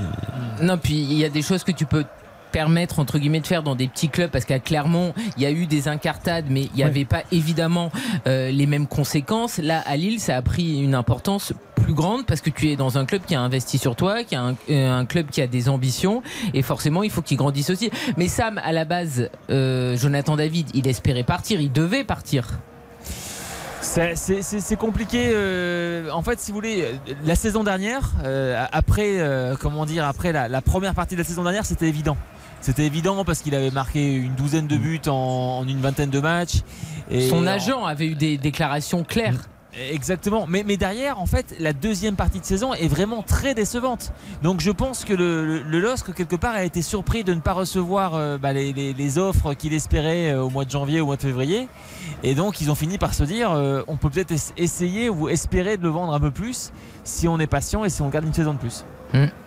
De toute façon, c'est toujours compliqué parce que Jonathan David, il a une valeur marchande qui est importante quand même parce qu'il a marqué des buts. Mais forcément, au moment où il voulait le vendre, c'était sa période qui était moins faste. Exactement. Oui, mais regarde Oussama Aouar, il devait aller à Manchester City, il a failli Oui, aller à on a Forest et finalement il est nulle part. Ouais, c'était une boutade. J'aimerais bien savoir à quel moment Jean-Michel Aulas a reçu des offres qui pouvaient potentiellement correspondre à toutes les folies qu'on entendait. Parce que attends, Pep Guardiola, de toute façon, c'est pas compliqué. N'importe quel adversaire, il te dit qu'il est fabuleux. Donc si tu prends pas pour faux, ça. argent comptant, C'est fait qu'il le dit de tous les jours. Ah mais bien sûr, mais bien sûr. Donc en fait, si tu le prends pour argent comptant, le joueur qui reçoit ça de Pep Guardiola, il est mais au paradis. Le problème c'est que l'offre elle arrive jamais. Hein. Après, il, le- il le dit pas de tous les joueurs. Il, Ah bon il- Ah, Ah, il le euh, dit souvent, je suis quand assez d'accord avec Karine. question, Je suis assez d'accord avec en Karine. fait, il faut que tu lui poses une question sur le joueur et tu ah quel joueur fabuleux. Ouais, mais souvent la question ça concerne, c'est-à-dire que si on parle de, de Oussem Aouar après le match face à City euh, et avec l'Olympique lyonnais, euh, bah, c'est euh, tout à fait euh, compréhensible qu'ils le disent. Quand il parle de Marco Verratti après le match euh, fantastique qu'il avait réalisé aussi face aux hommes de Pep Guardiola, bah, c'est pareil. Donc euh, Ah, il avait été aussi très élogieux avec euh, Payet avant un match face à Marseille. Enfin, à chaque fois, il prend l'adversaire Ouais. et puis il leur passe un petit peu de pommade, merci, au revoir, et puis tu repars. Ouais, pour le coup, il, il- il parle de joueurs à chaque fois qui sont de, de qualité. Oui, pas de Eric d'ailleurs, ok, bon. Ah, il a marqué Eric d'ailleurs aujourd'hui quand même. Mais il a été bon sur le deuxième Avec but aussi de. Leicester. Il défend très bien sur le deuxième but de Leicester. Si vous pouvez Et regarder- Pep, vous il en pense quoi de Eric d'ailleurs Quand il y a un Tottenham Manchester City, qu'est-ce qu'il dit d'Eric J'ai d'ailleurs jamais entendu parler de lui. Mais parce qu'on lui pose pas la question. Je suis sûr que si on lui pose la question, il te dit c'est un des tout meilleurs. Je pense. Ah bah, je Ah, il te dirait que Pep- défenseur très très solide. bien sûr. Je pense que Pep en est euh, capable. oui. C'est vrai qu'il en est peut-être Beaucoup de qualité, bien vrai sûr. mais ce parce qu'il serait aime pas parler ouais. en mal des gens. Mhm. Ce serait triste quand même ça qu'il qu'il disait ça. Ah bah c'est sûr que ça n'a pas la philosophie Guardiola, euh, Eric d'ailleurs. Ah non. Par contre, je m'imagine bien qu'il soit taulier avec, Conte. Ah oui, ça- Il en faut au moins un comme ça. Virginius qui va donner dans la surface de réparation pour euh, Momo Bayo et derrière euh, dégagement euh, assez peu académique là de, de Nicolas Hyssen parce qu'il il- en fait il a dégagé en, en direction de son but euh, ça passe finalement as- assez peu au-dessus de la Oh, transversale S'il la laisse passer. C'est super bien joué le contrôle orienté qui tente, mais s'il fait feinte et qu'il la laisse passer entre les jambes, André Gomez il est tout seul au deuxième et c'est plat du pied terminé. Et c'est l'heure de notre petit coucou à Giovanni Castaldi qui nous écoute, qui vient de m'envoyer un petit texto. Calmez-vous avec Pep, un peu de respect au Ah, plus bah, grand coach de l'histoire. Vous savez que c'est le plus grand défenseur de Pep Guardiola. Donc, euh, Il y a quelque chose à dire Oui. sur Eric d'ailleurs aussi ou pas Je- je- Peut-être, J'en profite, je passe un message au travers de l'antenne à Giovanni puisqu'il nous écoute. Je vais Il lui était à demander. Bonal. Je- je- il est sur la route. C'est de Sochaux qui reprend la tête de la Ligue 1, Bien qui a sûr, battu il a Lille fait 3 un buts à 1. super match Ah, il de est bien sûr. Il est très loin de Pep Guardiola. et- mais par contre, je voudrais lui demander, il va peut-être nous répondre par SMS, euh, ce qu'il pense de City avec un 9. Ah ben voilà. On, on attend la. Parce qu'on a eu souvent ce débat sur l'antenne d'RTL et voilà. Est-ce que lui aussi désormais est conquis par le City avec un 9 avec Haaland euh, qui Bon. marque but sur but Merci Joe et petit coucou. hein. C'est tradition, On tous les jours on fait un petit coucou à Il, Joe. il lui reste 10 minutes pour euh, nous faire euh, une réponse concernant Pep Guardiola, qui soit bien évidemment prudent sur Bien la sûr. route, parce que la route Voilà, entre exactement. Bonal et la région un parisienne est longue. Sois prudent, mon Joe, on t'embrasse bien Il a pas de chauffeur. Non, il a vraiment pas de très chauffeur. étonné Ah, non, mythe s'effondre. Oui, oui, oui. Mais il y a beaucoup de mythes qui s'effondrent. On n'est pas sur du chauffeur là, et on n'est pas sur une voiture qui pourrait avoir un On chauffeur. n'en vous saura pas plus. Peut-être peut même qu'il est en Citroën Picasso, parce qu'on lui avait appris ce qu'était une Citroën Picasso. Oui, bon, il est en Peugeot sur, sur 208 cette, sur cette antenne. 2-1 pour Lille face à Toulouse, Samuel. Picasso, On il, il en avait dans son salon. C'est Ah, complètement c'est- différent. oui, c'est pas pareil. Euh, il reste deux minutes dans le temps additionnel. Eh oui, nous sommes déjà dans le temps additionnel. Toujours euh, ce but d'avance pour le, pour le LOS, qui est les Toulousains qui jettent leur dernière force là, dans, la, dans la bataille. On est sur le côté gauche avec euh, Fares Chaibi, une touche à venir pour, euh, pour, les, pour les Toulousains. Avec euh, Anthony Rouault dans le rond central, Rouault qui donne devant lui. Voilà, il y a un petit espace pour euh, Spearing. Qui va donner à, gauche avec un dédoublement. Le centre d'Abouklal au deuxième poteau. Et Ismaili qui est contraint de toucher ce ballon et de le pousser en corner parce qu'il y avait euh, à nouveau euh, eh bien, un danger devant la cage de, Lucas Chevalier. Évidemment, là, c'est potentiellement le dernier corner pour le, le Toulouse Football Club. Donc, euh, Branco Van Den Boomen va, va prendre tout son temps pour essayer de trouver la bonne zone. À nouveau, on est sur le côté droit. Ça va être sortant, tiré pied droit, deuxième poteau. C'est dégagé. hein. Il y avait peut-être possibilité de récupérer le ballon. Une reprise qui est euh, contrée par Ismaili qui était partout là dans cette fin de match pour, euh, bah, pour Ça, c'est une bonne pioche, hein, Ismaili. Ah, Ismaili, ouais, exactement. Sérieux, appliqué. Bah, pour Ouais, le coup, Paulo Fonseca hein. le connaissait bien. Ah, Donc, super euh, joueur. Tout à fait. Valeur sûre du, du Shakhtar Avec notamment. Un, un ballon pour euh, Bamba qui va euh, voilà, conserver la, la sphère, mais derrière c'est perdu par Virginius. On est toujours aux abords de la surface de réparation de Chevalier. Est-ce qu'il va y avoir un contre? Non, puisque Spearings est là pour, euh, pour pousser le ballon en, en touche. Mais ça sent bon là pour les Lillois, puisque nous sommes dans le. Dans la dernière minute du temps additionnel et que les Lillois ont, le, ballon euh, entre les pieds ou plutôt entre les mains parce que c'est une touche d'Ismaili dans quelques secondes au niveau de la ligne médiane, côté gauche. Ballon récupéré par Spearings. Loin devant pour euh, Onaiwu, euh, Lenny qui vient euh, mettre ce ballon à nouveau en, touche. Et là, ce sont vraiment les toutes, toutes dernières secondes, là, les ultimes secondes. Il faut se dépêcher là pour euh, Kevin Biakolo et c'est fini. Victoire du LOSC, 2 buts à 1. On rappelle euh, l'identité des, des buteurs. Euh, Jonathan David à la cinquième minute. Shaibi qui avait égalisé pour, euh, pour le TFC à la 48e. Et c'est donc Adam Ounas qui a donné la victoire au LOSC à la 54e. On va dire une victoire logique hein, globalement. Oui, et puis mine de rien, Lille 6 hein. Bon, il y a des matchs demain, hein, mais euh, ouais, il reste quand même dans le, on va dire dans le bon wagon, les Lillois. C'est plus, c'est c'est pas inintéressant. Bah, c'est 4 victoires en 8 matchs. Voilà, c'est la moitié. Ouais, non, mais mais bon, vu fallait. que personne n'arrive à part, euh, de- à part Marseille et le PSG pour l'instant et un peu Lens, un degré moins arrive en- et bon Lorient, je mets un peu Lorient à part parce que c'est un peu la- la- le tube de l'été, euh, en espérant pour eux que ça dure. Il le fallait pour Lille parce qu'il restait sur deux défaites sur les, les trois dernières journées de championnat. Il restait également sur deux défaites consécutives à, à domicile à Pierre-Mauroy. Donc c'est un succès important pour se, pour se relancer. Après, tout n'a pas été parfait, notamment cette euh, deuxième période où par moment il laisse quand même une chance, je trouve, au TFC de se relancer alors que Toulouse n'était pas forcément dans un, dans un grand soir, notamment offensivement. On les a vus quand même peu entreprenants, les, les Toulousains. Mais euh, voilà, c'est un succès sérieux euh, avec des joueurs qui auront une nouvelle fois marqué des points. Euh, une première titularisation intéressante, je trouve, d'André Gomez, qui a changé de poste, qui, qui apporte beaucoup de fluidité dans la transmission et dans de justesse aussi dans, dans le jeu. Et voilà, moi, cette équipe de Lille m'a plu. Après, j'ai été déçu globalement de la deuxième période, notamment incarné par Jonathan David, qui a totalement disparu de la circulation. Nous allons noter cette rencontre, désigner notre magnifique, notre catastrophique, nos encouragements du soir pour ce Lille-Toulouse, victoire de Lille de Buzyn. David Ounas sont les buteurs, Shaibi, le buteur toulousain. Tiens, la réponse de Giovanni n'a pas traîné. C'est City qui bonifie à Land, pas l'inverse. La mauvaise foi, c'est important, a-t-il rajouté. C'est bien, il est, il est quand même honnête. Allez, notons cette rencontre. RTL Foot. La note. Il était à 5 À 5, ouais. Avec la, fameuse, ouais, la fameuse saga du, du 5, là on parlait du, du cinquième but de David à la cinquième minute. Je vais rester sur, sur, le, sur le 5. Euh, C'était pas un, un grand match de football, mais voilà, euh, j'ai- apprécié euh, déjà les trois buts qui, qui sont, qui sont trois buts euh, magnifiques.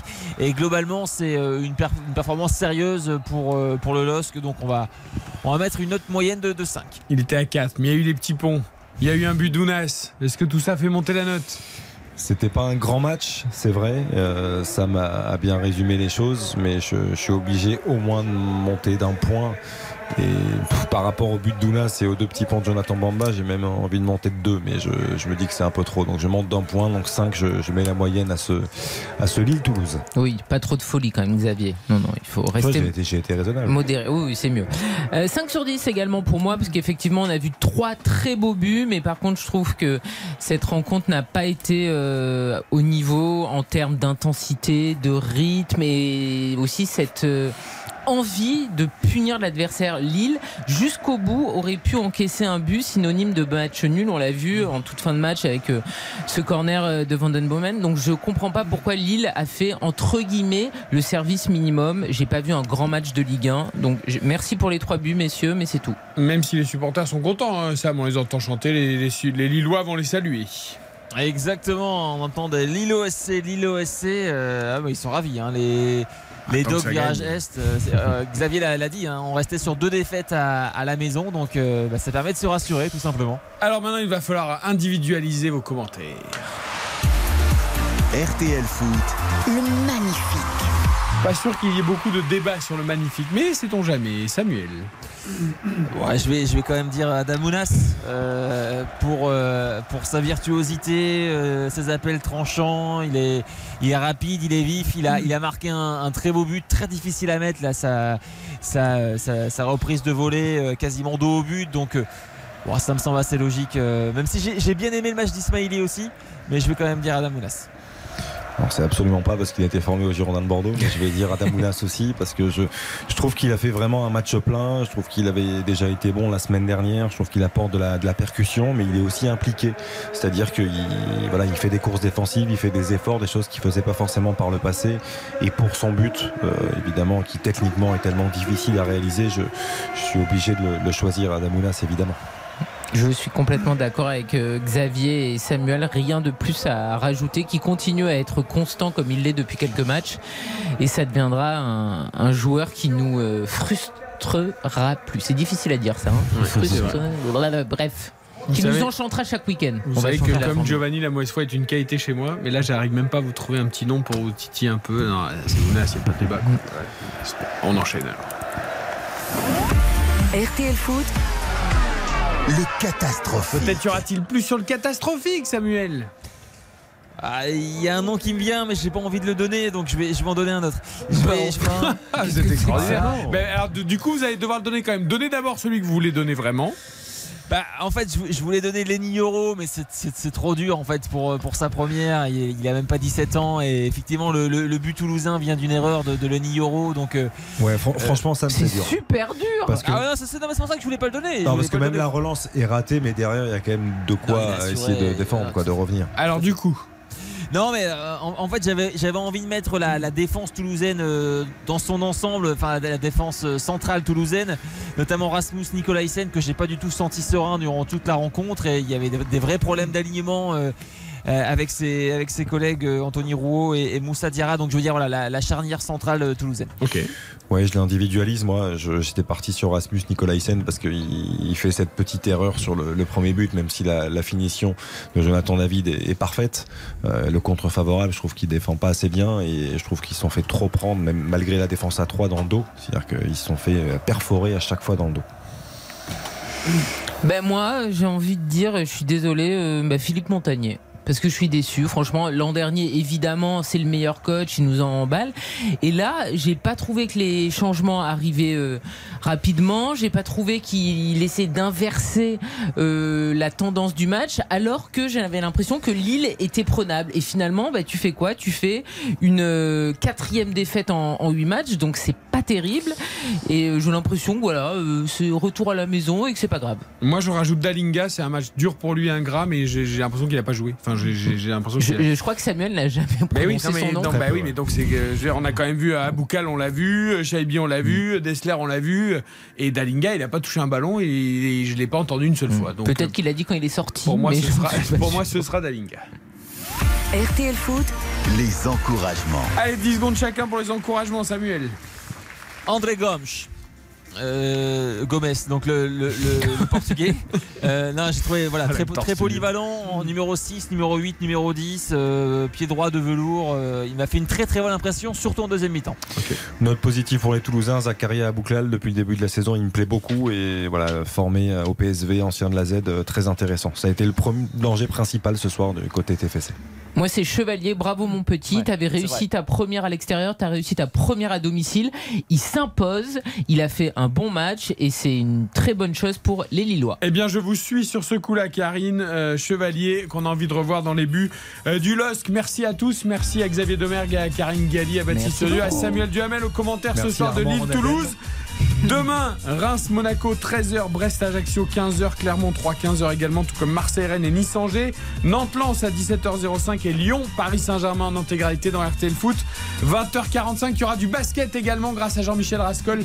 Depuis Berlin, la finale de l'Euro, France-Espagne, ce sera à partir de 20h30. Et dès 20h20, si vous voulez les images sur M6, Vous mettez M6, vous mettez RTL en même temps pour la radio, le foot, le basket. Rendez-vous demain, 19h15, 20h également. Isabelle Langer pourront on refait le sport. RTL. Dans un instant, la collection George Lang RTL, il est 23.